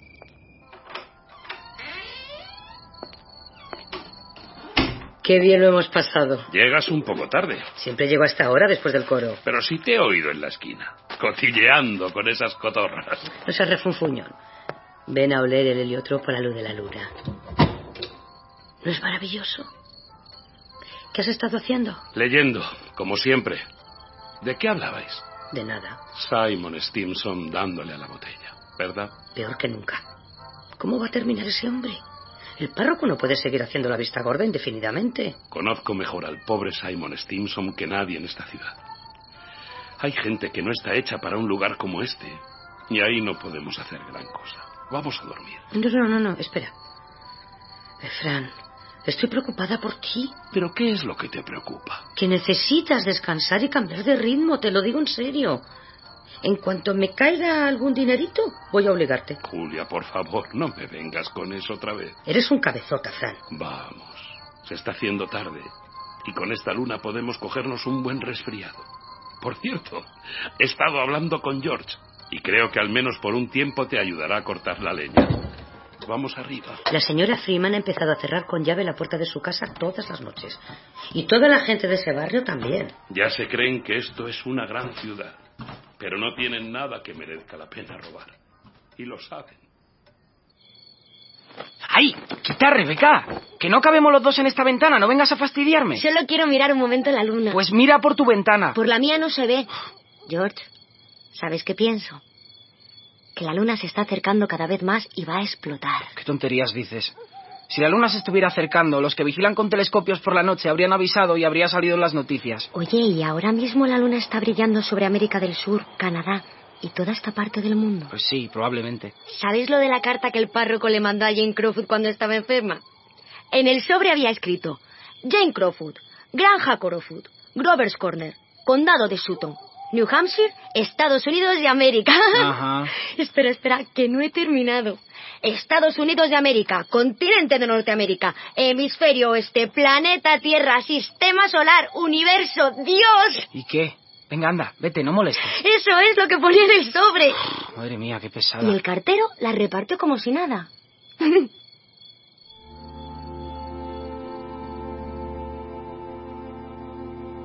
Las nueve y media. Casi todas las luces se han apagado. No, por ahí va el señor Webb después de cerrar la edición de mañana. Y aquí viene el agente Bill Warren haciendo la ronda nocturna. Buenas noches, Bill. Buenas noches, señor Webb. Bonita luna. Sí. ¿Todo en orden? Simon Stinson está dando un poco de guerra. Acabo de ver a su mujer buscándole. Y no he querido saber nada. Por ahí viene Simon. Buenas noches, Simon. Todo el mundo está en casa ya.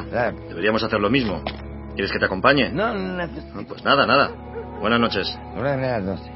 No sé cómo va a acabar este pobre hombre. La verdad es que no he tenido mucha suerte.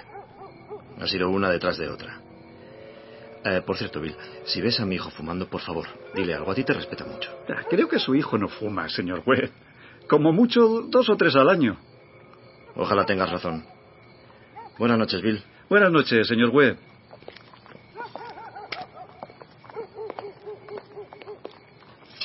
¿Quién anda ahí?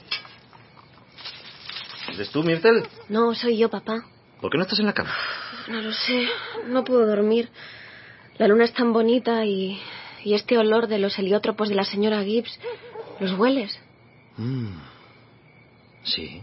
No estarás preocupada por algo, Emily. ¿Preocupada? No, papá. Bueno, pues quédate un rato más si quieres. Pero que no te oiga tu madre, ¿eh? Buenas noches. Buenas noches, papá. Y de esta forma termina el primer acto, amigos. Podéis levantaros y estirar las piernas si queréis, pero no os vayáis muy lejos porque esto sigue.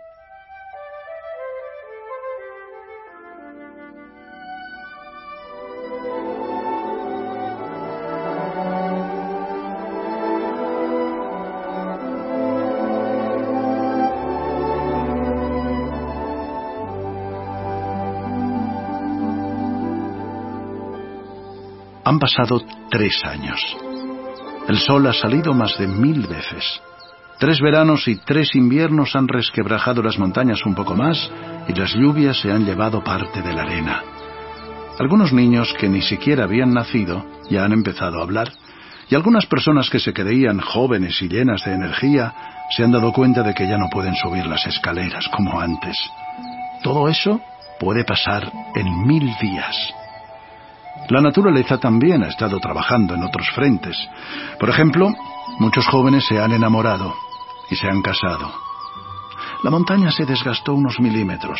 Por el molino pasaron millones de litros de agua y por todas partes se construyeron tejados y debajo un hogar. Casi todo el mundo se termina casando y en nuestra ciudad también. El primer acto se llamaba La vida diaria. Este acto se llama amor y matrimonio. Y hay otro acto después de este, que ya os imagináis sobre qué trata. Decía que han pasado tres años. Estamos en 1904. Es el 7 de julio y la escuela ya ha terminado. Es muy temprano por la mañana. Solo que esta vez ha estado lloviendo. Ha habido una gran tormenta de lluvia y truenos. El jardín de la señora Gibbs y el de la señora Webb están inundados. Durante todo el día de ayer en la calle principal el agua caía a mantas y puede empezar otra vez en cualquier momento. Ahí va el tren de las 5.45 a Boston. Y aquí están la señora Gibbs y la señora Webb preparando el desayuno como cualquier otro día. Estas mujeres prepararon tres comidas al día durante 20 años, una, y durante 40 años la otra, y sin vacaciones de verano. Cada una crió dos hijos y cuidó de la casa y nunca sufrió un ataque de nervios. Como dijo el poeta, tienes que amar la vida para poder vivir y tienes que vivir para poder amar la vida. Es lo que llaman un círculo vicioso. Vamos, Bessie. Aquí viene Howie Newsom, repartiendo la leche. Y ahí va Sid Crowell, repartiendo el periódico, como hacía antes su hermano mayor. Eh, buenos días, Howie. Buenos días, sí. ¿Algo en las noticias que tenga que saber? Nada especial. Bueno, aparte de que vamos a perder al mejor lanzador de béisbol que hemos tenido nunca en Grover's Corner. Eh, eh, tranquila. No me dejas ni parar a hablar un momento. ¿A quién te refieres? Pues a George Gibbs. No entiendo cómo ha podido dejar el béisbol para casarse. Yo tampoco. Nunca he entendido esas cosas. Buenos días, agente. ¿Cómo tan temprano? El río está bajando muy crecido y hay peligro de inundación. Sí, Crowell está indignado porque George Gibbs ha dejado el béisbol. Sí, señor, así son las cosas. En 1884 teníamos otro lanzador, mejor incluso que George. Se llamaba Hank Todd. Un día se fue a Maine y se hizo párroco. ¿Tú crees que va a llover más, Howie? No, puede que despeje del todo.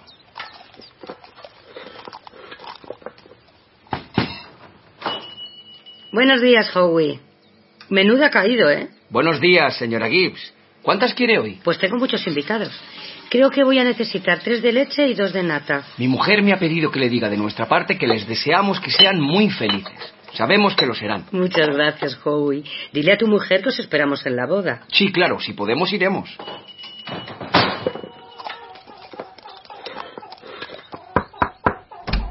Buenos días, señora Webb. Ah, buenos días, señor Newsom. Le pedí cuatro litros de leche, pero necesito otro más si puede ser. Sí, claro, y dos de nata. Dígame. ¿Cree que va a llover otra vez? Ha llovido tanto que ahora solo puede despejar. Mi mujer me ha dicho que le diga de nuestra parte que esperamos que sean muy felices, señora Webb. Sabemos que lo serán. Gracias. Y gracias a su esposa. Esperamos verles en la boda. Sí, señora Webb. Esperamos poder ir. No podemos perdérnosla. Vamos, Bessie. Bueno, querida, ha llegado el día. Se nos va uno de nuestros polluelos. No vuelvas a decirlo, Fran. Me dan ganas de llorar todo el rato. Ay, siéntate y toma tu café. El novio está arriba afeitándose, aunque no haya mucho que afeitar. Silba y canta como si estuviera feliz de abandonarnos. De vez en cuando dice sí quiero al espejo, pero no me suena muy convincente. Si te digo la verdad, Fran, no sé cómo se las van a arreglar.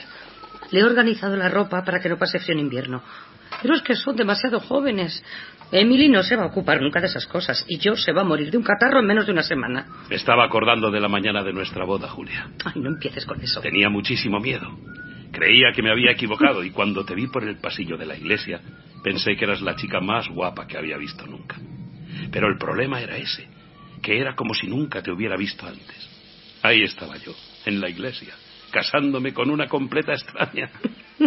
¿Y cómo crees que me sentía yo? Fran, las bodas son algo horrible, una farsa, eso es lo que son. Toma. Pero bueno, Julia. Tenía que entretenerme en algo. No has dormido bien. Digamos que he visto pasar bastantes horas. La verdad es que me asusta pensar en George como padre de familia.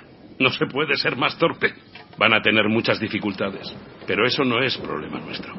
Todo el mundo tiene derecho a tener sus propios problemas. Es verdad. Estamos destinados a vivir en pareja. Quedarse solo no es natural. Julia, ¿sabes qué era lo que me daba miedo cuando me casé contigo? Venga ya, anda. Temía que no íbamos a tener temas de conversación más allá de unas cuantas semanas. Pensaba que no íbamos a saber de qué hablar y que íbamos a comer en silencio. Al final, tú y yo llevamos 20 años hablando sin ningún vacío digno de mención. es verdad. Aunque haya sido de si va a llover o no, siempre hemos encontrado algo de qué hablar. ¿Oyes a Rebeca andando en el piso de arriba? No. Es la primera vez que no la oigo corriendo de un lado para otro. Estará metida en su habitación. Y me parece a mí que debe estar llorando. Por el amor de Dios, esto no puede ser. Rebeca. Rebeca, vas a desayunar. Buenos días a todos. Solo me quedan cinco horas de vida. George, ¿a dónde vas? Al otro lado del jardín, a ver a mi prometida. Ponte las botas de agua. Está lloviendo a mares.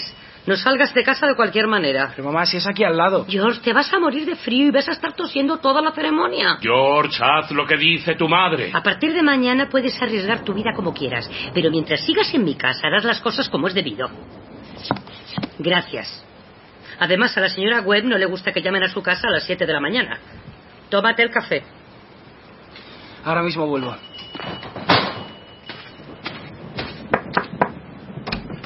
Buenos días, señora Webb. ¡Ay! ¡Qué susto me has dado, George! Mira, no quiero que te mojes, pero tampoco puedo dejar que te quedes. ¿Por qué? Lo sabes perfectamente. Porque el novio no puede ver a la novia el día de la boda antes de la iglesia. Eso es solo una superstición. Buenos días, señor Webb. Buenos días, George. Usted no cree en esa superstición, ¿verdad, señor Webb? Las supersticiones siempre son por algo, George. Si todo el mundo lo respeta, no vas a ser tú el primero que haga lo contrario. ¿Cómo está Emily? Todavía no se ha despertado. No la he oído levantarse. ¿Emily está durmiendo? Normal. Estuvimos hasta muy tarde anoche cosiendo y organizando cosas. Mira, te diré lo que voy a hacer.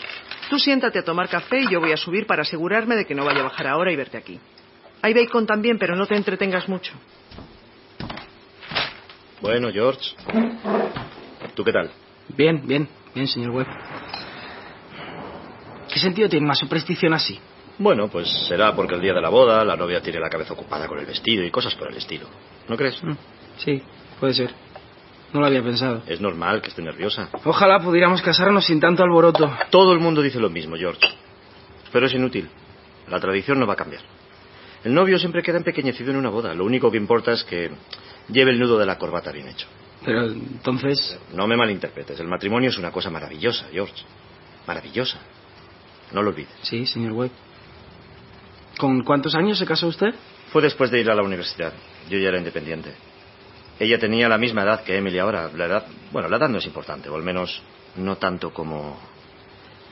Bueno, mm, otras cosas. ¿Como qué? ¿Qué iba a decir?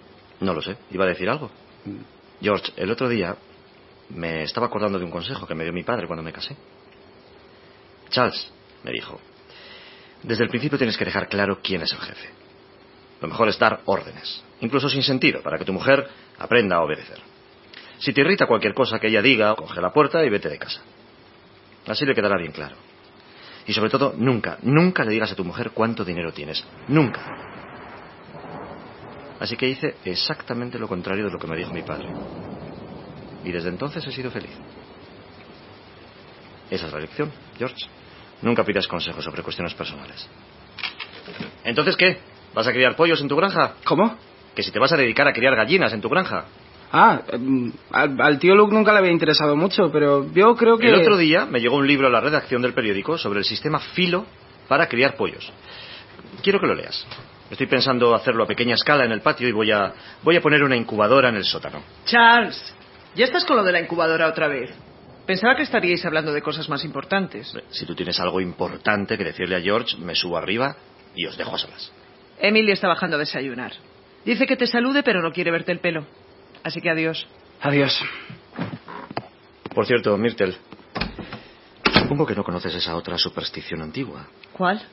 Una superstición de los hombres de las cavernas. Dice que el novio no debe ver tampoco a su suegro el día de la boda, ni de lejos. Muchas gracias, señor y señora Webb. Pero ahora queremos saber cómo empezó todo esto. Esta boda, este plan de compartir una vida. Cómo empiezan las cosas grandes como esta. Pero antes de eso, quiero que penséis un momento en cómo era sentirse muy joven. Y cuando os enamorasteis por primera vez, cuando era como si estuvierais flotando, sin daros cuenta de por dónde ibais caminando y sin escuchar lo que os decían. Es como estar un poco loco, ¿no? ¿Podéis pensar en eso, por favor?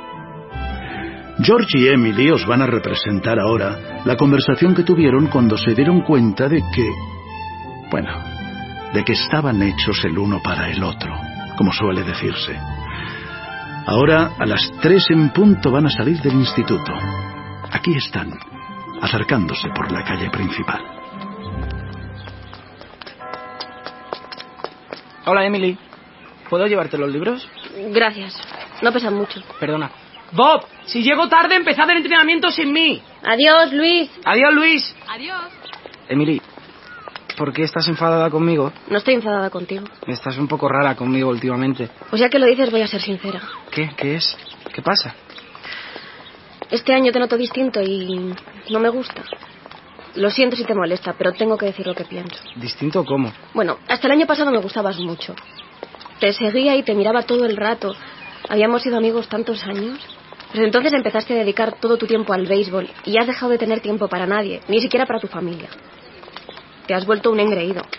Todas las chicas lo dicen. No te lo dicen a la cara, claro, pero es lo que dicen a tus espaldas. Y a mí me duele oírlo. Pero reconozco que tienen un poco de razón. Lo siento si esto hiere tus sentimientos, pero tengo que decírtelo. Me alegro que me lo hayas dicho, Emily. Yo creía que una cosa así nunca podía pasarme a mí. Pero a lo mejor uno se va llenando de defectos sin darse cuenta. Yo creo que hay que aspirar a la perfección. Pero ser perfecto es imposible, Emily. Mi padre lo es y el tuyo también. No hay ningún motivo para que tú no lo seas. Yo creo que los hombres no somos buenos por naturaleza. Pero las mujeres sí. Yo te aseguro que no soy perfecta. Las chicas somos más inestables. Uf, perdona, no, sé- no sé por qué te estoy diciendo esto y, y- y no sé por qué he dicho eso de ti. Emily, Además, que no es verdad en absoluto y ni siquiera es importante. Emily, ¿te apetece ir a tomar algo? Un helado o lo que sea. Pues. Sí. Gracias. Dos batidos de fresa, señor Morgan. Mm, ¿Estamos celebrando algo? ¿Mm? Celebro tener una amiga que me dice todas las cosas que necesito escuchar. No, George, por favor, de verdad, olvídalo. Es que no sé por qué lo he dicho. No es verdad. Si tú eres una No, persona... Emily, sí es verdad. Y me alegro que me hayas hablado así, porque ahora voy a cambiar. Ya lo verás. Y además quiero pedirte un favor. ¿Cuál? Aquí tenéis. Que os aproveche. Si me voy a estudiar para ingeniero agrónomo el año que viene, ¿me escribirás de vez en cuando? Claro que sí, George. Tres años en la universidad es mucho tiempo. A lo mejor incluso una carta de Grover's Corners deja de ser interesante para ti. Siempre querrás saber todo lo que pasa aquí, aunque esté muy lejos mucho tiempo. Te lo puedo asegurar, Emily. Entonces intentaré que mis cartas sean interesantes. ¿Sabes qué? He preguntado a varios granjeros si les parece importante ir a la escuela de ingenieros agrónomos para ser un buen granjero. Algunos dicen que es una pérdida de tiempo. Que todo lo que hay que saber puedes leerlo luego en uno de esos folletos que reparte el gobierno. Además, el tío Luke se está haciendo mayor y si por él fuera, me pondría a trabajar mañana mismo en la granja. ¿De verdad? Y encima, como tú dices, estar tan lejos tanto tiempo, conociendo a otras personas. ¿Y a quién voy a conocer por ahí mejor que a la gente de aquí? A nadie, Emily. No necesito ir a conocer a gente en otros sitios.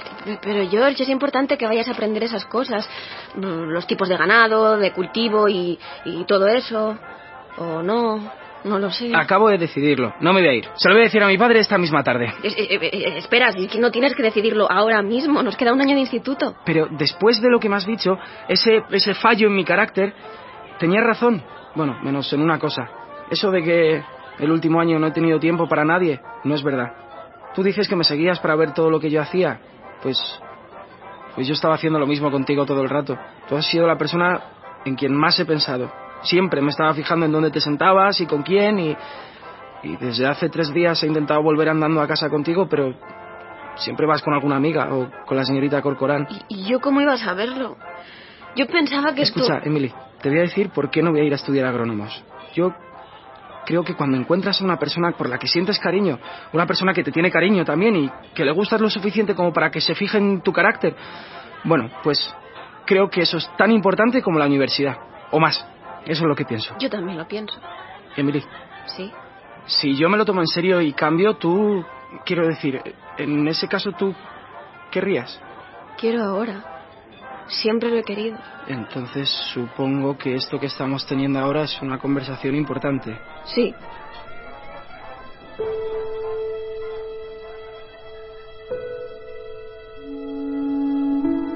A partir de ahora, esta obra se pone bastante seria. Porque hay religiones que dicen que el matrimonio es un sacramento. No sé lo que eso significa. Pero como dijo la señora Gibbs hace un rato, las personas estamos hechas para vivir en pareja. Esta es una boda estupenda que ha convocado a gente íntegra y buena, pero incluso en estas circunstancias, en el fondo de cada uno de los asistentes también hay una gran confusión. Y creemos que eso también hay que decirlo en esta obra. No olvidemos a los otros testigos de esta ceremonia, los antepasados, millones de antepasados. La mayoría de ellos también vivieron en pareja, millones de ellos. El verdadero héroe de esta escena ni siquiera está aquí, y ustedes saben quién es. Cada bebé que nace al mundo es un intento de la naturaleza de crear un ser perfecto. La naturaleza busca la cantidad, pero también la calidad. En fin, eso ha sido mi sermón. No se quejen, tampoco ha sido tan largo.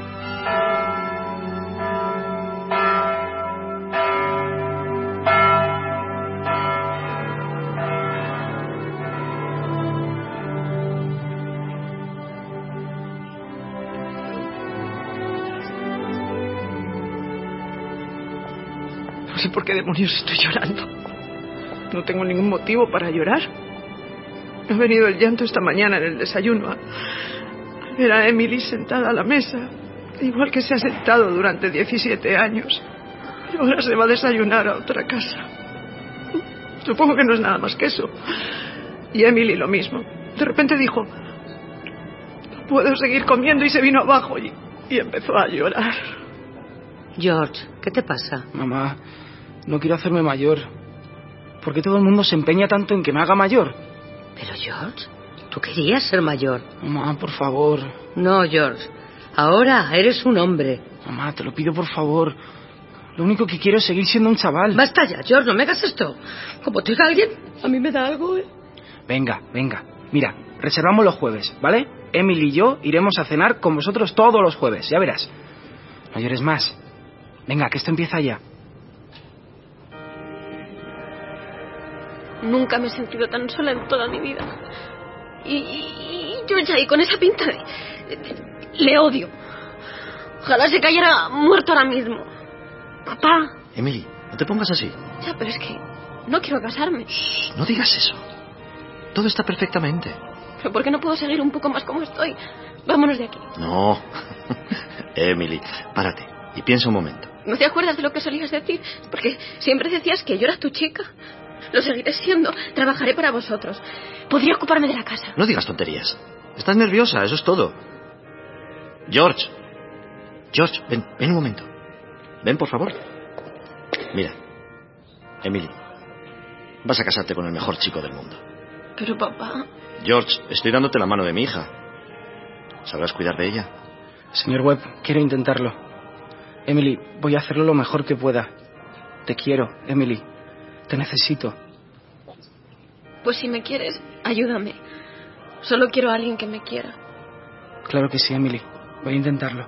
Quiero decir para siempre. ¿Me oyes? Para siempre jamás. Vamos, venga, nos están esperando. Todo va a salir bien, ya veréis. Vamos, rápido.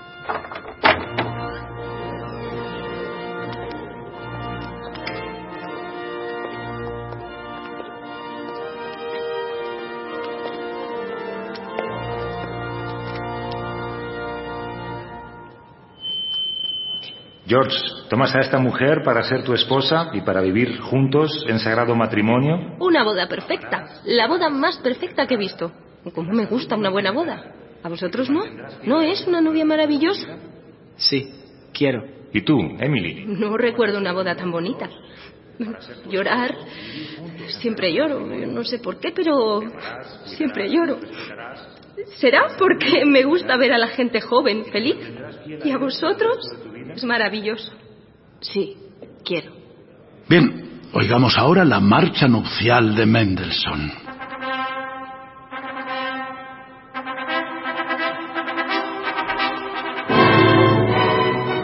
He asistido a más de 200 bodas en mi vida. ¿Creo en el matrimonio? No lo sé. A se casa con B. A millones.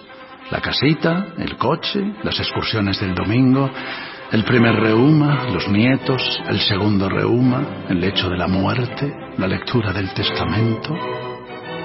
Una entre mil veces es interesante.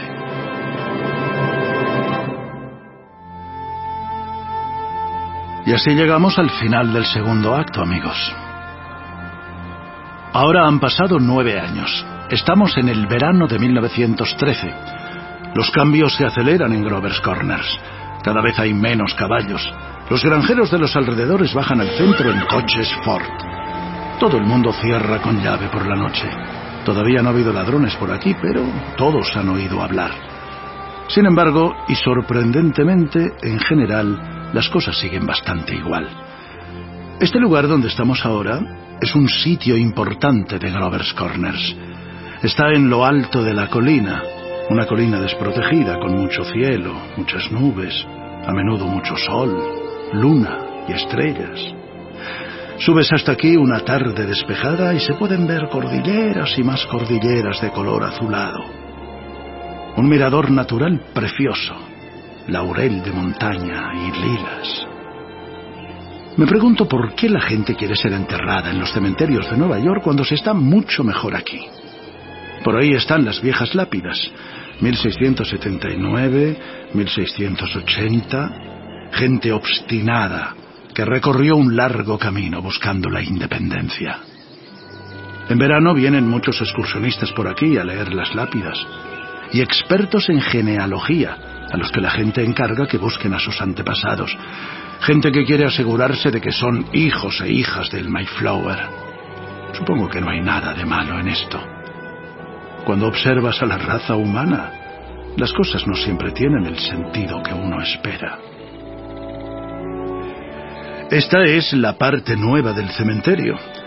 Aquí descansa ya nuestra amiga, la señora Julia Gibbs. Y veamos, aquí está Simon Stimson, el organista de la iglesia congregacional. Y la señora Swamis, que había disfrutado tanto de la boda, ¿se acuerdan? Y muchos más, como Wally, el hijo del señor y la señora Webb.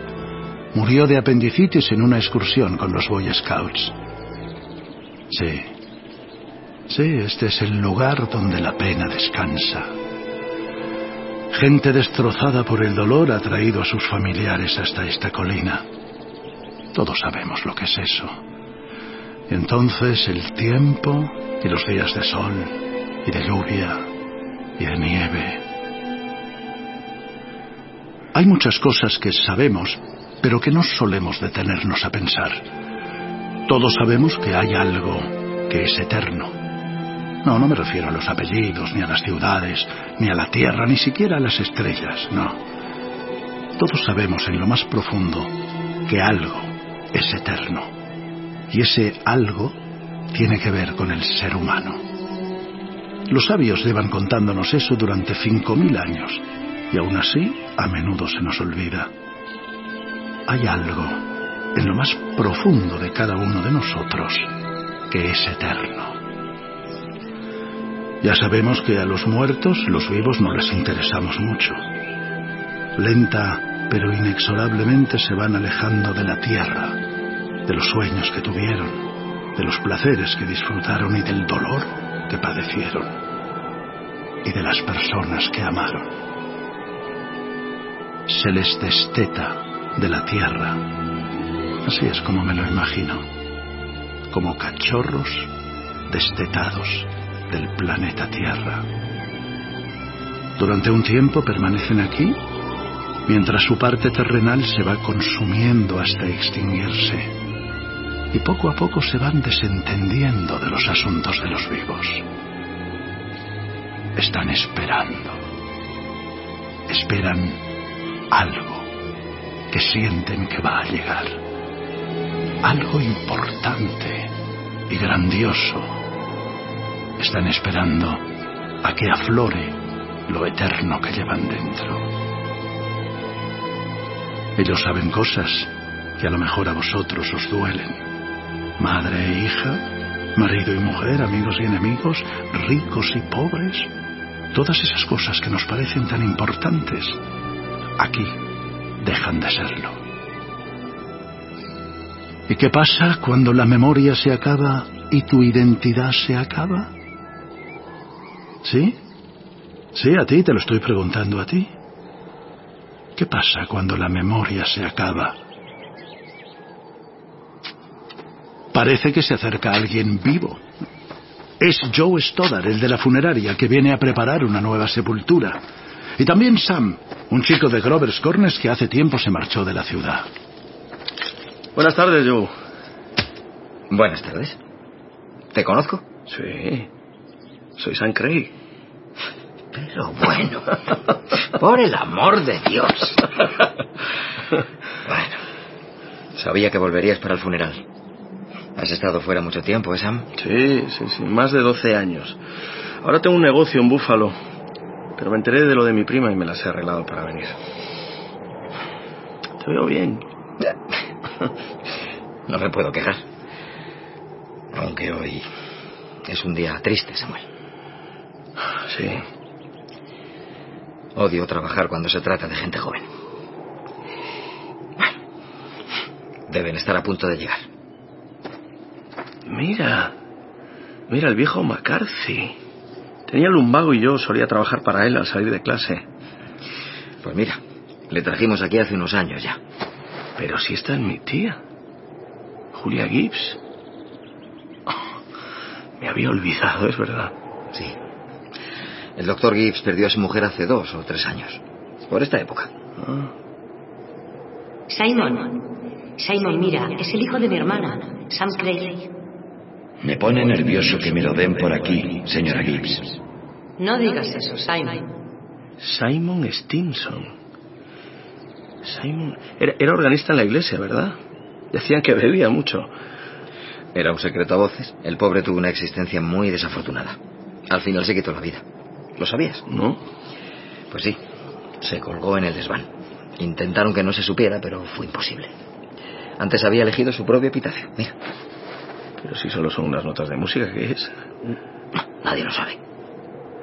Yo. ¿De qué ha muerto? ¿Quién? Mi prima, Emily. Ah. ¿No lo sabías? No. De complicaciones en el parto. Era el segundo. Ya tenía otro de cuatro años. ¿Y está su fosa? Sí. Ya no quedaba sitio donde la familia Gibbs. Eh, Perdona, ya están llegando.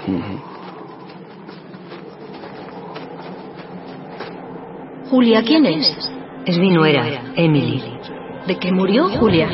En el parto. Se me había olvidado. La vida es horrible y maravillosa. Maravillosa, dice. Simon. Me acuerdo de la boda de Emily. No fue una boda preciosa. Y la recuerdo en su graduación. Fue una de las chicas más brillantes que ha habido en nuestra escuela. Después fui a visitarles en su granja, justo antes de morirme. Era una granja preciosa. Hola. Hola, Emily. Hola. Madre Gibbs. Emily. Está lloviendo. Se marcharán pronto. Ven y descansa. Parece que fue hace mil años cuando estaba con ellos. Papá se ha acordado de que esa era mi canción favorita. Todavía no, no me acostumbro a estar aquí. ¿Cómo está, señor Stimson? ¿Qué tal, Emily? Madre Gibbs, George y yo construimos nuestra granja en el mejor sitio que se pueda imaginar. Pensamos en ti todo el rato. Queríamos enseñarte el nuevo establo y un abrevadero de cemento para el ganado que compramos con el dinero que nos dejaste. ¿Yo? ¿No te acuerdas? Los 350 dólares. Ah, sí, sí, Emily. El abrevadero tiene un sistema para que para que nunca se salga el agua y, y- y que nunca baje de un cierto nivel. Para George, pobre, no, no va a ser lo mismo sin estar yo. Pero, pero es una granja preciosa. Los vivos no lo entienden, ¿verdad? Están encerrados en sus propias cabezas nada más. Así es, querida. También tenemos un Ford, aunque yo no lo conduzco. Madre Gibbs, ¿cuándo se pasa esta sensación? La sensación esta de, de seguir siendo una de ellos. ¿Hasta cuándo? Tranquila, querida. Ten paciencia. Sí, tienes razón. Mira, ya han terminado. Se marchan. Mira, el doctor Gibbs está poniendo algunas de mis flores en tu tumba. Se parece tanto a George, ¿verdad? Nunca antes me había dado cuenta de lo ciegos y afligidos que están los vivos. Mírale. Yo le quería mucho. Desde que se levantan hasta que se acuestan, así están. Afligidos. Está refrescando. Es por la humedad. Es el viento del noroeste. Cuando no llueve, sopla el viento tres días seguidos. Pero se puede volver. No, Madre Gibbs, se puede volver a vivir otra vez. Puedo sentirlo y lo sé. Acabo de pensar en, en la granja y, y- y por un momento estaba allí. Y, y tenía a mi bebé en mis brazos. Era real. Claro que se puede. Puedo regresar y volver a vivir esos días otra vez, ¿verdad? Sí. Pero no lo hagas. Pero se puede o no. Algunos lo han intentado, pero muy pronto regresan aquí. No lo hagas, Emily. No, Emily. No es como te imaginas. Pero no los días tristes. Solo volveré a los días felices. Como el día en que me di cuenta de que estaba enamorada de George. ¿Qué tiene de malo? No solo lo vives, sino que también te ves a ti misma viviéndolo. Y al verlo, ves aquello que los vivos nunca ven, el futuro. Sabes lo que va a pasar después. ¿Y eso es malo? Esa no es la única razón por la que no debes hacerlo, Emily. Cuando hayas estado aquí un tiempo, te darás cuenta de que estamos aquí para dejar atrás todo lo anterior y para pensar solo en lo que hay por delante y prepararnos para eso. Cuando hayas estado aquí un poco más, te darás cuenta. Pero Marguerite, ¿cómo voy a dejar atrás mi vida? Si es lo único que conozco, es lo único que tengo. Emily, no lo hagas, de verdad. Una vez solo. Por favor, un día feliz. Si lo haces, que sea un día poco importante. El día menos importante de tu vida. Entonces no puede ser ninguno después de casarme. Podría ser un cumpleaños. El día que cumplí 12 años. ¿De acuerdo? El 11 de febrero de 1899. Empezaremos al amanecer. Acuérdate que había estado nevando varios días, pero dejó de nevar la noche anterior y habían empezado a quitar la nieve de las carreteras. El sol empieza a salir. Ahí está la calle principal y la tienda del señor Morgan antes de la reforma y, y, y ahí está la caballeriza. Es 1899, hace 14 años. Es el pueblo que conocí de niña. Mira, pero si está la valla blanca que rodeaba nuestra casa. La había olvidado. Me encanta. ¿Están dentro? Sí. Tu madre bajará en cualquier momento a preparar el desayuno. Y recuerda que tu padre ha estado de viaje varios días y acaba de regresar en el tren de madrugada. Ahí está Howie Newsom. Y ahí está el agente Warren. Pero él murió también, ¿no? Vamos, Bessie, vamos. Buenos días, Bill. Buenos días, Howie. Se ha levantado muy temprano hoy. He tenido que ir a rescatar a un borracho que casi se muere congelado en el barrio polaco. Se había quedado dormido en la nieve. Y ahí viene Joe Frowen. Buenos días, agente Warren. Buenos días, Howie. Niños, Wally, Emily, hora de levantarse. Mamá, estoy aquí. Qué joven está. Nunca me di cuenta de que mamá había sido tan joven. Venid a vestiros junto al fuego si queréis, pero daos prisa. Buenos días, Howie. Qué frío. 23 grados bajo cero en mi establo, señora Webb. Abrígate bien. Mamá, no encuentro kit azul del pelo. Pues abre los ojos, querida. Te la he puesto encima de la cómoda para que la veas. Vamos, que si fuera una serpiente te mordería. Ah, sí, sí, es verdad. Buenos días, Bill. Buenos días, señor Webb. ¿Ya de pie tan temprano? Sí, acabo de volver de una reunión de antiguos alumnos de la Universidad de Nueva York. ¿Ha pasado algo? Vengo de rescatar a un polaco que casi se muere congelado. Habrá que ponerlo en el periódico. No ha sido para tanto.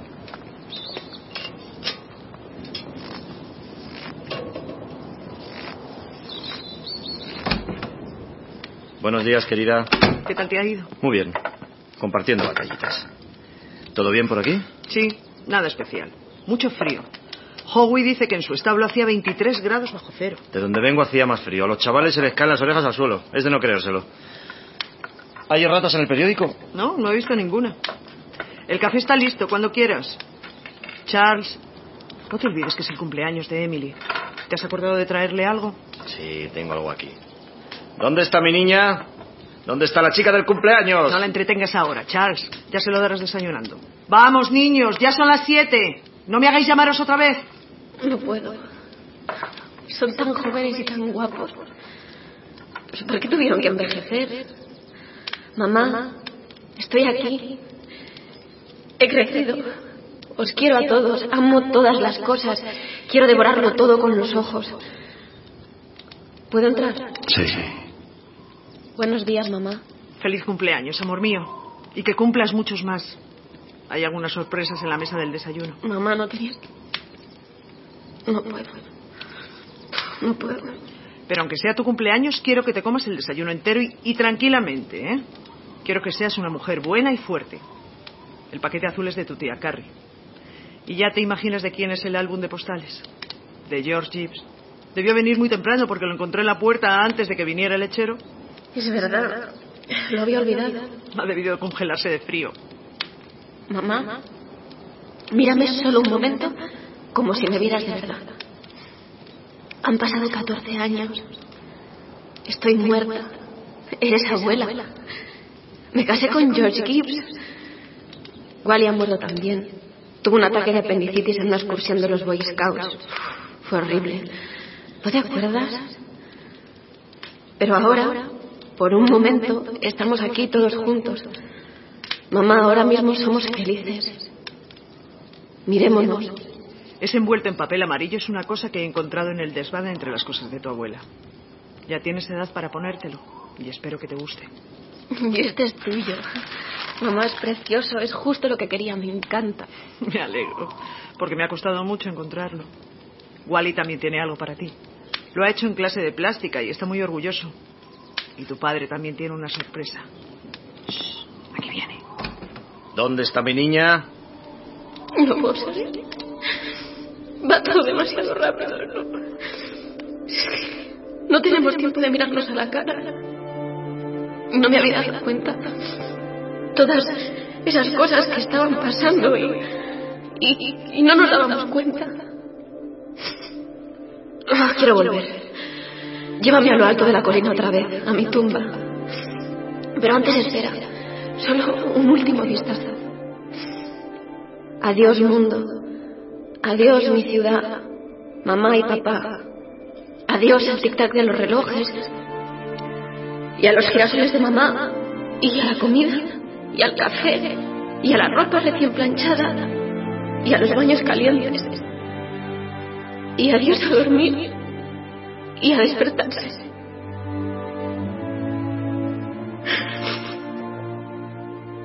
Tierra, es imposible abarcar lo maravillosa que eres. Los seres humanos no se dan cuenta de la vida mientras la están viviendo. No. Algunos santos y poetas puede que un poco. Quiero volver con vosotros. ¿Te alegras de haber vuelto entre los vivos? No. Tendría que haberte hecho caso. Pero eso es lo que son los humanos.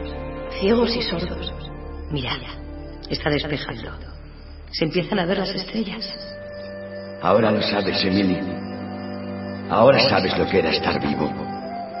Vivir es moverse en una nube de ignorancia. Subir y bajar pisando los sentimientos de los... de los que te rodean. Malgastar el tiempo como si dispusieras de un millón de años.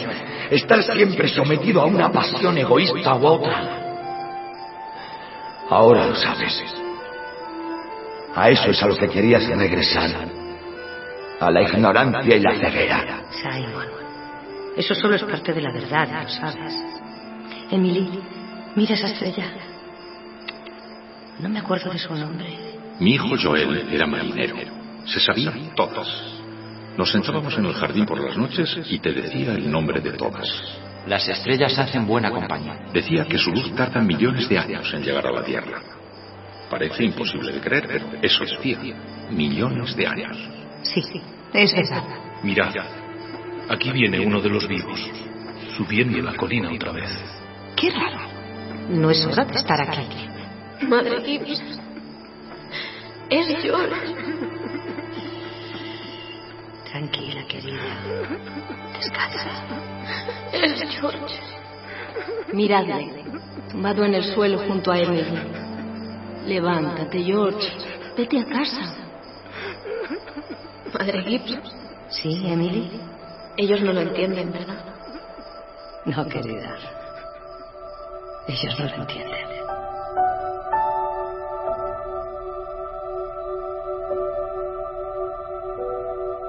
Ahora es de noche en Grover's Corners. Solo quedan algunas luces encendidas. Shorty Hawkins en el apeadero acaba de ver pasar el tren de Albany. En las caballerizas alguien sigue trabajando. Es verdad que las nubes se están despejando. Han salido las estrellas a lo largo y ancho del cielo. Los expertos aún no se han puesto de acuerdo, pero parece ser que no hay vida ahí arriba, solo roca y fuego. Al parecer, solo la nuestra se consume a lo largo del tiempo en el esfuerzo de encontrarse un sentido a sí misma. El esfuerzo es tan enorme que cada 16 horas tenemos que echarnos a descansar. Son casi las 11 de la noche. Casi todo el mundo duerme ya. Y vosotros deberíais descansar también. Buenas noches.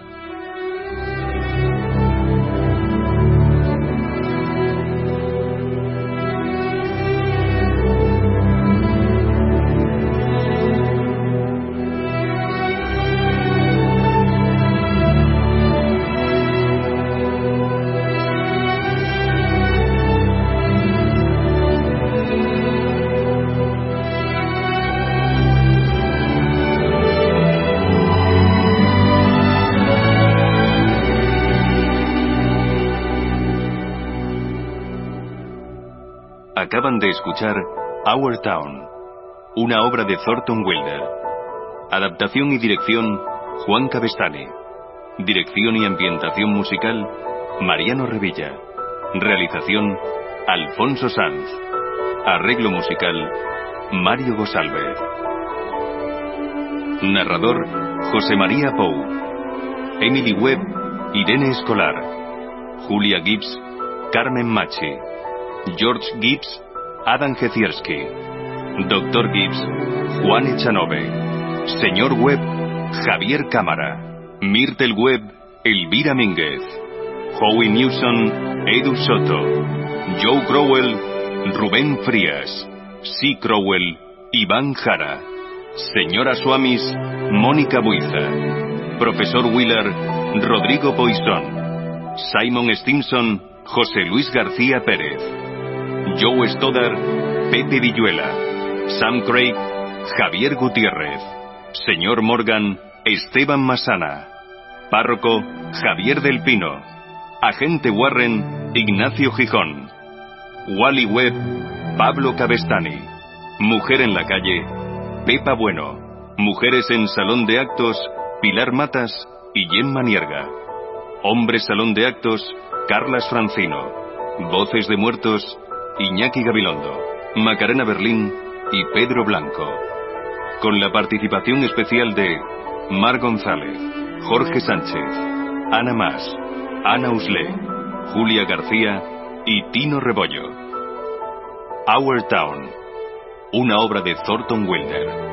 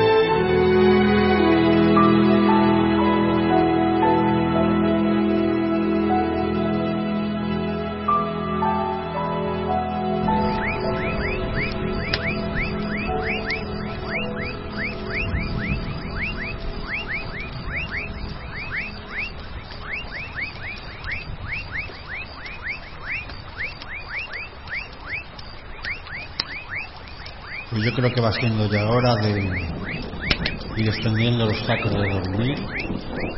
Vamos a dejar las últimas brasas que nos calienten y mañana será otro día. Ahora, cuando suene la música de canción triste de Hill Street, nos indica ya vamos abandonando la cueva de los duendes.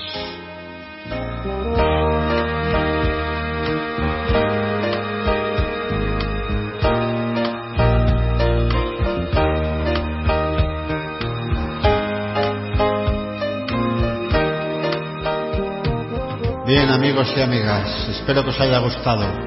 Han sido casi cinco horas de relatos fantásticos. Por lo menos a mí me gustaban. Espero que a vosotros también. Nuestro objetivo no era aprovecharnos del trabajo que nadie, sino darlo a conocer. Por eso hemos respetado los títulos y la procedencia de cada programa, para que sepáis y podáis buscar más de lo mismo en los canales de vivos, en las páginas web de las emisoras, donde queráis, os ha gustado, tenéis más de las dramatizaciones de Milenio 3, o de Negra Criminal, o historias de Radio Nacional, o este último cuento de Navidad, un Town, de la cadena SER.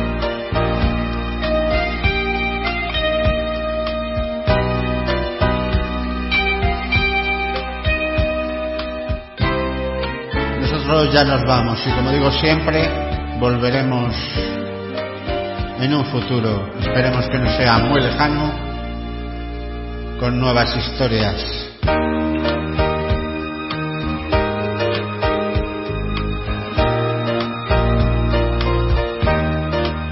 Y ahora, según vais saliendo de la cueva de los duendes, por favor, tened mucho cuidado ahí fuera.